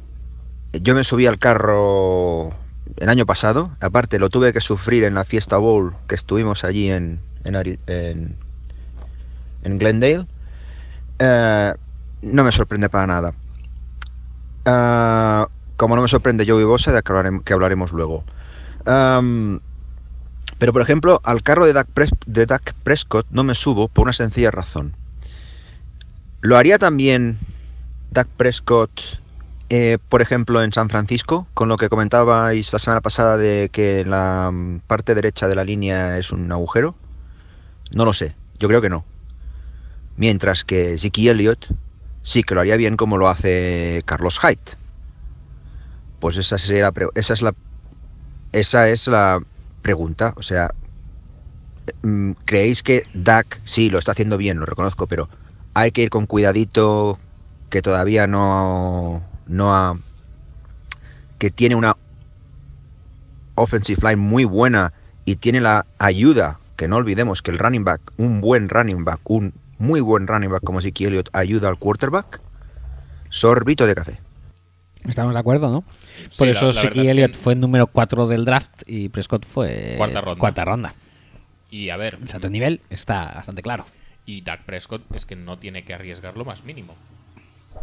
Correcto. Por, por lo tanto, mm, su tarea se facilita, o sea, o sea, queda muy facilitada. Por lo tanto, sí que es verdad que, que en ese sentido. mm, oh, y además, otra cosa, es mucho más fácil ser running back que ser, que ser eh, Quarterback. quarterback. Por lo tanto, necesitas muchas mejores condiciones para brillar como quarterback que para brillar como running back. Por lo tanto, podemos entender que Elliot pueda ser bueno en Dallas, en San Francisco o en los eh, Rough Riders Ajá. y Dak Prescott necesite pues un buen juego de carrera, Se una buena línea, eh, una buena línea, unos receptores que cojan separación, aunque sea porque la de Darius Gunter se cae. En San Francisco esto no creo que fuera a pasar nunca.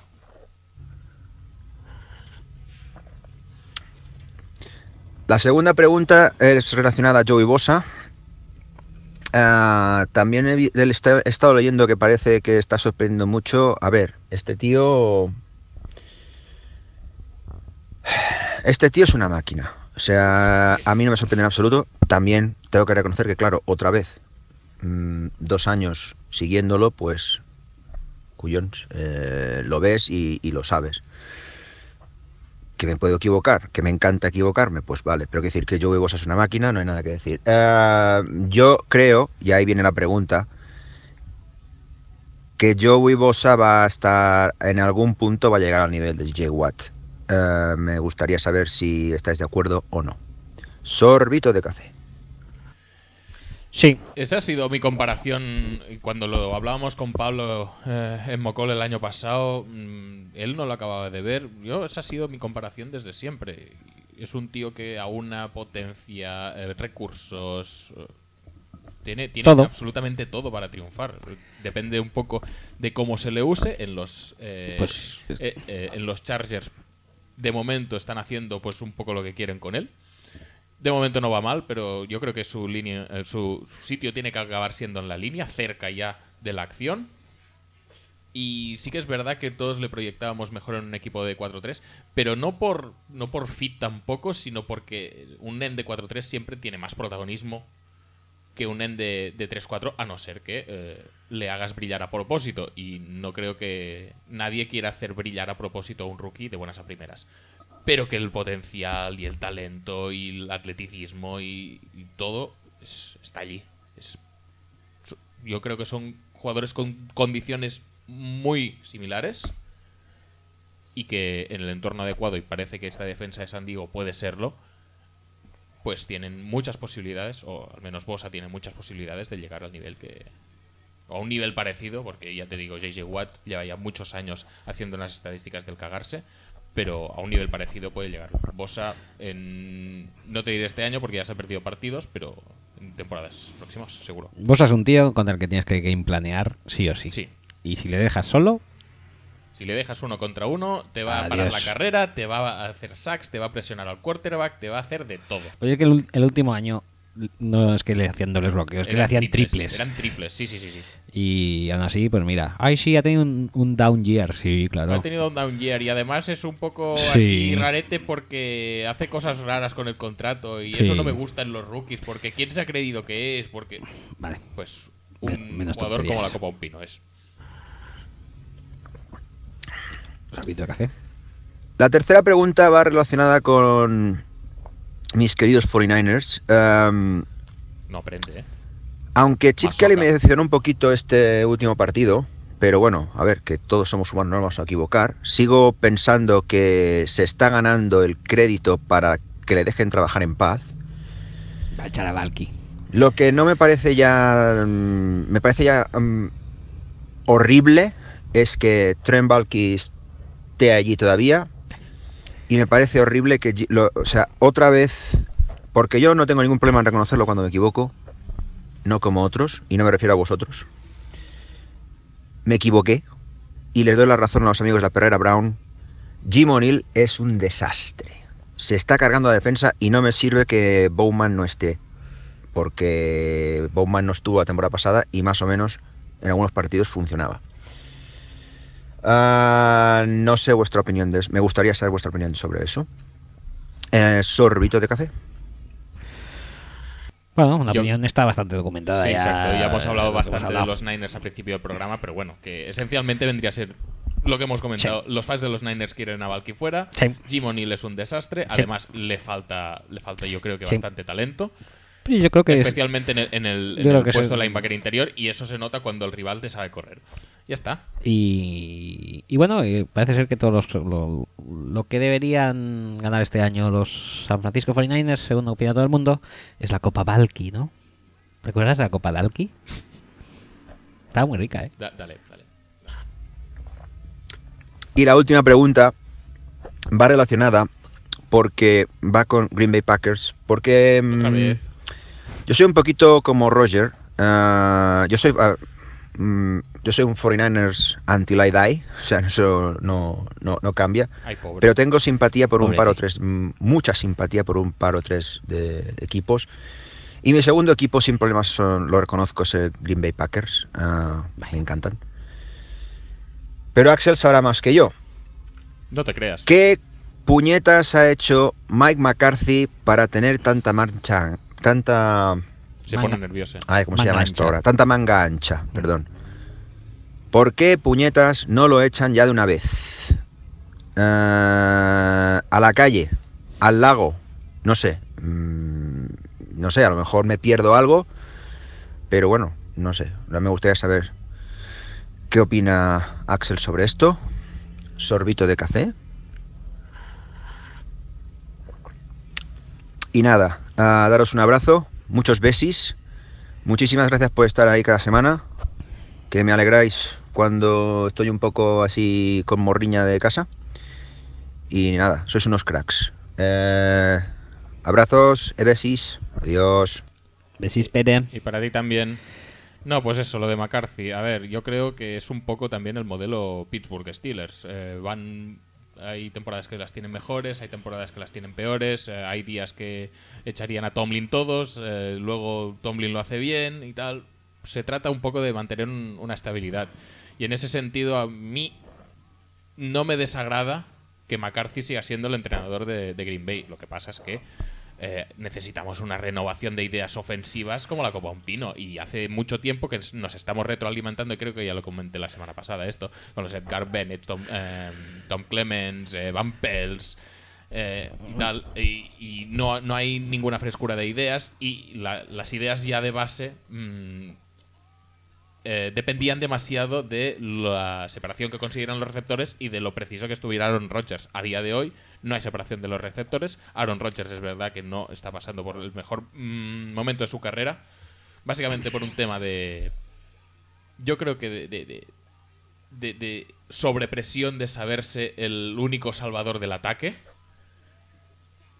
Y esa situación tiene que cambiar. Pero ya te digo, antes que McCarthy yo creo que habría que gastar otra bala, que es la de traer a un coordinador ofensivo nuevo, que no hace falta que cambie el playbook de arriba abajo, pero que sí que tenga eh, otra otra otra ya lo decía, ya lo diré, eh, no variación, otra otra dimensión, que pueda dar otra dimensión, que pueda cambiar algo el game plan cuando las cosas van mal y cuando los receptores no se desmarcan. Mm, no sé, eh, es todo muy lineal en los Packers y necesitamos pues eso, un poco de de, algo adicional. Eh, vale, pues nos ha llegado otro eh, WhatsApp de Roberto, Roberto Chucky, en el foro de NFL Spain, y me dedica a un vídeo. Ah, muy bien. A ver. Hoy he visto a dos chiquillas recoger colillas gracias a Manuela. Manuela. Lo de los aparcamientos es un sufrimiento gracias a. Me gusta mucho esto. Qué bonita es la Sí, sí, los toros me M30 encantan. menos de 70 gracias a Manuela. Y aunque seas delincuente, eres buena gente gracias a Manuela. Para arriba. Donde no encontrabas piso se abre el paraíso gracias a Manuela. Y una asociación de madres limpiará nuestras escuelas. Veteranos y noveles barren las cibeles gracias a Manuela. Andorosa como nadie. Bonito. Y podría ser tu abuela.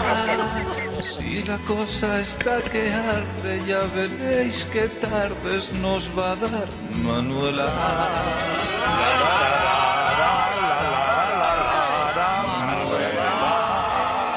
Ay. Me ha encantado, me ha encantado este momento, friki. Y, eh, sobre todo con tu cara de incomprensión. Sí, mi cara de incomprensión más. y de decir que es eso. No, no, no, no, no. No, no, compro. No compro. ¿No compras? A mí me ha gustado la friquez y, el, y, el, momento de unión universal que proporciona Manuela en el coro. Eh, no, no, no, no lo veo. No lo veo. Coscar Kansas nos manda un audio que paso a reproducir. Soy Coscar Kansas.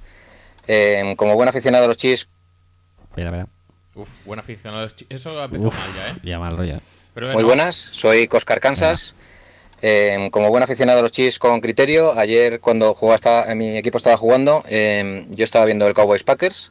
Muy bien. Bueno, realmente no es porque quisiera, es porque eh, estoy aficionado a mi novia a este deporte y eh, por estas maldiciones que nos da la vida, pues se ha hecho de los Cowboys. Al parecer le resultaba muy gracioso ver lo que tardaba en lanzar y, y los movimientos que hacía para escapar de la presión Tony Romo y bueno, se ha hecho de los Cowboys. Normal. Eso me dejaba a mí dos opciones. Una era decirla que cuando juegan los chips hay que ver a los chips, lo cual me haría perderla como aficionada. Y la otra es tragarme todos los partidos de los Cowboys y conseguir que al menos se, se ilusione por este deporte al mismo nivel que yo. He elegido esta segunda opción, que de momento, mientras tengamos de QB a Alex Smith, tampoco me parece excesivamente dolorosa. Eh, es, Eh, sobre el partido de ayer por la noche, eh, os quería preguntar qué coño le pasa a Aaron Rodgers, porque el año pasado eh, no tenía a Nelson, estaba lesionado, con lo cual sus opciones de pase eran Cobb y el idiota de la capucha, y tenía una offensive line que le hacía salir escopetado del pocket cada 2x3. Eh, sin embargo, yo recuerdo partidos muy agresivos, eh, lanzando pases largos, eh, luchando los partidos e incluso al menos un par de Helmeris para ganar o para forzar prórrogas en partidos, lo cual demostraba que luchaba hasta el último segundo. Sin embargo, ahora tiene a Nelson y a Cobb, que son dos tíos que para mí los que sean los chips. Tiene una offensive line que le permite sacar la silla de playa y fumarse un puro antes de tener que soltar el balón. Es impresionante ver cómo las defensas se tiran varios segundos presionando para romper el pocket y no lo consiguen. y sin embargo le veo, le veo como menos ambicioso y menos, menos resolutivo a la hora de ir por los partidos. Ayer por la noche, eh, en la segunda mitad, ya me dio la impresión de que estaba dejando ir el partido. Eh, y mi teoría es que se está cutlerizando. Cuando le enfocan primeros planos, eh, aparte de sus sonrisas socarronas que tiene siempre con los árbitros, eh, me dio la impresión que más de una vez eh, tenía expresiones de esto no, puede, no me puede estar pasando a mí, esto no puede ser, eh, gestos de frustración. Bueno, un poco lo que es el protocolo psicológico que tenía Cutler en los, en los Bears. Entonces, bueno, como no estoy al tanto de lo que se rumia en la casa de putas del paquerismo español, quería que me, que me un poco al respecto. Eh, porque, bueno, eh, los Vikings están que lo, que lo rompen y me encantaría ver a, a los Vikings teniendo luchas fratricidas con los Packers, pero por el camino que lleva esto parece que no va a poder ser así. Eso es todo. Eh, en futuros partidos que jueguen mis, mis chips, posiblemente os podré plantear nuevas preguntas sobre los putos Cowboys y el partido que hayan jugado. Un saludete. Muy bueno lo de tu novia, tiene buen gusto, la verdad. eh, sí, eh, Romo es bastante más espectacular que, Que Alex Smith. que Alex Sí. Smith, y no le puedes no le puedes decir que no, la verdad. Ujú. Eh, en cuanto a lo de Aaron Rodgers, mm, ya hemos hablado bastante del tema. No, pero, pero eh, yo sí creo que es que, cierto este, este que- partido está especialmente ofuscado. No Eh, sé si por el play call, porque Sí, no yo, no, ve- yo no le he visto culerizado hasta este partido. En este veía- partido ya sí. Veía el partido eh, perdido ya desde hace mucho tiempo. el- yo creo que el tema de Fabre también le influyó. Pero bueno, eh, confiemos que sea solo un partido. Sí que es verdad que, que está, está cruzadísimo. Está Pues sí, cruzadísimo. Y ya está, no, no, no hay más que decirlo. A lo mejor En- Fabre, en- a lo mejor Fabre le soltó alguna bromita de las suyas. no, no te extrañe. Entre eso y el touchdown que se, que se deja eh, en el último minuto del, del ya lo diré. De la segunda- de la Del segundo segundo cuarto. Yo creo que con eso dice, oh, ah, todo por culo. Es posible. Eh, Javier Chipi nos envía un WhatsApp diciendo lo siguiente. Dice, un día por otro siempre se me olvida quejarme por el trato injusto que le dais en el programa al mejor compositor de música de España, el gran José Luis Perales. Debería tener presencia para que realmente podáis decir que estáis en la mejor temporada del mejor podcast del universo conocido. Tiene canciones imperecederas eh, con unas letras que se ajustan a este deporte. Por ejemplo, un velero llamado Libertad cogió su camisa y su pantalón vaquero y ¿Quieres navegó. que atrecemos o- Navegó. Sí, pon, pon. A ver cuando dice lo de la camisa y esas cosas. Tampoco hace falta, ¿eh? ¿No? que busquemos- Bueno, pues lo dejamos así de fondo. Déjalo de fondo. Además dice, en, ¿y cómo es él? Es en qué lugar se enamoró de ti, a qué dedica el tiempo libre, que canten los niños, por qué te vas. Todo esto que es... eh, Letras, supongo, ¿no? sí, pero ¿está dedicadas a alguien? ¿Hay un trasfondo? Que canten los niños, supongo que va, va por Cameron Newton. O no, yo qué sé. Bueno. Pero, pero bueno, es bonito igual, ¿eh? A mí Perales... No me ha acabado nunca de... ¿eh? ¿No? Ni sabiendo que tiene casa en Miami. Eh, lo de Miami es lo que más me gusta, pero esto lo conozco gracias a Richie y se pega ahí juegazos buenos. Pero vaya, creo que debería dar más eh, a menudo la su, su verdadera cara, que sería la de sus fiestas de Miami, en la que todo el mundo que va llega con una botella eh, de eh, todos, ¿eh? Llegan Sí. con su botella de ron, whisky o lo que sea, y todos se la beben entera, o sea, con lo cual Ajá. aderezado con otros ingredientes que deban ir por allí. Pero ya solamente eso garantiza que la noche va a estar bien. Y en cambio, luego sus canciones no, no reflejan no, no esto. no- reflejan. No, reflejan No esta. tiene el bacalao, por ejemplo, como Mm, canción. No, no, no, no. Eh, por último, tenemos un audio de Fernando Juzado, nuestro Muy bien.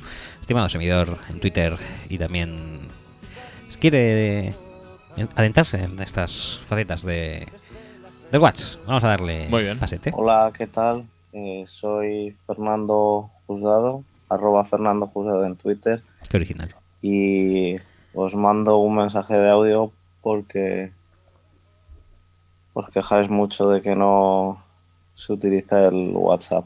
Así que, bueno, mi duda es, eh, como creo sabéis, yo soy de los Steelers y habéis visto, me parece que, que Ben, bueno, está ahí lo de su lesión, no se sabe todavía a día de hoy, lunes, si, si va a ser para una semana o indefinido. No pinta muy bien. Y sabiendo que el, el segundo quarterback es Landry Jones y el tercer quarterback es eh, Mettenberger, eh, ¿qué creéis que, ¿cuál es el calificativo con el que llamaríais a, Tomlin, aparte de, de hijo de puta, por no tratar de tener un segundo quarterback eh, medianamente competente? Ya no, no hablo de tener un segundo quarterback bueno,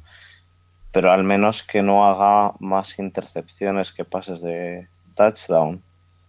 Eh, mm, la opción del año pasado fue además eh, sublime, que fue coger a, a Vic y ahí se vio lo que pasó. Y este año mm, no sé si, si pretenden seguir jugando a esto o porque como ven este lesionado se pueden olvidar de playoffs, obviamente. Entonces eh, tenemos una, un ataque que es bastante bueno, pero se basa en Ben o en el quarterback y, y como esté, como le pase lo que sea, eh, el ataque se cae completamente. Entonces, ¿qué opináis? ¿Qué, qué podéis decir al respecto? Venga, un saludo y enhorabuena por el mejor podcast y la mejor temporada de, del mundo de, de fútbol americano y de todo. Y de todo, claro que sí.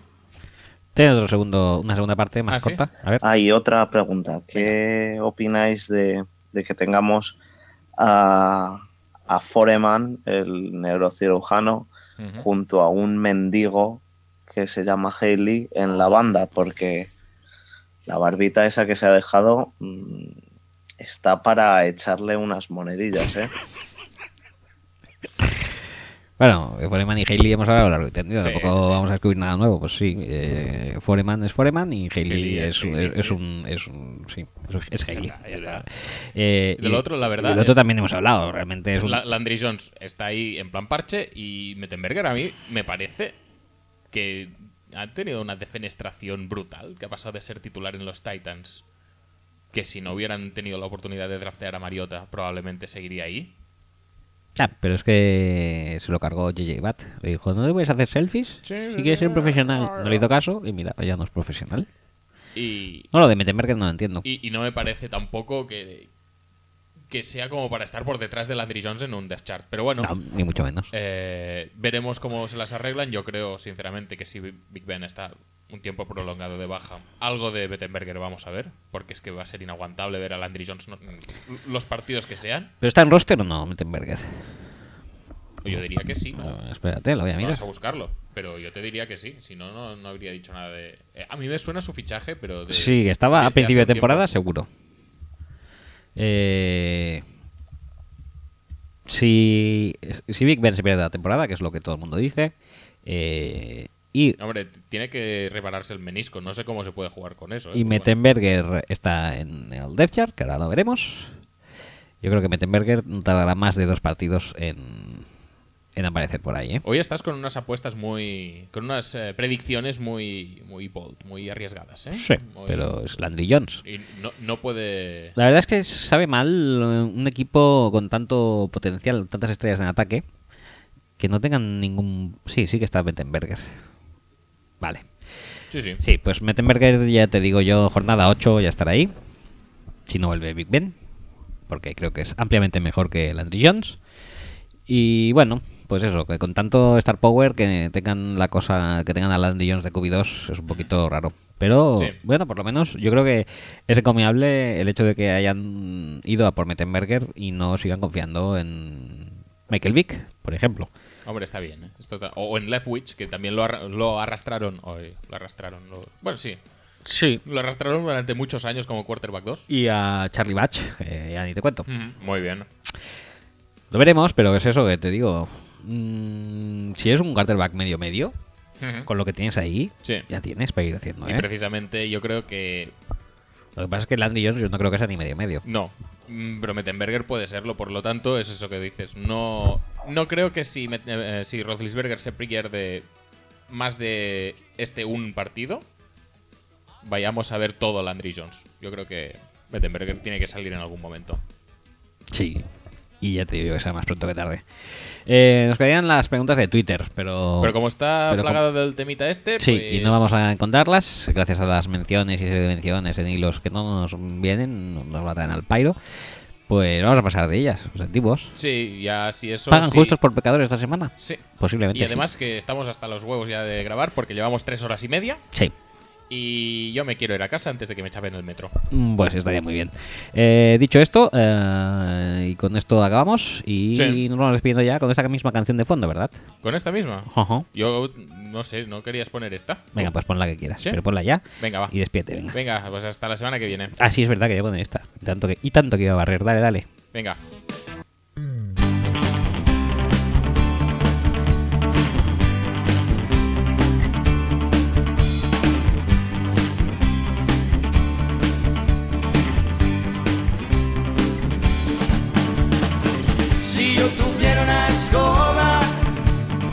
Si yo tuviera una escoba, si yo tuviera una escoba, si yo tuviera una escoba, ¿cuántas cosas barrería? Si yo tuviera